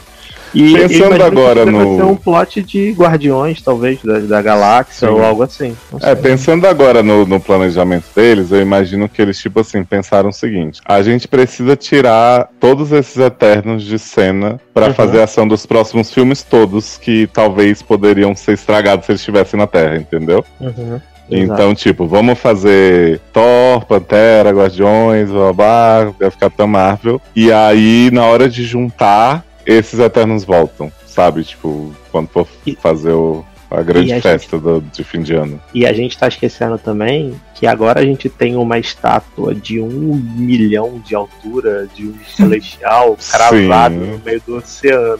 E isso daí, cara, provavelmente vai chamar a atenção de, tipo, Thor, de Uhum. outras. outras É, e tem outros deviantes que saíram do gelo lá, né? Apesar do Exato. nosso deviante humano ter morrido, achei uma pena, tava com altas expectativas pra ele. Grande, grande Os outros tão steppe por do aí. Sim. Mas assim, eu acho que isso vai ter um impacto pra, pra fase cósmica da Marvel. Porque, querendo ou não, os Eternos devem ser conhecidos, entendeu? Por, Uhum. por alguém. Que não é possível, É. que ninguém nunca Eu só acho que assim, falar. eu botaria a cena do arrebatamento pós-crédito, mesmo que tivesse três, entendeu? Acho que não precisava ela estar no filme principal. Uhum. Agora pensando, eu concordo com você. Eu, eu concordo que no momento quando eu tava vendo o filme, não me incomodou, até porque, como você falou, eu sou público-alvo da Marvel, então Uhum. eu vou ver tudo que eles lançarem mesmo. Sim. Mas, tipo, se pensando como história, né, pra fechar, tivesse fechado ali eles é, na casa do Fast, indo embora, a Cersei Uhum. com o Jon Snow e tal, dando tchau, pra mim seria de boa. E aí a primeira cena pós-crédito seria essa cena do Arishem é, pegando eles, fazia uma ceninha curtinha no meio dos créditos com o Jon Snow pegando a espada, e a última, o, o Harry Styles aparecendo, acho que seria o ideal, talvez. Uhum. É porque. Menina, a sala de vocês surtou quando a Angelina Jolie matou o Deviante, porque a minha parecia que era final da Copa do Mundo. O povo aplaudiu. O povo aplaudiu. Na minha, o povo aplaudiu. Na, na, na, Uhum. na cabine, o povo aplaudiu. O povo aplaudiu Nossa. em três momentos na cabine. Aplaudiu quando o a Angelina Jolie matou o, o Deviante. E o pessoal tava assim, falando: ai meu Deus, ela vai morrer, não sei o que. A Angelina Jolie come minha bunda. E aí, quando ela matou o cara, o pessoal falou assim: ah, caralho, é isso, porra. não sei o É, quê." mas foi assim. Hum. É, quando Eu- o Harry Styles apareceu, o povo quase faltou gozar na cadeira. de Cara, mas eu vou, eu vou dizer uma coisa, assim, eu não sou grande fã do Harry Styles, mas esse menino tem um carisma que ele, num sorriso dessa cena, ele deu, tipo assim, tudo, sabe? Entregou, serviu, body ori ori, Sim. como diria o povo entregue rei. E eu achei legal que não vazou, né, menino? Não vazou Sim. essa- a participação. É, só vazou quando saiu lá no. no- na, É, na- no É, dia sim, que mas- mostraram o filme mesmo, né? mas Uhum. não tinha vazado que ele tinha feito cameo, nada. É, Foi legal é. isso aí. Ah, outra cena que o povo aplaudiu também foi a cena ridícula que o Kingo fala que o BTS ia participar do, Sim. do outro vídeo. E o pessoal, "Ui, BTS! Só isso, só as três. Agora- eu confesso, confesso que eu dei uma choradinha na cena do beijo, na ce- do, do Faço com o marido. quando Ah, foi lindo, gente. Achei muito Ah, gente, eu emocionei gente, mais, me emocionei mais na chegamos cena da- do Gilgamesh com a Angelina Jolie. Achei, achei tão triste, não Uhum. merecia morrer. Ah, mas, mas confesso que o, que o a relação do invisibilizou eles. É, a relação do Fastos com o marido e com o filho é muito legal mesmo. Eu achei muito Aliás, o, aliás, ele falando que tinha revogado a permissão de babá da Angelina Jolie, maravilhoso no final. Sim. Eu tinha visto muita gente falando assim, ah, porque a migalha que a Marvel dá para os gays nesse filme. Eu falei, gente, migalha é o screenshot que vocês tiraram de dois homens de mãos, dadas numa cena de uma animação da Disney com 200 mil pessoas na rua. Um cara Migalha que é é- é casado, ultimato, que tem um né? filho, que tem uma Migalha. relação com o marido e tal, pra mim não é migalha, não, assim, é, é foda. É o que eu te falei quando você me perguntou lá no Twitter. Ah, mas tem Uhum. mesmo? É... Eu falei, cara, tem. O cara é protagonista, porque ele é um dos 10 protagonistas do filme. Sim. Ele tem uma relação sólida, casado com filho. E aquilo ali, e o que eu achei mais legal é que todos os plots de bandeira do filme, que as pessoas ficaram reclamando que ah, é militante, não sei o que, nananã, mas todos os plots são muito naturalizados, cara. Não, não Sim. tem grandes exposições sobre nada. Tipo, beleza, o Fábio é casado com. Ele é gay, ele é- é, tem um filho. Cara, ele apenas é, tá ali no filme, acabou. Faz parte da Uhum. história. Ele Não, não tem uma grande cena sobre isso, não tem grande explicação. Ele dá um beijo no marido dele, assim como a Cersei dá um beijo no Icaris, assim como o, o- a Macari e o Drug tem um negocinho ali entre eles. Então, tipo assim, É. não tem nada demais. Ao mesmo tempo, gente, eu acho que assim, é, a Disney né, bancar, colocar o, o Faças beijando o marido dele nesse filme, é muito gigantesco se você pensar assim.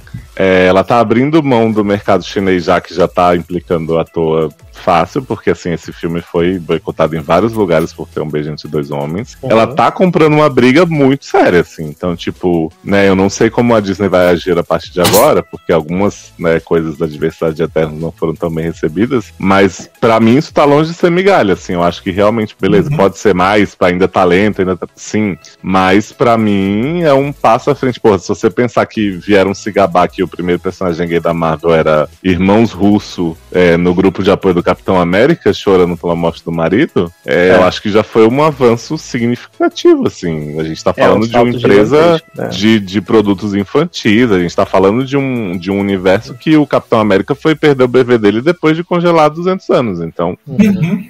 cara, Não, e, eu e- acho. e sem contar também que o Fastos, ele é um personagem que, na minha opinião, pelo menos, ele foi super bem recebido. Eu não conheço ninguém que fale assim, não gosto do Fast.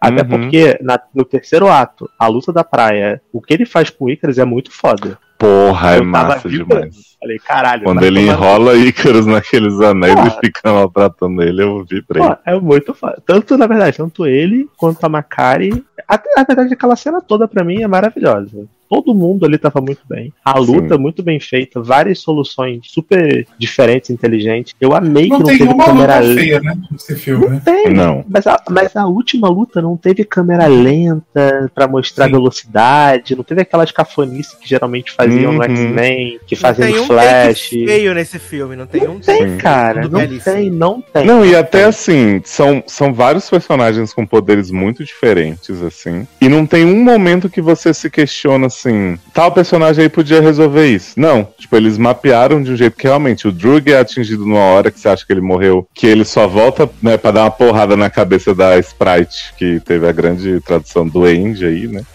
Uhum. E aí, tipo, eles, eles realmente planejaram muito bem né, essa coisa de tipo, qual é o poder de cada, em que momento vai ser usado.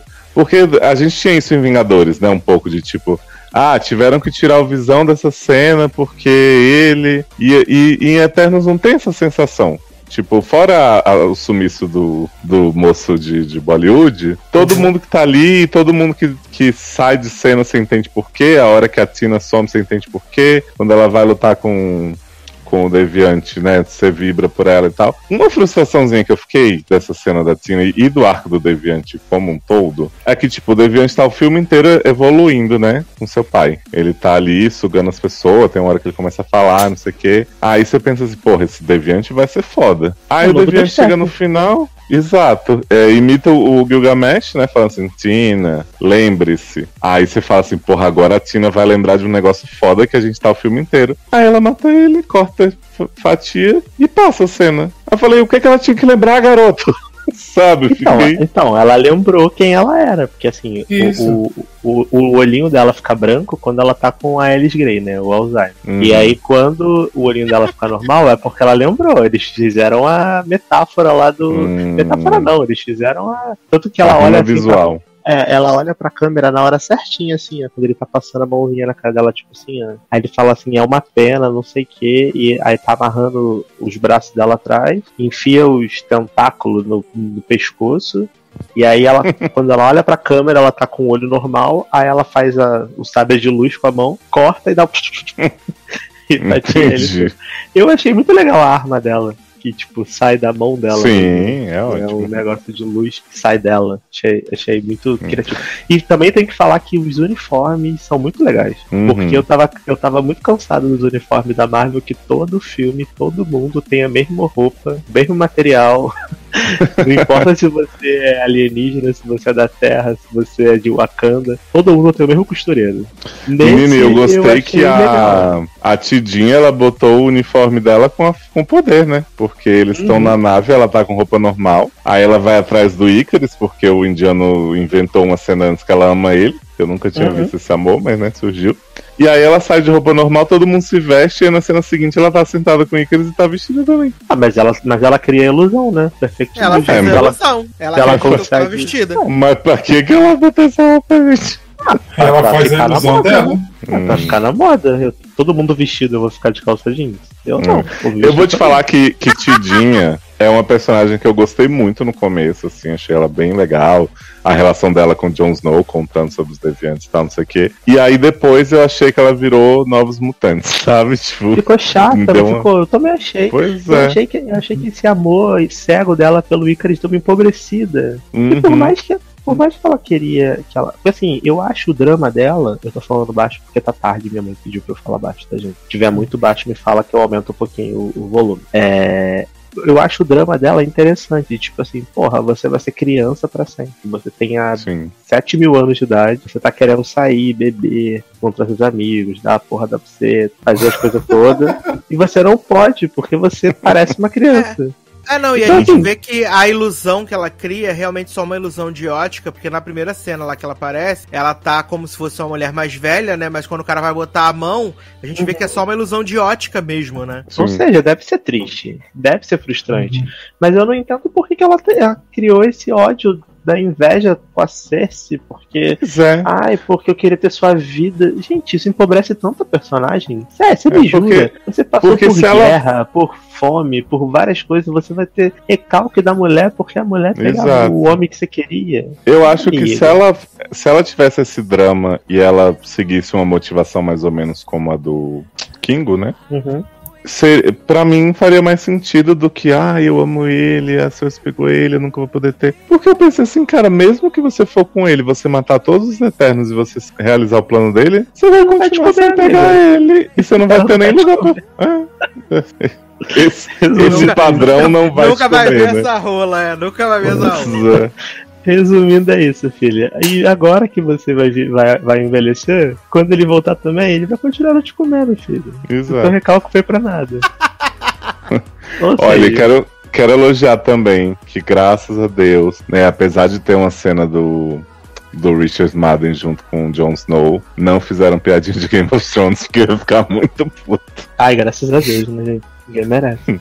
Mas eu achei muito bom que o, o, o Jon Snow vira pra ele e fala assim: Ah, você é o piloto, né? assim. Ele olha pra ele e fala assim: Muito, Muito bom, você é o piloto. E o Kit Harington vai ter a série no Disney Plus, né? Ah, Ah, já confirmaram? É, do Cavaleiro das, das Trevas aí, o Batman. É, Ah, Black bom. King. Ah, né? Black Confirmaram que a voz de quem é do final é do Blade, né? É Sim, Aham. Ali. Mahershala Ali. Xoxana. Tá todo mundo esperando, né? Ansiosos pra ver Blade. Usando, né? usando o pagamento que tá recebendo, pelo menos. né? Eu, Não amo, eu amo que quando terminou minha sessão, todo mundo, meu Deus, o Doutor Estranho, com certeza. É, aí, eu, aí eu falei, gente, mas por que o Doutor Estranho ia perguntar se ele tinha certeza? Aí eu, eu confesso que eu não fazia ideia quem era. Eu Eu pensei em Nick Fury, mas eu falei, ah, mas Nick Nick Fury Fury. não, mas não faz sentido ser Nick Fury também, se ele tá no espaço, na Sword lá, mandando, mandando é, os carinha verde pra terra pra fazer as coisas, que não seria. Mas não Uhum. passou nem na minha cabeça Blade, e eu não faço ideia por que, que o Blade estaria conversando com o Cavaleiro Negro. Se eles têm alguma relação, Pois não conheço é. a história do quadrinho. Mas confesso que estou animado pra saber. Será que o Blade é o tio dele? Que ele falou que tinha uma relação estranha com o Não, tio. menino, né? vou- Que vou te fala contar. Pra ligar pro tio. Vou te contar esse plot dos quadrinhos que eu li, né? Na, Uhum. Num site qualquer. O tio Ah, do. quadrinho. Não, eu quis dar essa impressão pra vocês. O O, tio tio do dele Jon é. Snow é um cara que ele é o Black Knight do mal, É porque Ned tem Stark. vários Black Knights, né? Uhum. E aí o Jon Snow seria o Black Knight do bem. Então esse- tem uma mitologia mesmo dessa relação com esse tio, que é um Ah. cara meio mega evil que cuida da espada. Porque a espada, ela, tipo, ela dá um poder, né, pro, pro, pro empunhador, mas ela traz um peso junto, ela causa emoções negativas, tipo um anel, assim, sabe? É tipo Shazam. Tipo Shazam. Isso, é, um, é uma espada foda que pode cortar entre dimensões, que pode tal, mas que ela traz uma carga muito negativa. Só coisa negativa, né, pro, pro cara que segura. Então o tio passou por essa barra, Jones não vai passar também. E aí Blade deve ajudar ele, né, a controlar a lâmina. Inclusive, inclusive, quero dizer que a roupa de Harry Styles me lembrou a roupa do Shazam. Só queria só fazer esse adendo. É verdade. Lembra é um verdade, pouco a roupa do. Shazam. É verdade. É Mas- verdade. Mas é isso, gente. Eternos é maravilhoso. Não escutem as, as críticas que não merece a nota que tem no Rotten Tomatoes, não Uhum. merece a nota que tem no, no, no Meta, não sei o que lá, Metacritic. Tem 450 filmes da Marvel piores do que esse, que as pessoas Uhum. passam pano e lambem o cu. Gente, ó, tô vendo aqui a notícia a bomba, ó. O produtor Hum. da Marvel diz que Kit Harington pode não se tornar o Cavaleiro Negro. Que? Mas, gente, A não ser que ele não queira, né? Vai quebrar o contrato. Tudo, né? É só se for fazer o revival de, de coisa, né? Grey's Anatomy. É. Exato.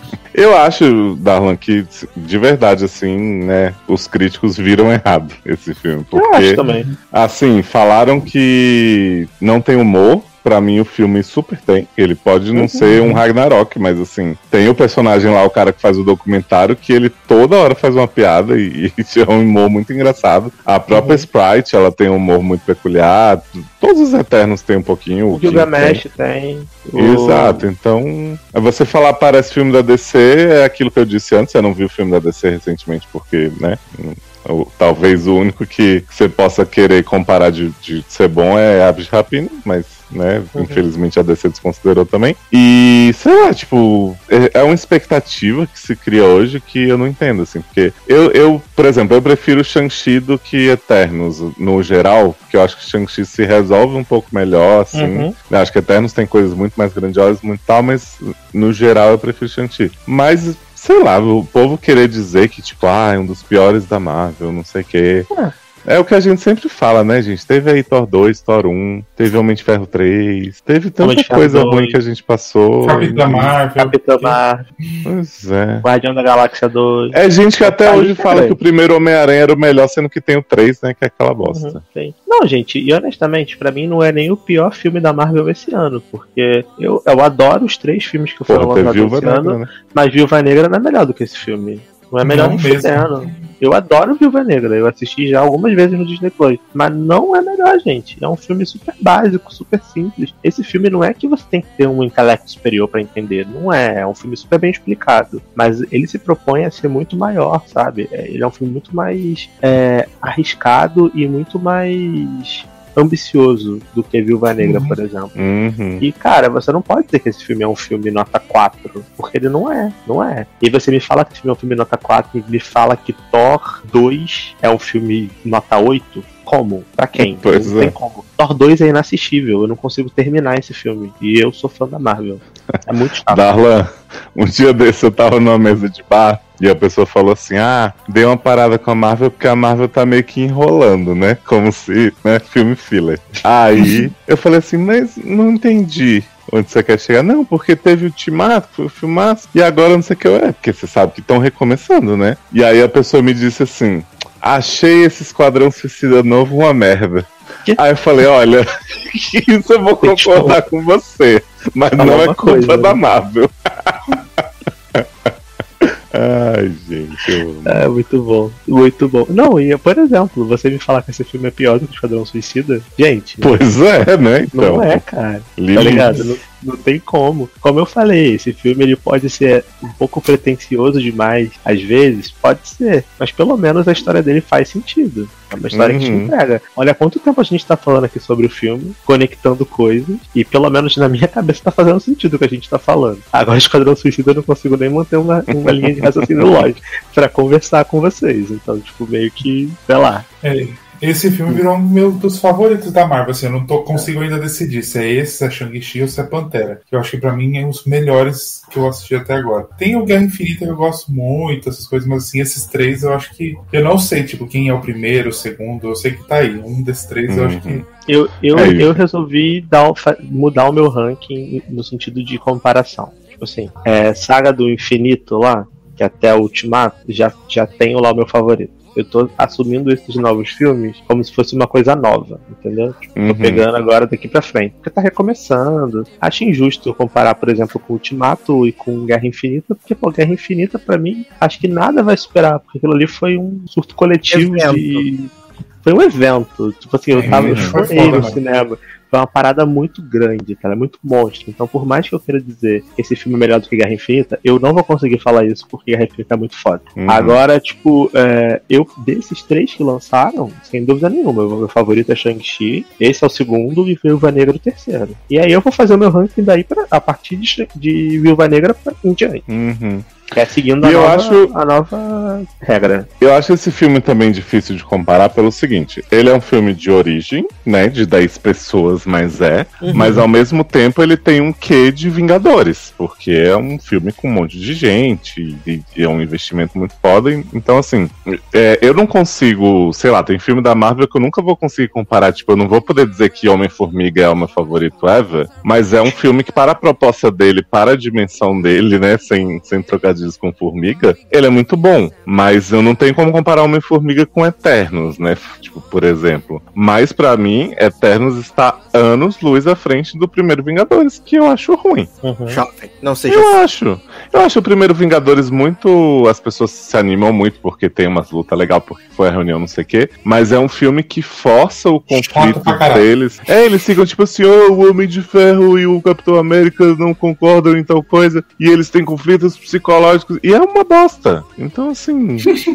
É, eu acho que pô, assistindo hoje o primeiro Vingadores, eu vejo que ele é um filme um pouco datado, né? Tipo, de- talvez Muito. por a gente já ter visto os outros Vingadores, já ter Mas esse filme novamente. ficou datado em três anos, Darlan. Eu lembro quando eu fui assistir Pode depois eu falei, ser, nossa, que coisa ser. velha. Mas eu ainda gosto bastante. Mas eu não consigo comparar, tá ligado? Porque assim, os Eternos pra mim eles são uma parada tão superior, eles estão num nível tipo deuses. Por mais que eles não sejam overpower e tal, mas cara, eles são o tipo de discussão é diferente. O, no primeiro Vingadores a discussão do Homem de Ferro era tipo, ah, vou ou não vou, faço armadura de X ou de Y. Aqui eles estão falando sobre a criação, sabe? Eu não consigo, eu não consigo fazer é, o, o paralelo. Ah, não, que eu- e até porque, até porque também, se a gente for pensar, se 11 anos depois, 12 anos depois, a Marvel tem a liberdade de fazer esse tipo de produção, né? De ter esse Sim, tipo de liberdade. Sim. Hoje eles podem arriscar muito mais do que eles podiam, né? Uhum. Há, anos atrás. Então, eu acho que tudo que pavimentou até então deu essa liberdade de eles pegarem esses personagens que, tipo, não são conhecidos, que teria muita chance de dar errado, né? Uhum. E poder fazer um filme que aborda todos esses temas, assim. Eles tiveram essa tranquilidade, Uhum. Justamente porque o caminho já veio pavimentado. É. É que o que É, eu e- acho interessante da, de quando a gente conversa, tipo, porque assim, a gente compara porque está sendo comparado pelo resto, a gente quer, né, tipo, participar e refutar ao mesmo tempo. Mas assim, a gente, a gente tem esse contexto, né? Tipo assim, a gente sabe é, por que, que a Marvel é assim hoje. E então, assim, a- o que eu percebo nessas críticas individuais, normalmente, é que assim, me parece que botaram uma pessoa que tá ali livre. Ah, escreve sobre esse filme da Marvel, e a pessoa fala assim: ah, não gostei, vou falar que foi o pior. E às vezes a pessoa nem viu, assim, não tô dizendo que também precisa ver tudo pra entender, ah, fanboy não. Mas eu percebo muitas vezes essas críticas desconsideram todo esse histórico que a gente tá falando, né? A pessoa, tipo, meio que finge que sabe do que tá falando, ou mesmo se tiver visto, ignora, e vem com essa coisinha que vai atrair clique, né? Tipo, ah, vou dizer que parece um filme da DC, eu vou dizer que é o pior de todos. E, tipo, tem na memória dois filmes da Marvel. Não, e sem contar também que tem. Eu vi pessoas dizendo é, algo que eu até concordo um pouco, mas eu não sei se é o caso, nesse caso do Zé Terra. Que, tipo, tem muito efeito manada, né? Tipo, as primeiras críticas não foram tão Uhum. favoráveis e aí as pessoas vão na onda pra, tipo, ah, não estão gostando, então também vou criticar pra poder dar clique e ganhar view. E também tem a questão do julgamento em cima de filmes que abordam minorias, é, a diretora é uma mulher, apesar de ser a vencedora do Oscar atual e tal, o julgamento e a crítica sempre é um pouco maior, né? Uhum. Só você pegar historicamente, por exemplo, Aves de Rapina é um filme sensacional, eu adoro, mas as pessoas não colocam Aves de Rapina em comparação na mesma balança quando compara o filme, o filme bosta que o Snyder faz, todo mundo paga pau. Uhum. Então, assim, é, quando é uma diretora mulher, parece que ela tem muito mais a se provar nesse mundo de heróis. E aí eu vejo muitas críticas que a galera pesando a mão mesmo, sabe? Em relação a muita coisa sobre esse filme. Tipo, eu, eu entendo você dizer que o ritmo do filme é um pouco mais lento, que os flashbacks às vezes quebram um pouco o ritmo,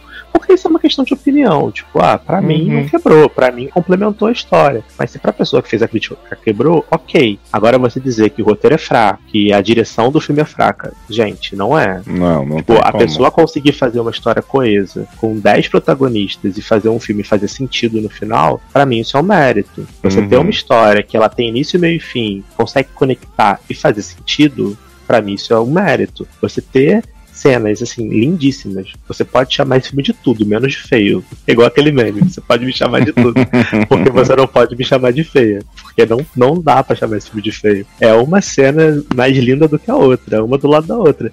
Então eu acho que pra mim também tem muito exagero, sabe? Eu não sou contra as pessoas a terem opiniões contrárias à minha em relação a filmes. Todo mundo tá livre pra gostar ou não gostar de alguma coisa, tá de boa. Só que, pô, eu, cara, não consigo ver esse filme e falar que esse filme não é um filme nota 6, no mínimo, vai. Se a nota do filme fosse um- a média Ah, pelo menos um 6, 6,5, igual o filme da Nina Cara, Breve, né? ok. Agora tem que ser um filme 4. é, falar que esse é um filme 4, é, acho que é forçar um pouco, tá ligado? Filme 4 pra mim é tipo boneco do mal. Uhum. Sabe? É Brans. Tipo, É, e, e eu acho que teve ainda essa expectativa que você falou da diretora. Eu acho que teve muita gente que foi assim: ah, ela dirigiu um filme de Oscar, não sei o quê, então eu vou ver Eternos esperando que seja uma obra de arte, né? Com, é, e- Sendo que ela dirigiu E? Eternos antes de fazer Nomadland. Exato, e ainda é um filme de herói, né? Não tem como você ir assistir um filme de herói esperando ver a lista de Schindler. Gente, mas e sem contar que Eternos é é total nome- Nomadland. O bando tem várias cenas de gente suja na rua, gente, de- gente aleatória, é, Adoro cena de isso, céu. né? Ah, mas, é, mas mim- Noma- Nomadland é isso, a mulher cagando no balde, dentro da van, é a mulher trabalhando Ah. na Amazon. Nomad, gente, Nomadland é isso. As pessoas botaram, tipo, nossa, Nomadland é um filme muito foda. Realmente é um filme muito legal. Mas, cara, como é que você quer que. Vai fazer o quê? A Angelina Jolie cagando na van? Na nave espacial? no, no balde? Não dá, mim, cara. Eternos vale filme de Oscar sim. Eu acho que devia ser indicado em umas coisas assim. Ah, eu acho que- também.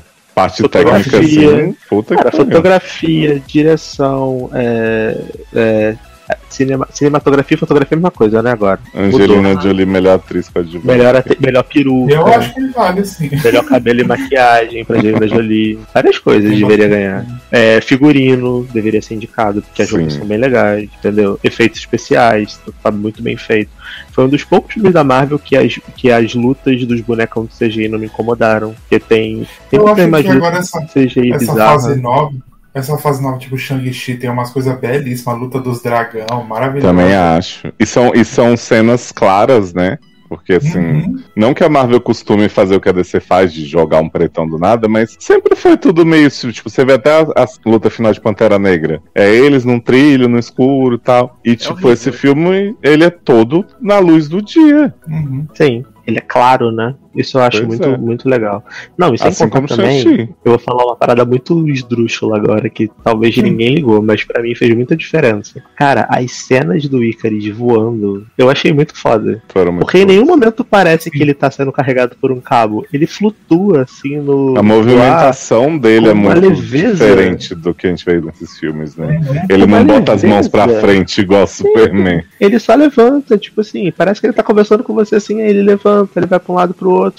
Eu acho que eu nunca vi um, uma- um filme desse tipo de herói que tivesse um vo- boneco voando tão fluido, tá ligado? É, é muito bem Uhum. feito, sabe? Assim como eu elogiei a, a velocidade da Macari, a- as cenas dela de velocidade, eu acho também um ponto alto são as cenas de voo do, do Icarus. Acho, acho muito legal a forma como eles fizeram ele voar. Achei impressionante. As cenas da arma da Atena também maravilhosas. Sim. Toda hora que ela tinha uma arma, um escudo. Ai, Uhum. mulher. É isso, assim. Pra mim, Eternos, nota 8. Dou um 8 Pra pra mim, nota 9. Pra mim é minha- 10 de 10. É, só não dou 10 porque 10 pra mim é Shanti. Oito não, na verdade foi 7,5 que eu dei pra Eterno. Ah, achei que fosse 6, igual o filme de Mandou breve. Mina do Breve. No breve maior e melhor. Vai, era melhor, né? Não eu voa, 10. dança com a cara do slot. Eu, Nota 10 só hipnótico, né, Sassi? Claro, exatamente. E a temporada que eu sei que vocês fizeram. Porra! Esperando a menina do breve na Marvel agora. Ah, vem aí, a nova Capitã Marvel. No lugar Vai da, ser a Jean da menina lá. Da outra. Vai ser a nova Shuri. Adoro! O filme que eu já tô preparado pra odiar, Pantera Negra 2. Já me sinto pronto pra falar mal. Adoro. Vamos tirar essa mulher. É, ninguém vai odiar Vem o aí filme, no não. podcast futuro. Ô, menino! Vamos encerrar esse podcast aqui. Ah, Gigante. tá. Não é, menino? Que coisa. Sassi não imaginou, né? Ele, quando começou a Verdade Secreta, ele pensou daqui a pouco acaba. E aí, né? Só acaba quando termina. E aí eu entrei e tudo mudou. Não, isso porque eu já tinha achado que só nós três já tinha rendido o programa. Eu falei assim, nós três vamos ver como é que vai render, né? E acabou rendendo mais do que eu esperava, realmente. Olha. A coisa dá pra dividir em duas partes, já fica muito Não, a gente subverteu a expectativa. Não é nada dividido. Quem, quem vai ouvir que divide em duas partes, 10, passa no cartão, faz um crediário. Agora, Aqui é agora só- vamos comentar o álbum de Mano Gavassi Gracinha, né? Pra acabar aqui. Adoro esse nome, Gracinha. Gracinha. Eu vou ouvir esse álbum só pelo nome, Gracinha. Ela devia colocar o nome de Tidinha, né? Porque tá a cara da menina do Eternos. Parece mesmo. Ai, meu Deus do céu. Amanhã, inclusive, né, quando você estiver ouvindo esse podcast, já tem Shang-Chi no Disney Plus e Django Ai, vou rever. Já tem Eu lá vou no ver, Disney vou ver Plus. tudo. E tem Esqueceram de Mim também, que? Que? Exato, e os curta do Olaf, o curta do Alberto, e Lendas da Marvel, Gavião Arqueiro, várias coisas lá pra você. Ah, e posso dar uma notícia aqui, Sassi? Ah, HBO Max, né? Univos para assistir. Não é mais um besterol americano. Vem já aí. que a gente tá falando de HBO, HBO Max, precisa enaltecer, viu, gente? Selena Planchef, melhor reality Ih, show de culinária. E Sandy impressionou com a faca agora. azul dela? A faixa, faixa azul não, fa- faca, sei lá, degradê. Faca, Roxo, né? Multicolor. Multicolor, tecnocolor. Mas é muito divertido mesmo. Adoro, adoro a personalidade cozinheira da Funko Pop. Vamos. ai, ai, meu Deus. Quem sabe não vem aí o bonequinho com ela segurando a faca. Dala muito Selenator agora, depois que começou o anime. Porra, Selena pra caralho. No Twitter dele só dá nota pra. Só dá Selena. Selena Gomes. Gente, é porque, são, é porque são 20 minutos de episódio, então eu fico fazendo as coisas, deixo ali tocando. Uhum. É tipo você com verdade secreta, só que verdade secreta são 50. E aí, e aí quando eu vi, já vi tudo. Quando eu dei por mim, tava ali. Quando eu vi, tava chipando ela com o Faustão, esperando ele aparecer na cozinha, né? E tem, Claro. tem um episódio maravilhoso que aparece Taylor Swift, tem um episódio maravilhoso que ela esfaqueia a batata pensando no Justin Bieber. Só cenas icônicas desse reality show. Recomendo. Mas quero agradecer a todo mundo aqui que comentou na última edição do podcast. São sempre, né, menino? Deixaram lá seus belíssimos comentários. Muitas graças, né? Comentários curtos, mas o que importa é que fizeram comentários, né? É, quero dizer que se você quiser apadrinhar esse podcast, padrinho ou PicPay, procura por logado. E aí você pode apadrinhar a partir da menor cotinha, faz toda a diferença, tá bom? É, descobrimos que quem morreu no crossover Station Grey's Anatomy foi um, o de Station, né? A gente já sabia, que é o Negão Pagar Lanche, né? Que teve até um Legal. rolo com, com o Meg em alguns episódios da temporada passada. Ele que morreu em Station 19, tá bom? Ah, é o amigo da Namor Jackson, né? Exatamente, Negão Pagar Lanche, né? É, então, é isso, meus queridos. Um grande abraço, até a próxima e tchau. Tchau, gente. Tchau. Vejo até no Irinanda Breve do Natal.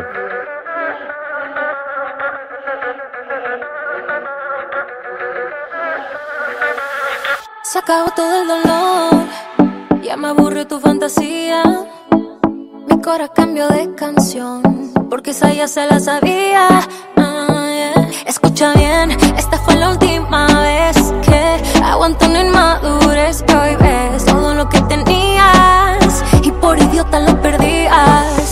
Tengo necesidad de gastarme los labios sin amar.